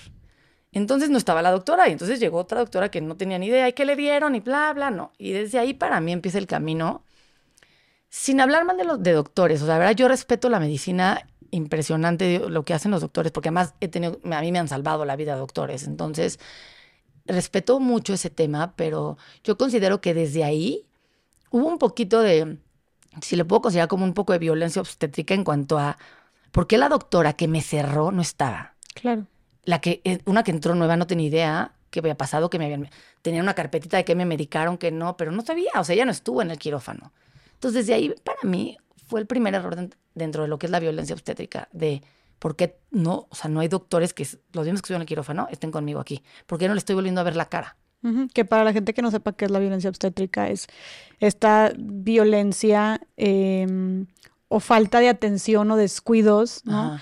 Que puede haber, malos tratos que puede haber tanto durante el embarazo de la mujer como en el parto. Exactamente. Por parte del personal médico. Exactamente. Y, que, y que hay dos, hay varios tipos. O sea, existe, por ejemplo, de que podías tener parto natural y te llevaron a cesárea por temas, no sé. O sea, hay de todo. Claro, hasta insertarte un DIU sin tu consentimiento es violencia obstétrica. Hablarte mal, o sea, presionarte, hablarte mal, o no ponerte anestesia, o obligar a tenerte, o, obligarte a poner anestesia. O sea, como. Cuando tú no quieres. Sí. O sea, sí, hay muchísimas formas de. pero pues sí, es violencia por parte del personal médico durante el embarazo o el parto. Y en mi caso fue a partir del, después de, la cesárea, o sea, fue después de la cesárea. Eh, y entonces me, dan, me, dan algo para regular la presión y me llevan a mi cuarto con mi bebé y mi esposo. Empieza a pasar el tiempo y yo no me sentía bien, pero pues yo estaba más preocupada por la lactancia, o sea, porque estaba dando leche, porque tenía leche y yo no podía creer que tenía leche, entonces era una emoción de que tenía yo leche, ¿no? Y en eso eh, me dolía mucho el abdomen, empecé a sentir un dolor, de verdad te diría que es el dolor más fuerte que he vivido y que he sentido. Entonces yo entraban enfermeras diferentes y yo les decía, oiga, es que, o sea, imagínate esto en inglés además, o sea, ni siquiera en mi idioma principal. Ay, no. Y con una bebé recién nacida y sola con mi esposo, porque no podía ir nadie más. Uno, porque no estábamos en México, pero y dos, porque todavía estaba el tema COVID. Entonces no podían entrar tampoco mis hijos, no podía entrar nadie. Estábamos mi esposo y yo solos. Y entonces me siento muy mal, por favor. Entonces, a ver, agarren tantito a la bebé. Y, y, me empiezo a sentir mal y me daban medicamentos. No, a ver, tómate esto. Son gases de la cirugía, ¿no? Gases de la cirugía es cuando te abren, entra, entra como aire al cuerpo y se siente, porque los he sentido en otras cirugías, se, se siente como si fueran como reumas, como dolores corporales muy feos. Pero no, yo sabía que no era eso. Y yo les decía, te lo juro que les decía, por favor, no es eso lo que estoy sintiendo, escúchenme bien, me duele mucho el abdomen no, no, no es eso, tranquila, a ver, no sé qué, y te lo juro, me daban medicamento tras medicamento y no me lo quitaba, o sea, yo tenía opacios de medicamento, eh, Oxycode, que es uno de los medicamentos más fuertes, puesto en la vena y no me quitaba el dolor. Este, una de las enfermeras me decía, ah, porque aparte Galia nace el 20 de diciembre y yo quería estar con mis hijos para Navidad, o sea, ¿cómo? Yo me iba a ir, o sea, dos, tres días máximo en el hospital y yo me iba. Entonces, eh, pasan 24 horas y yo seguía con el dolor, pero para mí el dolor empieza a pasar a segundo plano, como la vida de las mamás, es lo que te dije al principio. Nos dejamos en un segundo plano porque de verdad nos pasamos, algo pasa en nuestro cerebro que nos pasamos para atrás. Y nuestro hijo es primero, nuestro hijo es primero, nuestro hijo es primero. O sea, tú sintiendo que te morías de dolor, pero, mi pero eh, tú eh, dándole lactancia a tu hijo. Claro, y mentalmente yo bloqueé el dolor, ¿eh? O sea, hoy que lo pienso, digo, yo lo bloqueé. O sea, el nivel de dolor que traía por lo que tenía, lo bloqueé. Y durante 24 horas lo tuviste. Claro, dormí con eso. A las 4 de la mañana me levanto y de, ah, no puedo, me muero del dolor. Ya estamos hablando que era 21 de diciembre. Este, por favor, hablen. Medicamentos, medicamentos, así me traían con medicamentos. El 21 de diciembre en la tarde me dice una enfermera, son aires. Y si te quieres ir para Navidad, ve la, ve Es que sí, eso sí estuvo rodo. Si te quieres ir para Navidad con tus hijos, tienes que pararte porque si no caminas, no te van a dejar irte. Entonces yo viví como mis hijos grandes me esperaban. Entonces me obligué a pararme y yo traía una hemorragia interna que descubrieron después. Nadie sabía. Y yo estaba desangrándome por dentro y yo parándome No, bien. en el abdomen. Entonces Y los médicos obligándote a pararte, Claro, presionándote para pararte. la enfermera me, me, me dijo, ¿te quieres Ay. ir? Párate. Y yo, y Jorge, pero es que le duele mucho. Mi esposo decía, le duele mucho. Y yo, Jorge, espérame, no, sí me puedo parar. A ver, detén a Galia, me voy a parar porque yo me quiero ir, porque yo me quiero ir. Y ese, esa interesa tuya, yo decía, puede más con mi salud, puede más con mi dolor, pero no, ¿qué crees? No puedo más. Eh, me paro, me trato de parar y o sea, yo puedo, yo puedo, yo puedo. Por supuesto que no, traía una hemorragia interna y nadie lo sabía. Y me paro, me desvanezco, volví el estómago. Y ahí fue cuando dije a la enfermera, te suplico que le hables a un doctor. Yo no tengo, yo estoy mal, yo tengo algo. Por favor, escúchenme. Me acuerdo, le agarré la mano, dije, te lo suplico. Esa, esa enfermera fue mi ángel, porque fue la única que me escuchó. Te juro, Jess, le dije a miles de enfermeras, me tiraban a loca. Ni uno, ni un doctor en ese hospital, y en un hospital privado, De Estados Unidos. de Estados Unidos. Ningún doctor me levantó la bata. Nunca. Si alguien me hubiera levantado la bata, se hubieran dado cuenta que yo tenía el abdomen completamente morado. Ellos decían, ¿está sangrando de abajo? ¿Está sangrando la nariz? ¿Está sangrando de orejas? No, entonces no hay hemorragia. No, no tenía, estaba sangrando por dentro sin que hubiera una, una salida, que yo creo que es hasta peor. O sea, tu abdomen. Estaba completamente lleno de sangre. ¿Y de dónde surgió esta hemorragia? Después se dan cuenta que la hemorragia viene de atrás de mi vejiga, porque cuando cierran, no cauterizan una parte de atrás, una de las venas de atrás, y fui chorreando. Entonces fueron gotitas. Si hubiera sido más, no la cuento, no, no, no, no, no la libro, o sea, me desangro. Gracias a Dios, fueron, eran, yo iba goteando. Entonces por eso duré 24 horas viva, porque yo ya tenía la hemoglobina en, no sé bien en números, pero sé que no puedes tener menos de tres, una cosa así, y yo tenía cuatro. Tres te mueres. O sea, una cosa a ese nivel. Eh, le agarro la, mano a una enfermera, la veo a los ojos y le digo, te suplico, háblale a un doctor porque yo no estoy bien, por favor, escúchenme. Yo me he operado muchas veces, yo no estoy bien, háblenle a un doctor, yo no estoy bien. Me escucha y va por una doctora venezolana, gracias a Dios, súper joven. Entra y me dice, a ver, ¿qué pasó, Vivi? Le dije, por favor, qué bueno que hablas español. Le dije, escúchame bien, no estoy bien, no puedo el dolor, yo tengo algo dentro de mi cuerpo, no estoy bien, ayúdame, por favor. Me acuerdo perfecto que le dije. Y me dijo, ok, te voy a hacer una resonancia magnética. Para esto, Galia nace el 20 de, jul de, de diciembre a las 9 y pico de la mañana y esto ya era 21 de diciembre a las 8 de la noche. O sea, yo llevaba más de 24 horas con la hemorragia. Llegan por mí, no me podían mover, no me podían sentar en la silla de ruedas, o sea, de verdad era un dolor. Me bajan al MRI, a la resonancia, me meten, me sacan, me suben y ya yo le decía a mi esposo, bueno, ya, por lo menos ya van a saber qué tengo, ya que me mediquen, yo me quiero ir mañana. Sí, ajá, claro. Entra la doctora a los, de verdad, 10 minutos, se para al lado de mi cama, al lado izquierdo, yo no me, no, o sea, me acuerdo de ese momento, se para al lado de mí y me dice, Vivi, eh, ya salieron los resultados de tu resonancia, tienes una hemorragia interna en el abdomen que lleva más de 24 horas sangrando. Bueno. Te tenemos que operar ya, si nos das la autorización. Fue como un, o sea, pum, o sea, fue como un, fue, o sea, pasaron por mi cabeza mil cosas. Sí, yo decía, ¿por qué? O sea, eh, ¿por qué estoy viviendo esto? O sea, no, no, estoy, no, ¿qué está pasando? Estamos solos, mi esposo y yo aquí, ¿qué pasa? Y me acuerdo que le hice una pregunta probablemente tonta en ese momento por lo que me contestó, porque pues, ellos son doctores y más allá, tienen la obligación de decirte la verdad. Y mi primera pregunta fue, ¿cómo? ¿Me puedo morir? Fue lo primero que le pregunté. Y pues te tiene que, ella te tiene que decir la verdad. Entonces volteó y me dijo, sí, te tenemos que operar ya. Imagínate que te digan, sí no. te puedes morir a tus 37 años con tres hijos, Con dos esperándote, un bebé, Tu bebé recién nacida. tu esposo solo con la bebé en brazos, con los ojos, mi esposo tiene los ojos muy grandes, los peló como platos. Y me acuerdo que lo volteé a ver a él y le dije, no, no, pero ¿cómo yo no me puedo morir? Yo tengo hijos, no me puedo morir. Ya llévame a operar. Y, Mm. este, y me dijo, Ay, sí. ¿lo autorizas? Fue horrible, o sea, fue horrible. O sea, hoy te lo cuento aquí muy abierta, pero me lo hubieras preguntado hace un año, yo te lloraba aquí. ¿Tu fue- esposo cómo reaccionó cuando dijeron? mi esposo se estaba muriendo por dentro y me lo confesó después, pero en ese momento, de verdad, él, él tenía un... Me volteé y dije, ¿tienes miedo? Y me dijo, no, Vivi, para nada, es una cirugía más, tú puedes, vamos, órale, ya, de una vez. Entonces yo decía, ah, bueno, si él no tiene miedo, estoy bien, entonces todo está bien. Si él no tiene miedo, no pasa nada. Eso fue un parteaguas en, mi- en ese momento para mí, porque yo estaba, nunca había vivido- tenido tanto miedo, y no por mí. Tú dices, bueno, me muero, ya no me enteré, pero mis hijos. Y sí te entra en la cabeza, ya no los voy a ver crecer. Y sí sentí, ahí fue como, entonces, ¿por qué me embarazó? O sea, ¿por qué me mandaste, Dios, universo, un hijo?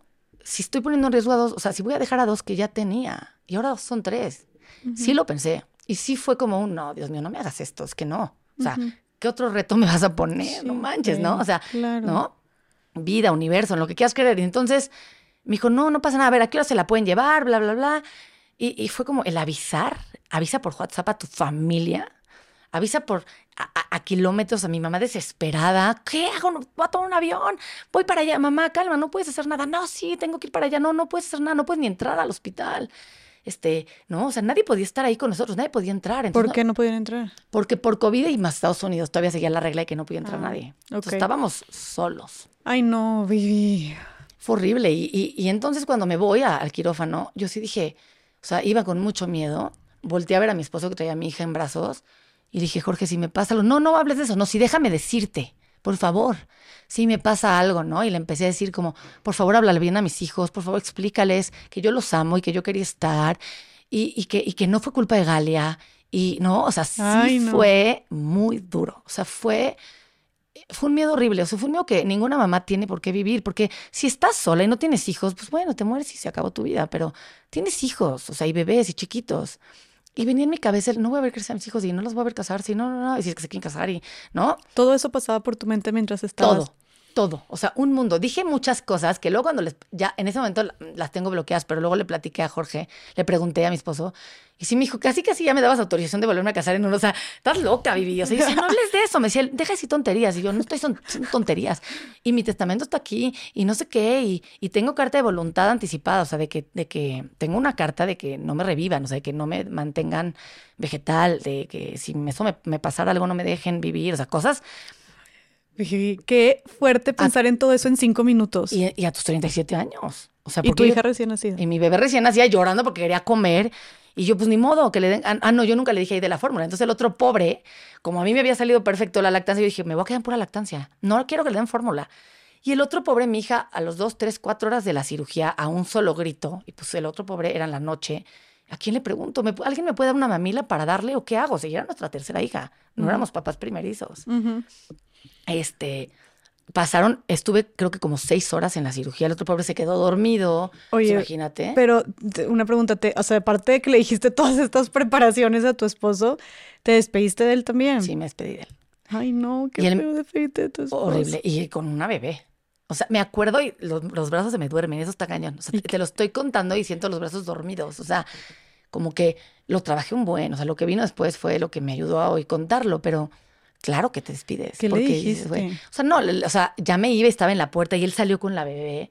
Y le dije, güey, gracias, te amo, te amo y si yo no estoy, tienes que ser feliz y tienes que sacar a los bebés y todo va a estar bien y, te amo y acuérdate siempre y gracias por ser mi roca. Y el otro primero, en una negación, era, no me, deja de decirme. Le dije, no, no me digas que deje de decirte, por favor, déjame decirte. Y, y le dije, tengo mucho miedo. O sea, me fui y me acuerdo que le di la mano y le dije, tengo mucho miedo. Y él me dijo, te veo aquí regresando, aquí te esperamos. Esas fueron sus últimas palabras. Yo es que me dijo, Vivi, aquí te esperamos, te amo, aquí te esperamos, te esperamos. Entonces que esto era como una señal de decir, me espera, a mí me espera mi familia, yo tengo que estar bien. Y hace poquitito, justo venía regresando al del gimnasio y me dijo, no sé cómo ahorita me venía acordando del miedo que tuve de, uy, me voy a quedar solo. Y, y sí tengo miedo por mis hijos, pero ¿qué voy a hacer sin Vivi? O sea, ¿me entiendes? O sea, él dijo, tenía mucho miedo, güey. O sea, ¿qué iba a hacer sin ti? ¿Qué íbamos a hacer sin, ti? ¿No? O sea, te dije que, este balance en la mesa no funcionaba sin ti, ahora te vamos a perder, ¿no? Y, fue horrible, o sea, sí fue un momento muy duro. Claro, claro. Muy duro que no se lo hizo a nadie, a nadie. Porque decir, güey, o sea, ¿por o sea, ya no voy a ver a mi bebé. Mis hijos grandes, cuando les dije adiós en mi casa de, bye, niños, este regreso con la bebé, güey, no voy a regresar. ¿Qué les van a decir? Fue horrible, o sea, fue horrible. Y lo que vino después también fue muy feo. O sea, el miedo a poderme ir y dejar tres hijos fue muy fuerte. Me bajan a quirófano y, se siente una soledad muy fea, porque además me dejaron, desde ahí también yo ya viví mucha violencia. Me dejaron en, en, en, en preoperatorio mucho tiempo. Y, porque tuvieron otra emergencia y entonces viví ahorita y yo, ¿cómo? Me estoy desangrando. Y fue horrible. O sea, eh, estaba muy asustada y lloraba y veía la hora y veía el reloj y decía, bueno, avísenle a alguien, avísenle a mi esposo que no me han metido. Se va a asustar. esta, este, el anestesiólogo me acuerdo tanto de él porque estaba como enojado de estar ahí. Eh, ya era Navidad, o sea, era, cerca de Navidad ya nadie estaba contento de estar ahí. Entonces fue como, bueno, a ver, ahorita regreso, vamos a ir a. Hay una cesárea de emergencia y yo, como, o sea, tengo una hemorragia interna, estás diciendo que me estoy muriendo y vas a ir a atender una cesárea. Entonces ahí empecé yo como a gritar de, de, de, de alguien ayuda, o sea, duérmanme, estoy en, pero, pero, o súbanme con mi esposo y mi hija, mi hija necesita comer. Fue horrible esa violencia que viví y fue inhumano, la verdad. O sea, de verdad. Claro. Gracias a Dios al lado de mí había una enfermera cubana muy linda, una señora grande. Y, y, yo le decía, por favor, diles que me duerma, que no me tengan así. Pero yo lloraba, o sea, esto te lo cuento aquí, pero yo berreaba, estaba desesperada. Y entonces dijo, me acuerdo perfecto que fue, dijo, está pidiendo que la duerman, duérmanla o súbanla con su familia, si no la van a meter ahorita. Fue muy feo, o sea, no, no, o sea, me enojé mucho con la situación, con los doctores, Claro. con todo. Me durmieron, me, me sedaron. Y acto seguido, me despierto ya en quirófano cuando ya me iban a dormir. Y me acuerdo perfecto que ya nada más dije, Dios mío, ayúdame a volver a abrir los ojos. Y pum, me quedé dormida. Pasaron seis horas, evidentemente abren mi abdomen y se encuentran con una hemorragia gigante. Se tardaron más de 24 horas, ya, ya íbamos para dos días. Y eh, tuvieron que limpiar completamente, me tuvieron que transfundir millones de bolsas de sangre. Este, limpiaron la hemorragia, limpiaron todo, y, pero gracias a Dios me salvaron. Esa doctora venezolana me salvó la vida. Eh, una joven, tenía, me acuerdo que era más chica que yo. Me acuerdo porque aparte le dije, me acuerdo que cuando le dije, me puedo morir, no es que le dije, ¿qué edad tienes? Y me dijo, 34. Y entonces, eh, primero dije, ¡ay, Dios mío, me va a salvar la vida alguien de 34! Y dije, luego dije, tú también empezaste tu carrera joven y hubo mucha gente que no creyó en ti y fuiste y lograste más cosas que mucha gente más grande. Entonces la edad no te lo va a decir. Y le dije, ok, tú me vas a salvar la vida. Está bien. Wow. O sea, no deje que esa, la edad fuera un miedo. Claro. ¿Me entiendes? Y, y qué fuerte no, o sea, no dejarte llevar por este prejuicio cuando estaba, era una situación de vida o muerte. Claro, porque además pasa, ¿eh? O sea, te apuesto que hay gente que. No, alguien más grande. Claro. Y aparte, qué horror ella de haber dicho, "Pues, ¿por qué me preguntas mi edad? ¿no? O sea, ¿Qué edad tienes? ¿Y qué, qué eres? ¿Especialista en qué? Me acuerdo que le empezamos a preguntar Jorge y yo, o sea, mi esposo y yo, de, ¿eres qué? Es- ¿Especialista en qué? O sea, porque yo nunca te he visto y tú me vas a. tú- o sea, de, de ti depende mi vida. ¿Dónde está la doctora que, me, que, que, que, que hizo la cesárea? Nunca la volví a ver. Ya no la volviste a ver. Me habló para pedirme una disculpa, pero nunca la volví a ver. Y entonces despierto y me acuerdo que volteé a ver el reloj, eran como las 4 o 5 de la mañana cuando me habían metido a las 12 de la noche, 11 de la noche. Y empecé a gritar, no me acuerdo qué grité, pero sí sé que gritaba y mi voz es bastante ronca. Entonces sí sé que gritaba con todas mis fuerzas de llévenme a mi cuarto, ¿cuánto llevo aquí? O sea, porque la enfermera que me, me metió, la, la cubana, me decía, sí, mi amor, ya ahorita te van a subir. Yo, súbanme ya, súbanme ya, avisen a mi esposo. Ya le avisaron, ya le hablaron, háblale a mi esposo. Estaba como una loca yo. Quiero ver a mi bebé, quiero ver a mi bebé. Yo solo quería ver a mi bebé, pero estaba viva. Y entonces me suben y lo primero que dije cuando me metieron, a- o sea, cuando entro al, al- cuarto y me recibe mi esposo, eran las 4 o 5 de la mañana, eh, le dije, quiero demandarlos. Eso fue lo primero que dije, o sea, estaba muy enojada. Dije, ¿podemos demandarlos? Podemos demandarlos porque todo esto que me han hecho no es justo, no es justo, quiero demandar. O sea, yo gritaba que quería demandar, qué bueno que hablaba en inglés, porque gritaba, quiero demandarlos, es que no es justo, no sé qué. O sea, Jorge, calma, ya estás aquí. Sí, vamos a ver qué hacemos, pero ya tranquila. Estás viva, como Estás que viva. diciendo estás viva. Y aparte también, aparte por todo el trato que te dieron, pues lo que sucedió de la hemorragia fue por un error médico, ¿no? O sea, que no cerraron bien.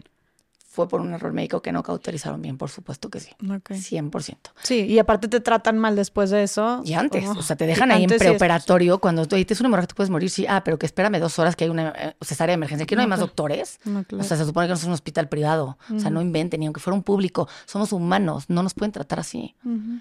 Y ya me empiezo a recuperar, despierto, me vuelven a pasar a mi bebé, ya no me salía la misma leche, yo no entendía por qué, perdí una cantidad de sangre enorme, tenía anemia, no me lograban recuperar la hemoglobina, si tú ves fotos mías yo estaba blanca como un fantasma, este, muy débil, Eh, me dieron muchísimos, eh, o sea, me transfundieron muchísima sangre y me tardé mucho en recuperar, ya te estoy hablando 22, 23 de diciembre, y vein- ni decirte 24, ¿verdad? Eh, el 24 es Navidad, y mis hijos, ¿dónde está mi mamá? ¿Por qué no llega mi mamá? Mis hijos ya conscientes, 8 y 7 años.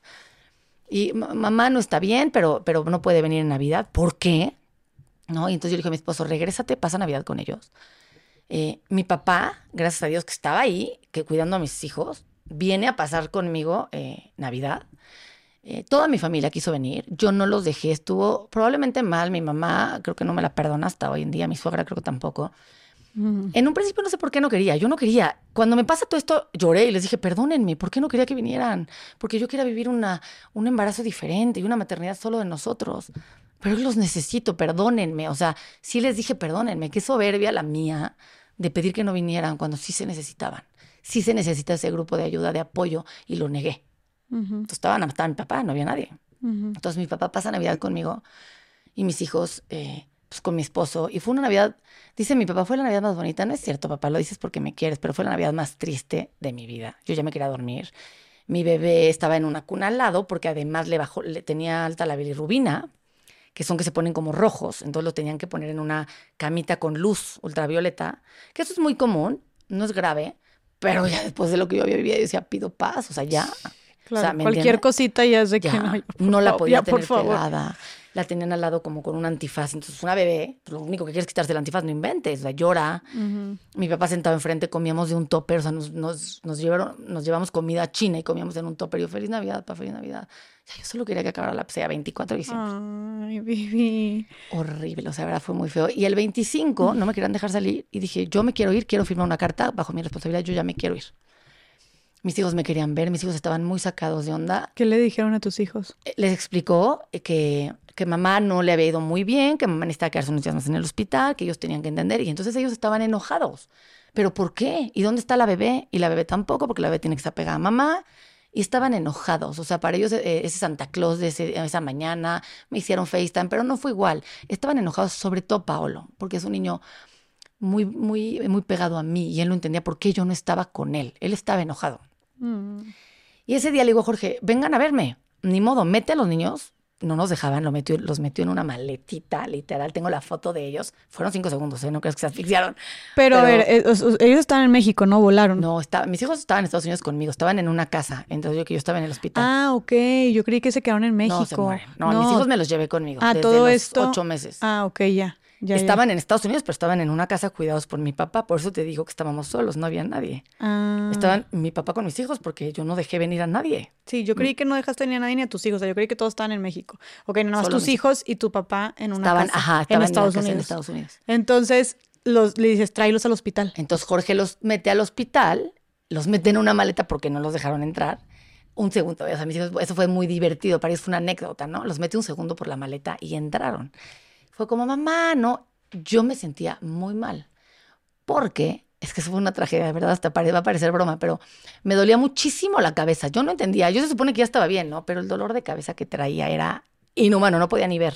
No entendía. Yo dije, bueno, es la sangre, es la sangre que perdí. Me entra una enfermera y me dice, le digo, es que me daban café, me dan medicina. No le daban, es que de verdad no le daban con nada. Y la enfermera me dice, a ver, voy a hacer una... La misma enfermera que agarré del brazo mi ángel, que le habló a la venezolana, esa misma me dice, a ver, déjame hacer una cosa. Y baja mi cama, esto fue un poquito antes de que entraran mis hijos, y gira mi cama para atrás, o sea, me, me, acuesta completamente y se me quita el dolor de cabeza, pero se me quita, o sea, no tenía dolor de cabeza. Me pone en derecha y me daba. y es un, es, sangre, es un dolor que da cuando te ponen la epidural, es un riesgo, no sé cómo se le llama ese dolor, pero es un riesgo que existe cuando te ponen mal la epidural. Entonces imagínate. Te pusieron mal epidural. Claro. Le picaron mal al nervio, se da un nervio como al cerebro, que es un riesgo que pasa. O sea, te juro que yo decía, ya, pues ya que me caiga un rayo. O sea, ya, en ese momento. no, y aparte tú dices, güey, qué güey, te a Estados Unidos de que pensando en la mejor calidad. Y bolas. O sea, yo decía, ay, háblele a mi doctor, ¿no? O sea, y hoy es algo que puede pasar, 25 de diciembre. Y los que te pueden ayudar no están aquí, había que subirte una ambulancia, llevarte a la ciudad, porque esto era como, como en las afueras, y yo, no, no, es que ¿cómo está pasando todo esto? Es que ¿por qué me está pasando todo esto? Es un dolor muy común que da, que puede pasar cuando que te ponen mal epidural y que se puede quitar de dos maneras, dejando que pase tiempo o inyectándote tu propia sangre en la espinilla, o sea, en la, en la donde te inyectan para la epidural, inyectándote tu propia sangre, no me preguntes médicamente, no lo sé, pero esa es una manera que te pueden ayudar. Hay un riesgo enorme de que te puedas quedar inválida y te hacen firmar. A la madre. Pero lo firmé. Yo decía, güey, no. no puedo. Yo ya. ¿Neta lo firmaste? Estaba desesperada. Yo decía. O sea, te dolía mucho. Me dolía mucho la que yo ya me quería a mi casa. Es que yo ya me quería ir con mis hijos. Esa desesperación era.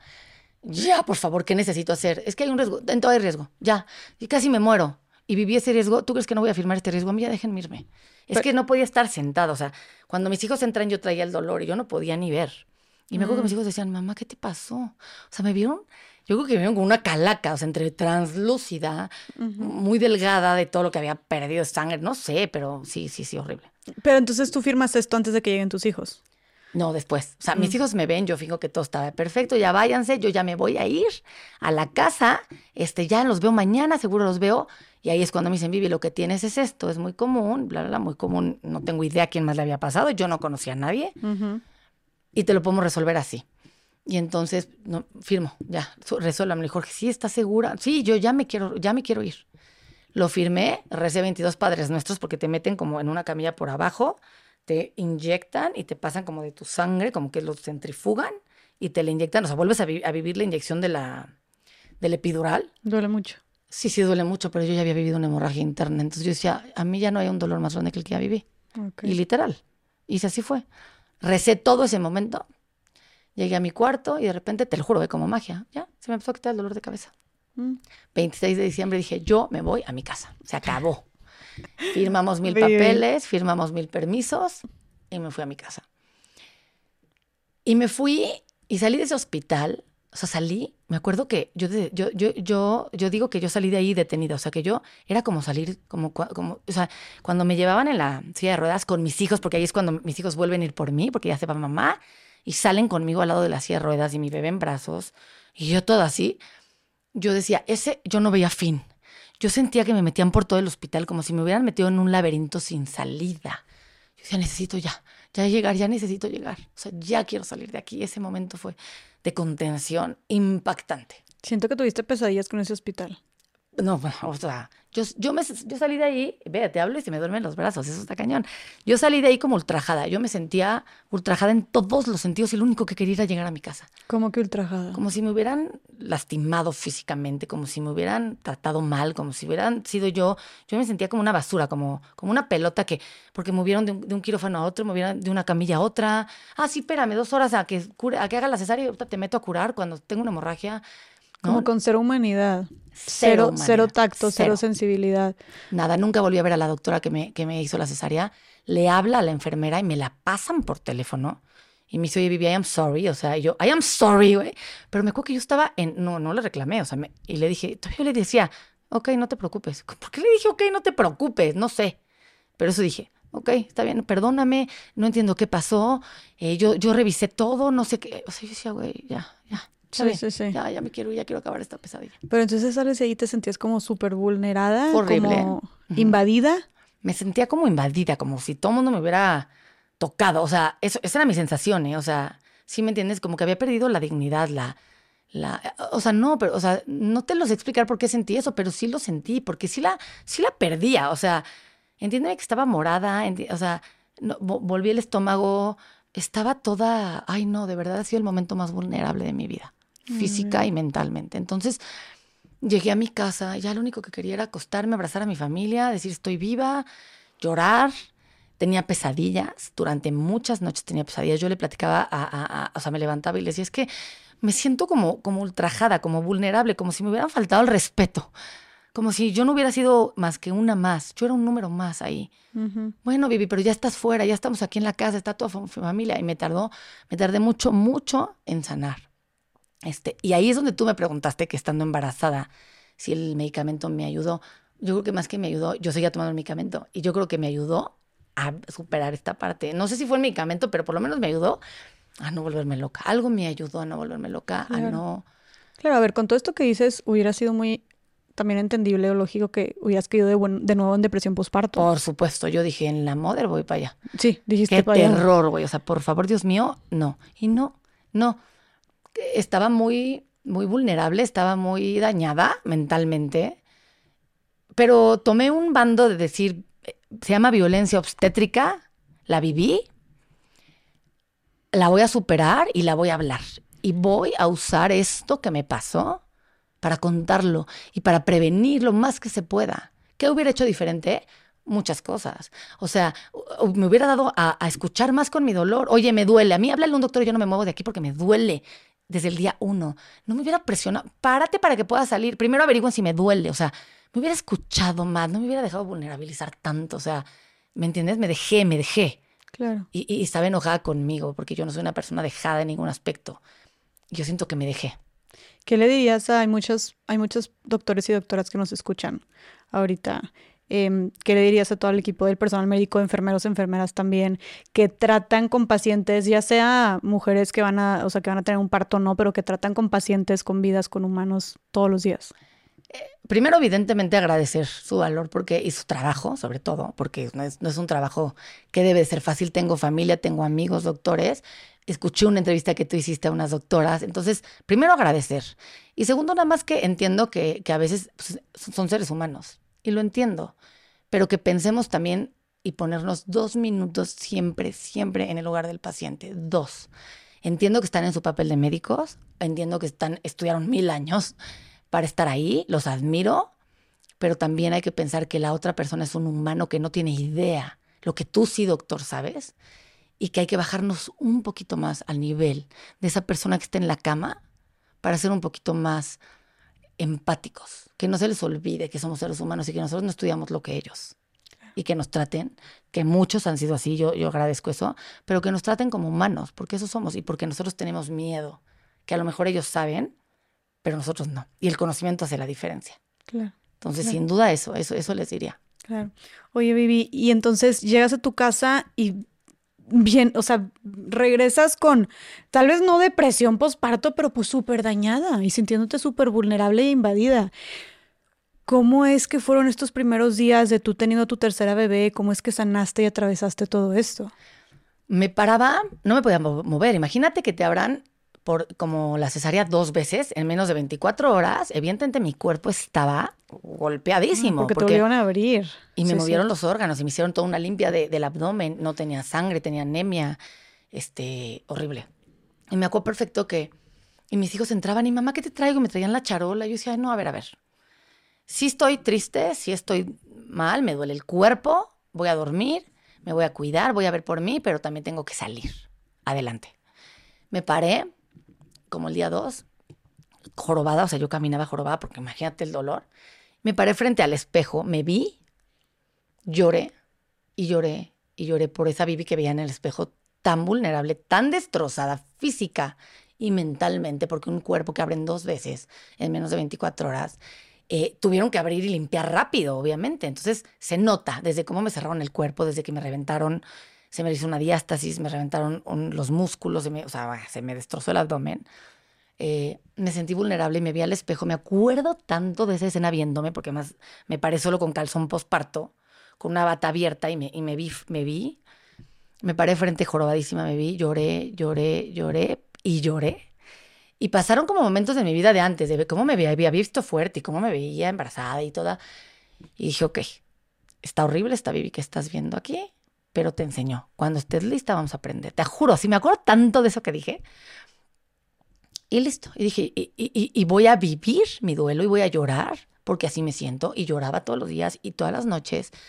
Y no quería que mis hijos vieran mi cuerpo, porque mi cuerpo estaba completamente horrible. O sea, y no horrible posparto. Estaba horrible morado, impactante. O sea, entonces entraban y era, cierren, cierren la puerta. O sea, entonces también esa parte de mis hijos era como, ¿por qué? ¿Qué pasa, mamá? O sea, ¿no?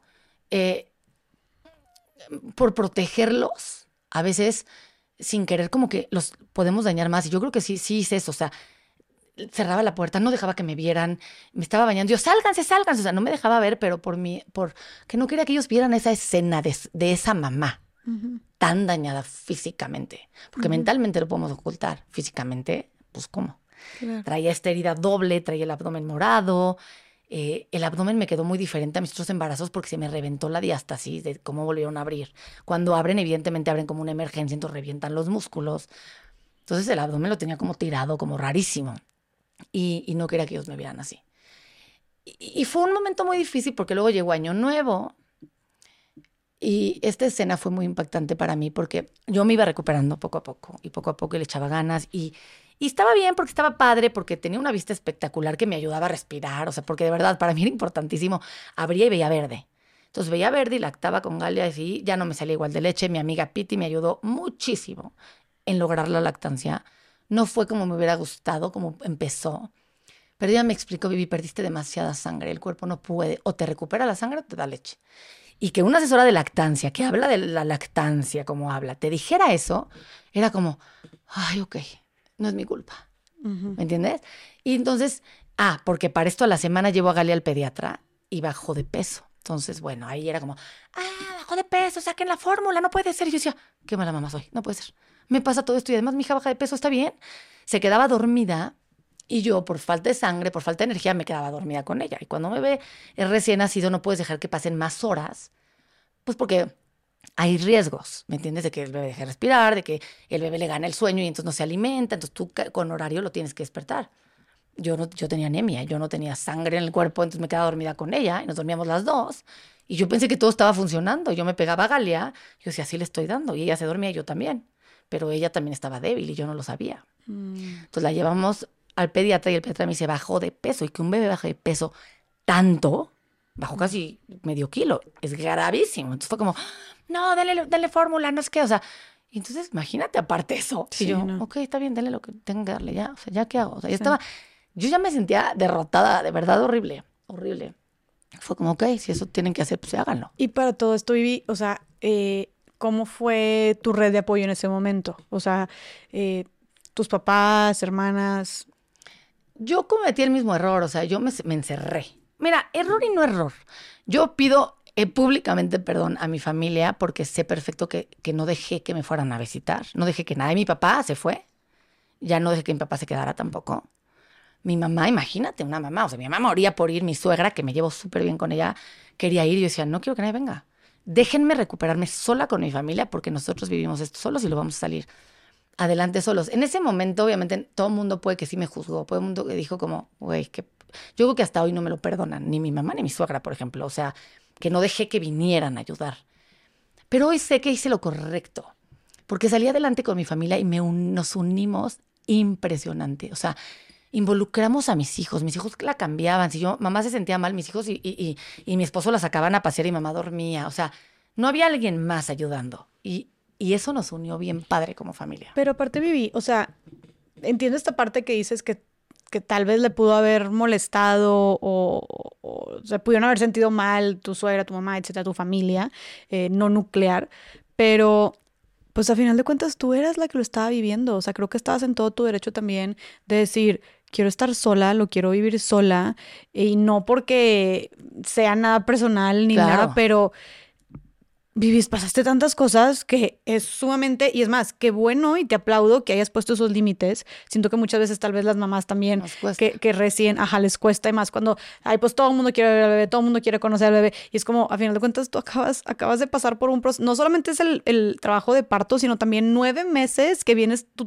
tu cuerpo viene haciendo un trabajo impresionante que siento que queríamos de normalizar más también el decir, no quiero ver a nadie, nadie me visite, quiero estar yo solo, quiero estar con mi esposo, en caso de que tengas, y quiero estar con mi hijo, y ya está, ¿no? Entonces también como, siento que no tienes por qué justificarte ni dar explicaciones, si lo quieres hacer por tener el, el tacto con tu, el, con tu familia o con tus familiares, ok, pero estás en todo tu derecho a decir, yo quiero vivir los días después de mi parto de esta manera y ya está, y debe ser sumamente respetable. Creo que nadie debería de cuestionarte. 100%. Y, y en ese momento sí lo fue. Nadie, o sea, mi mamá dijo, ok, está bien, lo entiendo, lo entienden, lo entienden.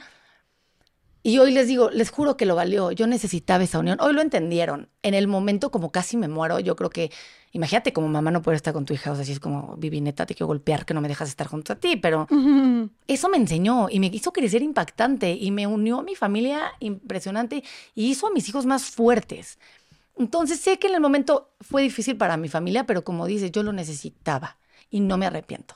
O sea, no me arrepiento de haber vivido todo este proceso pre y post solos, porque nos unió. Claro, Y nos enseñó y a mis hijos los hizo crecer, que era, fue lo más importante. Qué bueno, y que sirvas también de inspiración para muchas más que nos están escuchando allá afuera, que está bien poner límites. Y no te hace mala mamá. O sea, lo último a veces que quieres cuando estás en tu casa recién parida es que llegue toda la familia y salir a ofrecerles café. Y en México está mucho esa cultura. En México es, ay, te tengo que poner la mesa de dulces en el hospital. Y entra todo el mundo. De y todo regalitos. y todo el mundo te ve vulnerable y te ve el amigo de tu esposo con la boobie de fuera y todo así, con la peor pijama estoy inflamada. Es horrible, o sea. horrible. No, y te tienes que ver arreglada según tú. Ay, no. O eh, veo eso de que mamás, no sé, o sea, recién paridas y recibiendo, recibiendo visitas y de que el pelazo y la pestaña. Y tú, güey, yo querría estar de que monstruosa cebolla aquí, Chongo, nadie me vea, o sea, y, y está bien, ¿no? Sí, 100%. sí, sí, sí, no, creo que debemos de eh, cuestionar un poco esas tradiciones Sí. y empezar a cambiarlas, ¿no? Porque necesites. todo el mundo está bien, todo el mundo está bien contento, todo el mundo está bien feliz, pero la mamá, que fue la que se llevó toda la chinga, insisto, no solamente ese día del el día del parto, sino también todos los otros nueve meses, un poco más de consideración. Por favor. O sea, no, sí, no lo hacen en mala onda. Entiendo la emoción de conocer al bebé, pero yo ya les pregunto, ¿quieres que vaya al hospital? ¿Quieres que vaya a tu casa? Y avísame cuándo. Y si pasa un mes un mes y medio, yo no conozco yo al bebé, no pasa nada. O sea, ahora una amiga tuvo un bebé y le dije, avísame. Un mes y pico, ¿cómo vas? Ya estoy perfecta, venga, voy a verte. Vamos por un café, órale. Claro.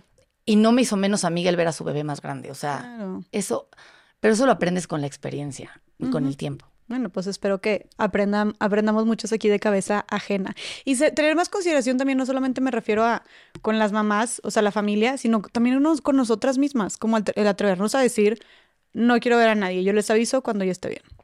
Es que por favor, o sea, sí, y que la gente lo entienda y que tú también digas, no pasa nada. Claro. A lo mejor tener contigo a quien necesites, pero si no, no pasa nada. Oye, Vivi, y después de todo esto que viviste, también mencionaste que tuviste algo de dismorfia corporal. Me termina todo esto, te digo que yo me escondía de mis hijos, fue horrible, en Año Nuevo mi hijo llora porque es como mamá, pero es que, y entonces él empieza como a, llorar porque me ocultaba, yo me, tapaba y me ocultaba, ¿no?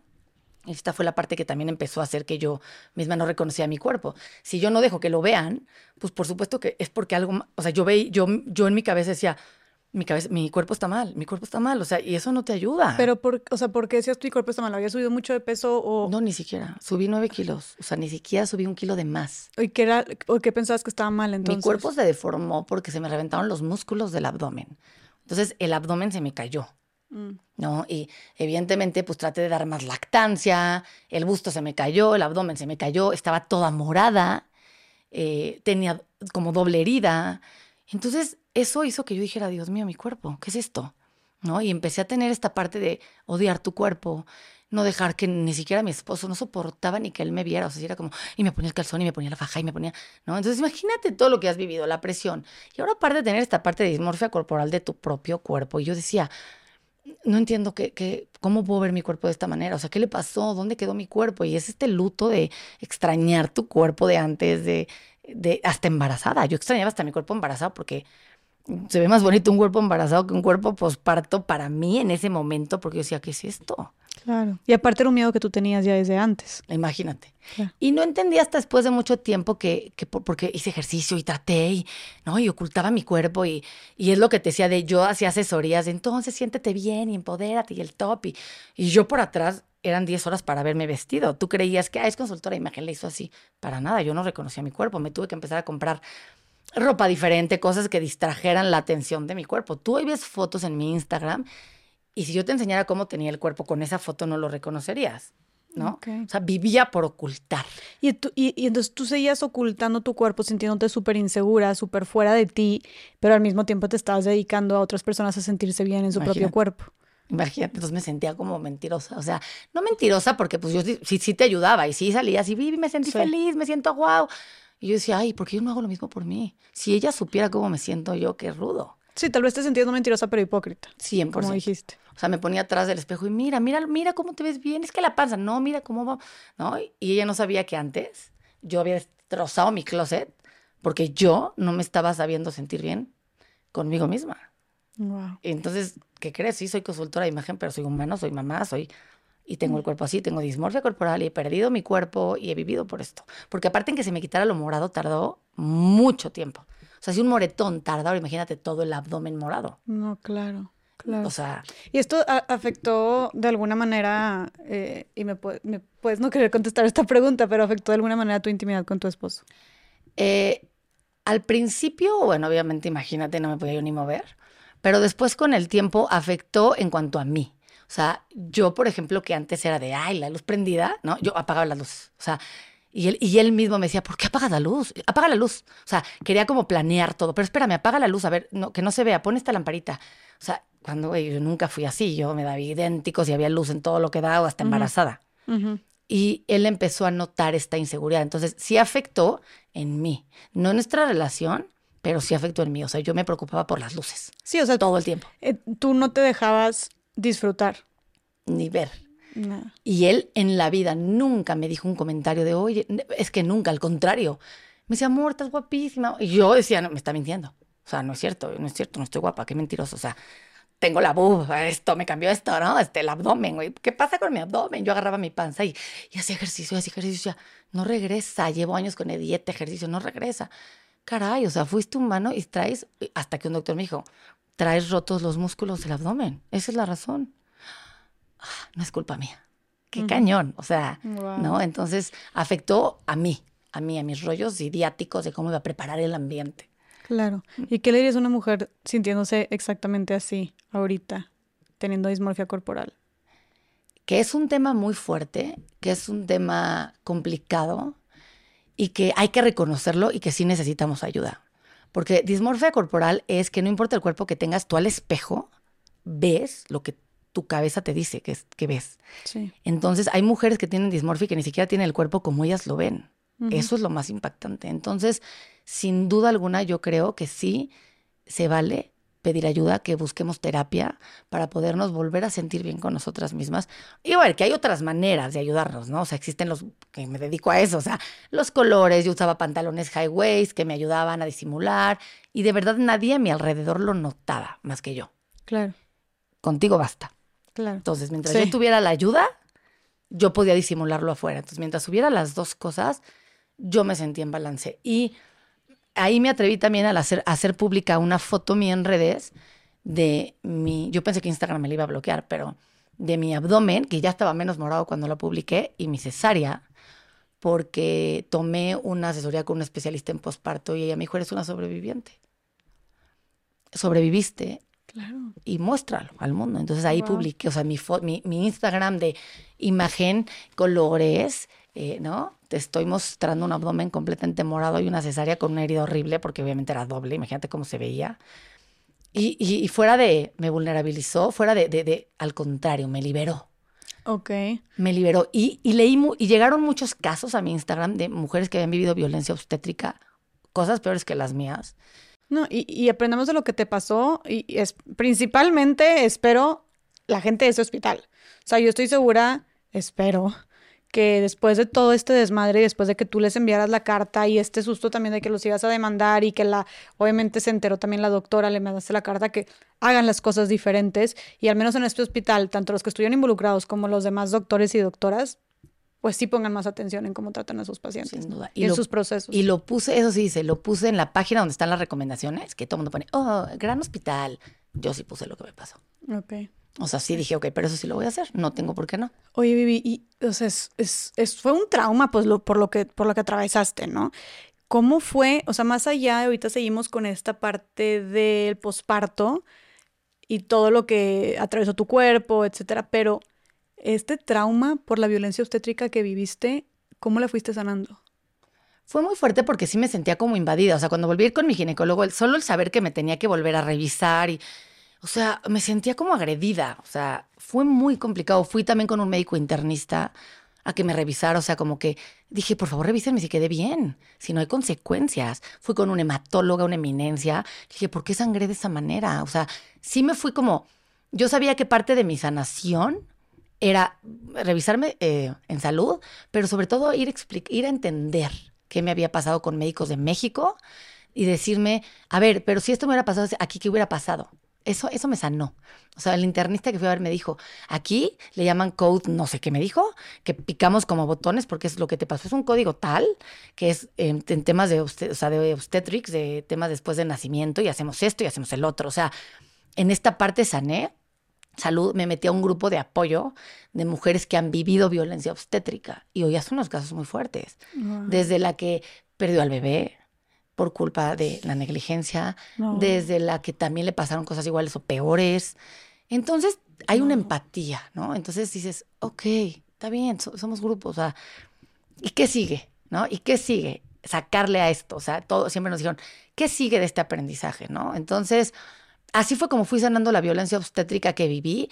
Eh, también, por ejemplo, eh, mm, vengo de una familia de abogados y hice que las abogadas del- del despacho eh, hablaran como abogada, como asesoras, ¿no? ¿Qué es violencia obstétrica y cómo puedes asesorar a tu, a, a la mujer para también poder, poder demandar o poderse proteger, ¿no? Este tipo de cosas, como que así sané, como dándole voz y ayudando de, de por todos lados. Qué increíble. O sea- No, espero que esto también sume como un, una gotita más también a Yo esta, a, a esta superación y sanación, ¿no? Que estoy segura que sí va a ser. Y de hecho, después de haber hablado contigo de este tema, claro que quiero traer a una mujer experta también este, en violencia obstétrica para que darle mucha más visibilidad al tema, ¿no? Que también Sí. es algo que han pedido. Y Vivi, después de, o sea, a la par que estabas tú, qué difícil, la verdad, a la par que estabas tú sanando este trauma de la violencia obstétrica, pues también tenías este tema de dismorfia corporal y que no reconocías tu cuerpo, eh, que incluso hasta apagabas la luz cuando estabas con tu esposo. ¿Cómo fue que fuiste sanando o mejorando la relación con tu cuerpo, con esta dismorfia corporal? No fue ni ha sido fácil, cero, la verdad te lo digo. eh, ha sido un proceso muy largo. Y yo creo y te podría decir abiertamente que no lo he sanado al 100, a pesar de que soy consultora de imagen. Y que voy a utilizar y utilizo mi carrera para, por ejemplo, empatizar. Es decir, cuando tengo clientas que me dicen, es que ve mi abdomen o es que ve mi brazo, eh, ve el mío. O sea, empecé a hacer eso como, ay, ya viví, o sea, no inventes. ¿Tú por qué? ¿Yo por qué? Porque traigo el, el pantalón high waist, mira la realidad. Eso me ha ido sanando. Como que empatizar. O sea, el decir, no manches, yo también tengo panza, igual que tú, ja, ja, ja. O sea, ¿me entiendes? Mm, Esa parte. Y entender también que yo traía ya también un tema de, músculos destrozados y que me tenía que operar para arreglar esa parte. claro. O sea, no había manera, no iba a haber ejercicio porque tenía los músculos rotos. Entonces, también dije como, bueno, ok, si me lo arreglo, tampoco me hace mala persona. O sea, es que, Eso que también, con unos... eso también, porque la verdad es que está cabrón, porque hay como estas exigencias y estos juicios por todos lados, como el por no verte de esta manera, pero tampoco te puedes operar. O Porque entonces también que- estás mal. Ajá, ¿Qué estás vas a enseñar? Exacto, o, o que falsa, o lo que tú, o es algo irreal, ¿no? Entonces es como eh, por Ya, todos lados está cabrón, sí, ya párenle. Entonces, eh, creo que, digo, no sé, ¿cuál, qué, qué consejo le darías tú a una mujer pasando por esto? O sea, yo creo que también es muy el, haz lo que te dé más paz a ti. Sin duda. Sea lo que sea. Lo que sea. O sea, yo no estoy ni a favor ni en contra de las cosas. Yo creo que cada quien debe de hacer lo que te dé más paz. En mi caso, y como lo platicamos al principio que te dije que me había operado, es yo traía los músculos destrozados y yo dije, yo me voy a operar. Además de hacer ejercicio, además de cuidarme. Y te digo que a pesar de que me operé, sigo trabajando, porque no te cura tampoco eso. ¿eh? La, la dismorfia corporal viene de un tema de la cabeza. Sí, Mm, Qué importante que digas eso. O sea, te puedes operar y todo, pero si no te tratas, Sí, porque por más que, ay, ay, me operé y me veo mejor, pero no, es que, hoy Vivi, qué bien te ves. No, no sabes, la, la, la pierna, no, o sea. Y fíjate que eso ya, es- párale, Eh, Vivi. Eso es algo que, eh, que recomiendan también mucho en cualquier operación estética que se quieren hacer, o sea, per- mujeres o personas en general. Oye, que si las boobies, que si la nariz, que si lo que sea, es como, ok, date, pero, y esto lo recomiendan pues profesionales, ¿no? También. eh, antes ve a atención psicológica, o sea, Claro, y durante. terapia. Antes y durante, claro. O sea, porque a pesar de muchas veces tú te cambias y como quiera sigues sintiéndote insuficiente o sigues teniendo ese vacío o esa inseguridad. O Y sea, eso no, más. no te va, exacto, y quieres más y luego sí se vuelve un cuento de nunca acabar porque siempre puedes tener más o menos de algo. Y que tal vez si tú tienes muchas cosas ahí dentro por trabajar, una operación estética no va a acabar con todas tus inseguridades. 100%. Entonces sí, creo que la... Va un tema de la mano, te tienes que tratar con un psicólogo porque siempre vas a querer más, porque, eh, te- porque si no son curitas, son curaciones momentáneas. Claro. Y tienes que curarte el fondo, el alma. O sea, más allá de. Y tú sigues Y trabajando, y yo psico- sigo. o- sigues haciendo terapia y todo. Claro, porque también el que yo me dedique a esto, o sea, sí tengo elementos para poderme resaltar más, vaya, para poder disimular lo que no me encanta, pero también es una presión más fuerte, mucho más fuerte. O sea, Claro. porque entonces la gente también te exige perfección y eso, o sea, es la cruz de los consultores de imagen, esa es la verdad. Entonces, Mm. yo por eso predico con, sí soy consultora de imagen, pero soy mamá Y soy, tengo esta como lema de como viviendo con todo, o sea, o sea, vivo con todo lo que tengo. Y también te hablo desde todos lados. Quiero ver que cualquier consultora de imagen aquí se siente y te hable de su dismorfia, su depresión, que apagaba la luz. O sea, no, ¿por qué? Porque se nos exige esta parte de, porque tú conoces, tú tienes que ser perfecta. No, mi reina, soy hasta más imperfecta que tú. Entonces, hoy, hoy veo que todo lo que me pasó, el posparto, la, la depresión, el embarazo, todo este tema es para algo. Hoy lo entiendo perfecto y lo uso. Entonces, por eso hoy digo que tontamente pensaba que Galia venía a detenerme, pero ¿qué crees? Que Galia para nada me vino a impulsar y me vino a decir, ¿qué crees, mamá? No solamente eres consultora, también vas a comunicar y también vas a ayudar y también vas a enseñar. O sea, es ese, o sea, esa niña es a hoy mi motivo a decir, güey, voy a platicar todo lo que nos pasó y voy, y voy para adelante y voy para arriba y voy a ayudar y vamos a ver cómo mi voz, mi escrito, mi foto, lo que yo pueda enseñar que pueda prevenir, lo voy a hacer hasta el fin del mundo. Y también me enseñó que la maternidad, los niños no vienen a detenerte. Hoy estoy creciendo y soy mucho más exitosa profesionalmente de lo que era antes de Galia. Entonces, y me enseñó a vivir otra maternidad. Me enseñó a que sí se puede trabajar y balancear, a que sí se puede tener tiempo de calidad y tener tiempo de trabajar. O sea, hoy Galia vino a enseñarme que sí hay otra maternidad y una maternidad cool y sí existe. ¿Y cuál es la parte cool o la parte de luz de la maternidad? El balance. El estar, pero estar. Y cuando no estás, disfrutar donde no estás. O sea, disfrutar donde estás, ¿me entiendes? Eso que, o sea, el que yo pueda estar aquí platicando contigo, llevar horas y no preocuparme por ah, mis hijos que van a decir, no, ¿dónde están? Eso me lo vino, me lo vino a enseñar Galia me vino a decir, ok, tengo esto, a esta hora, ¿cómo me voy a organizar? ¿Qué voy a hacer? Si me la tengo que traer, me la traigo. O sea, este tipo de balance, o sea, yo digo que la más es como este, o sea, Galia me enseñó a manejar bien mis bolitas de ellas estas que avientas, de, de, y a que no se, o sea, a que no se me cayeran y que si se me caen, no pasa nada, la recojo y vuelvo a levantarme. Eso, creo que eso es importantísimo. Eso me enseñó, o sea, hoy entiendo por qué esa niña tenía que venir. Cuando vino, Vino a demostrar que cállense con su, las edades, las edades madres. O sea, mis hijos tienen un balance increíble. Galia balanceó el que mis dos grandes fueran tan pegados como gemelos. Galia llegó en medio a balancearlos, saca lo mejor de mis hijos, saca lo mejor de nosotros.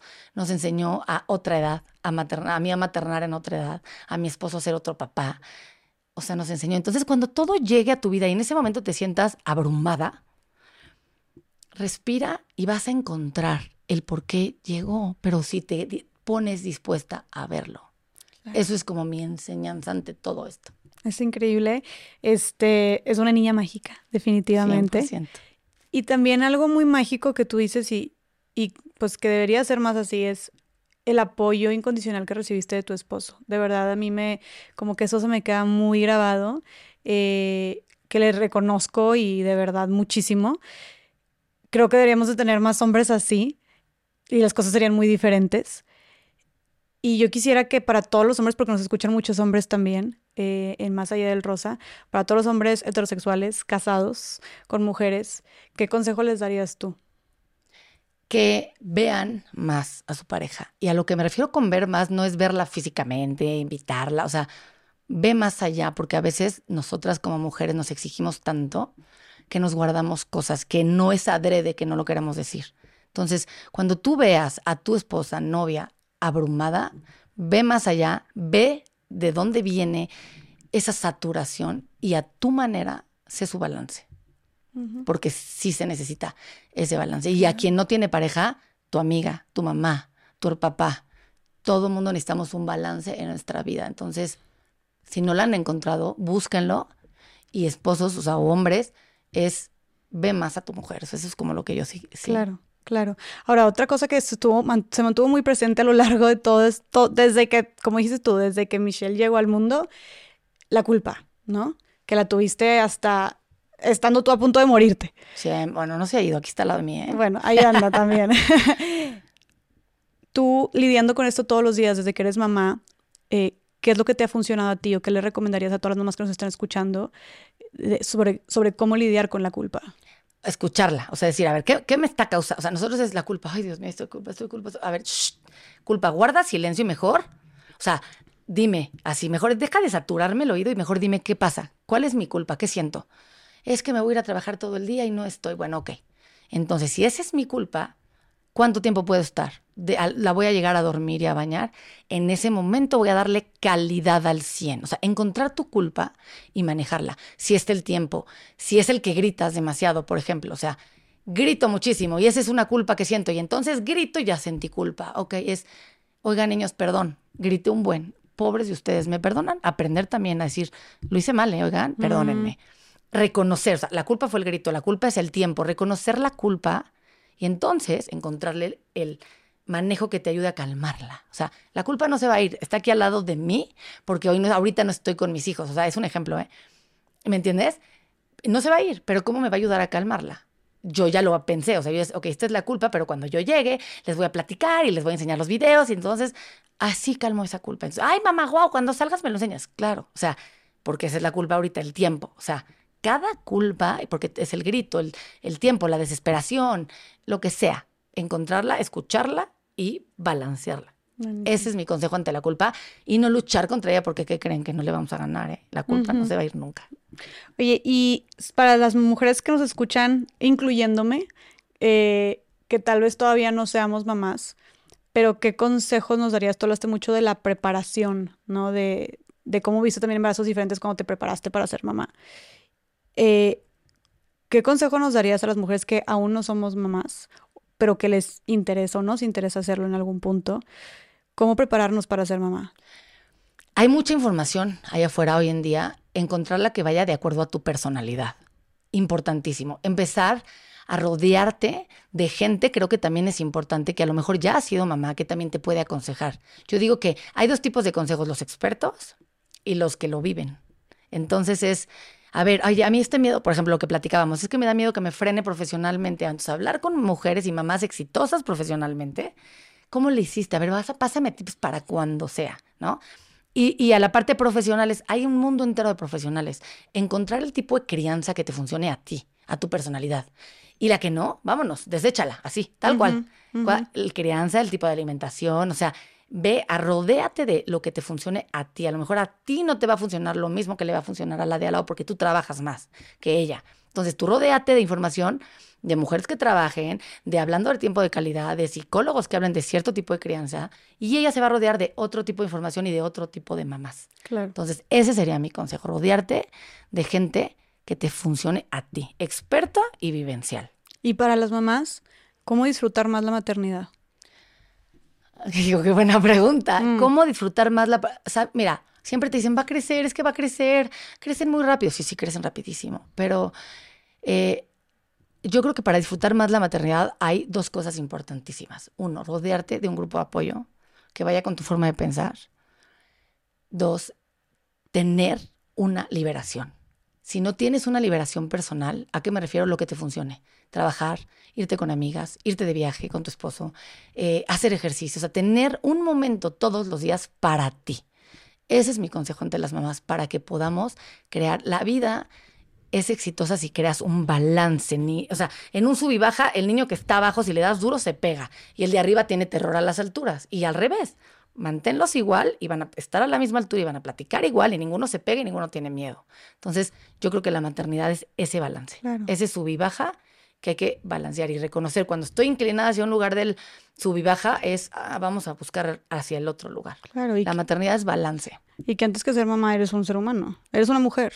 Eres una mujer. Y qué culpas vamos a tener toda la vida y lo que te decía, hay que aprender a manejarla y que todos los días se aprende. Y hoy aquí soy Vivi, que no, que no soy una experta en maternidad, yo doy los tips que a mí me han funcionado, pero yo también me equivoco todos los días. Claro, y te agradezco muchísimo y por esta transparencia, por esta honestidad, eh, por esta vulnerabilidad también, más pues siendo una figura pública en lo que te dedicas, como te digo, se me hace muy poderoso y me da mucha esperanza ver que cada vez hay más mujeres que la están rompiendo, que son unas chingonas eh, y que pueden ser muy aspiracionales para otras mujeres y que se muestren así, como humanas, que vivieron estos miedos, estas inseguridades, este tema de dismorfia corporal, que también tuvieron depresión, que también tuvieron dudas, que también se sintieron culpables, que también han podido hacer muchas cosas mejor.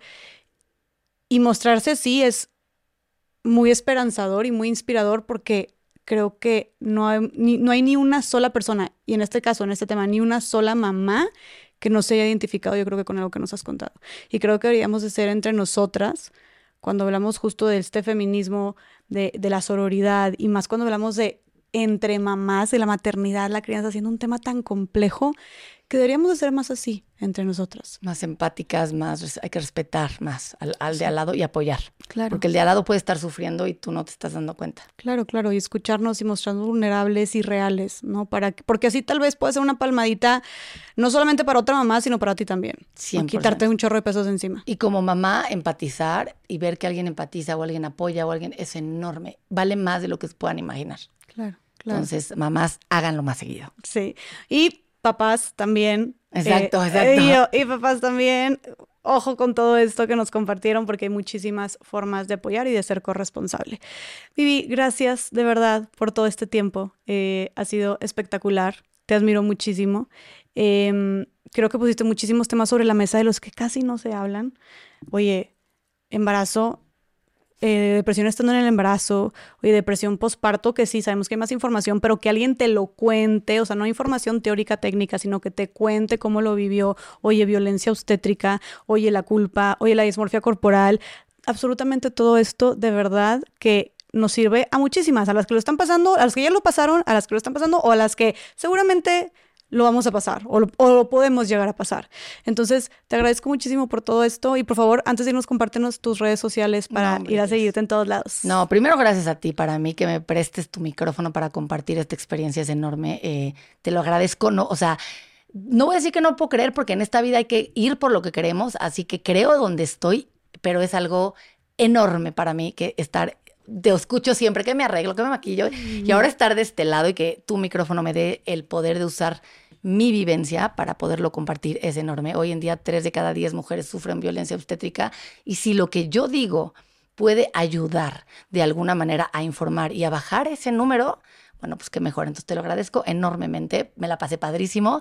Y bueno, mis redes son arroba vivinazar. Ahí me pueden seguir. Todas mis redes son arroba vivinazar. Aquí las dejamos. y, gracias, gracias a ti. Y la verdad es que sé que mis hijos algún día van a oír esto y ojalá digan, ma, qué fregona eres. De verdad, espero que lo, lo digan algún día. Yo creo que ya lo piensan y estoy segura que también lo harán después de escuchar esto y a lo largo de toda tu vida, porque eso es lo que eres. Eres una luchadora, eres una valiente, estás muy cañona eh, y claro, claro que pusiste este tema sobre la mesa importantísimo y hasta me dejaste a mí también la tarea de traer a alguien experto, experta en este tema de violencia obstétrica también. Ya tenemos un testimonio, o que ahora alguien también hable más a fondo de este tema para seguirlo visibilizando más, ¿no? Y seguir con esta lucha que sí, cuando hablamos de violencias contra las mujeres, pues, uy, hay interminables, pero creo que esta es una que le falta también mucha visibilidad. Exactamente. Y pues bueno, la verdad es que como me dijo Bárbara, yo, me dijo, te la vas a hacer bruto con Viva, va a ser como si te echaras un cafecito con una amiga, eh, como si estuvieran el chismecito, y así fue. Entonces, pues de nuevo, eres una mujer increíble, Vivi. O sea, aparte de ser súper luchadora, chingona, valiente, resiliente, también fuerte, con mucha fortaleza, también eres a toda madre. Entonces. Gracias. No, la verdad es que padrísimo. Aquí yo al principio decía, ay, Dios mío, que desde que llegaste me sentí comodísima. Así que qué mejor que hablar esto contigo, de verdad. Gracias. sí, y gracias por encontrar aquí un espacio seguro. Gracias a todas las personas que nos escucharon. Por favor, coméntenos ahí si cómo se sintieron, si, si se identificaron. Mándenselo a alguna amiga, mamá, que tal vez esté pasando por esto o que haya pasado para que pueda también resignificarlo o entender muchas cosas o simplemente sentirse acompañada. Platíquenos qué fue lo que más les gustó y vayan a seguir ahí en todas sus redes sociales. También si quieren tus servicios. Claro, ahí en mis redes me pueden escribir y seguro me van a preguntar qué hospital fue y dónde fue. Sí, por mensaje privado se los digo. Ah, dale, para que les pase todo el chisme, vayan a preguntar por ahí. Oigan, pues muchísimas gracias por quedarse aquí. Les mandamos un abrazo súper fuerte. Gracias de nuevo, Vivi. Gracias a ti. Y nos vemos en el siguiente episodio de Más Allá del Rosa. Bye.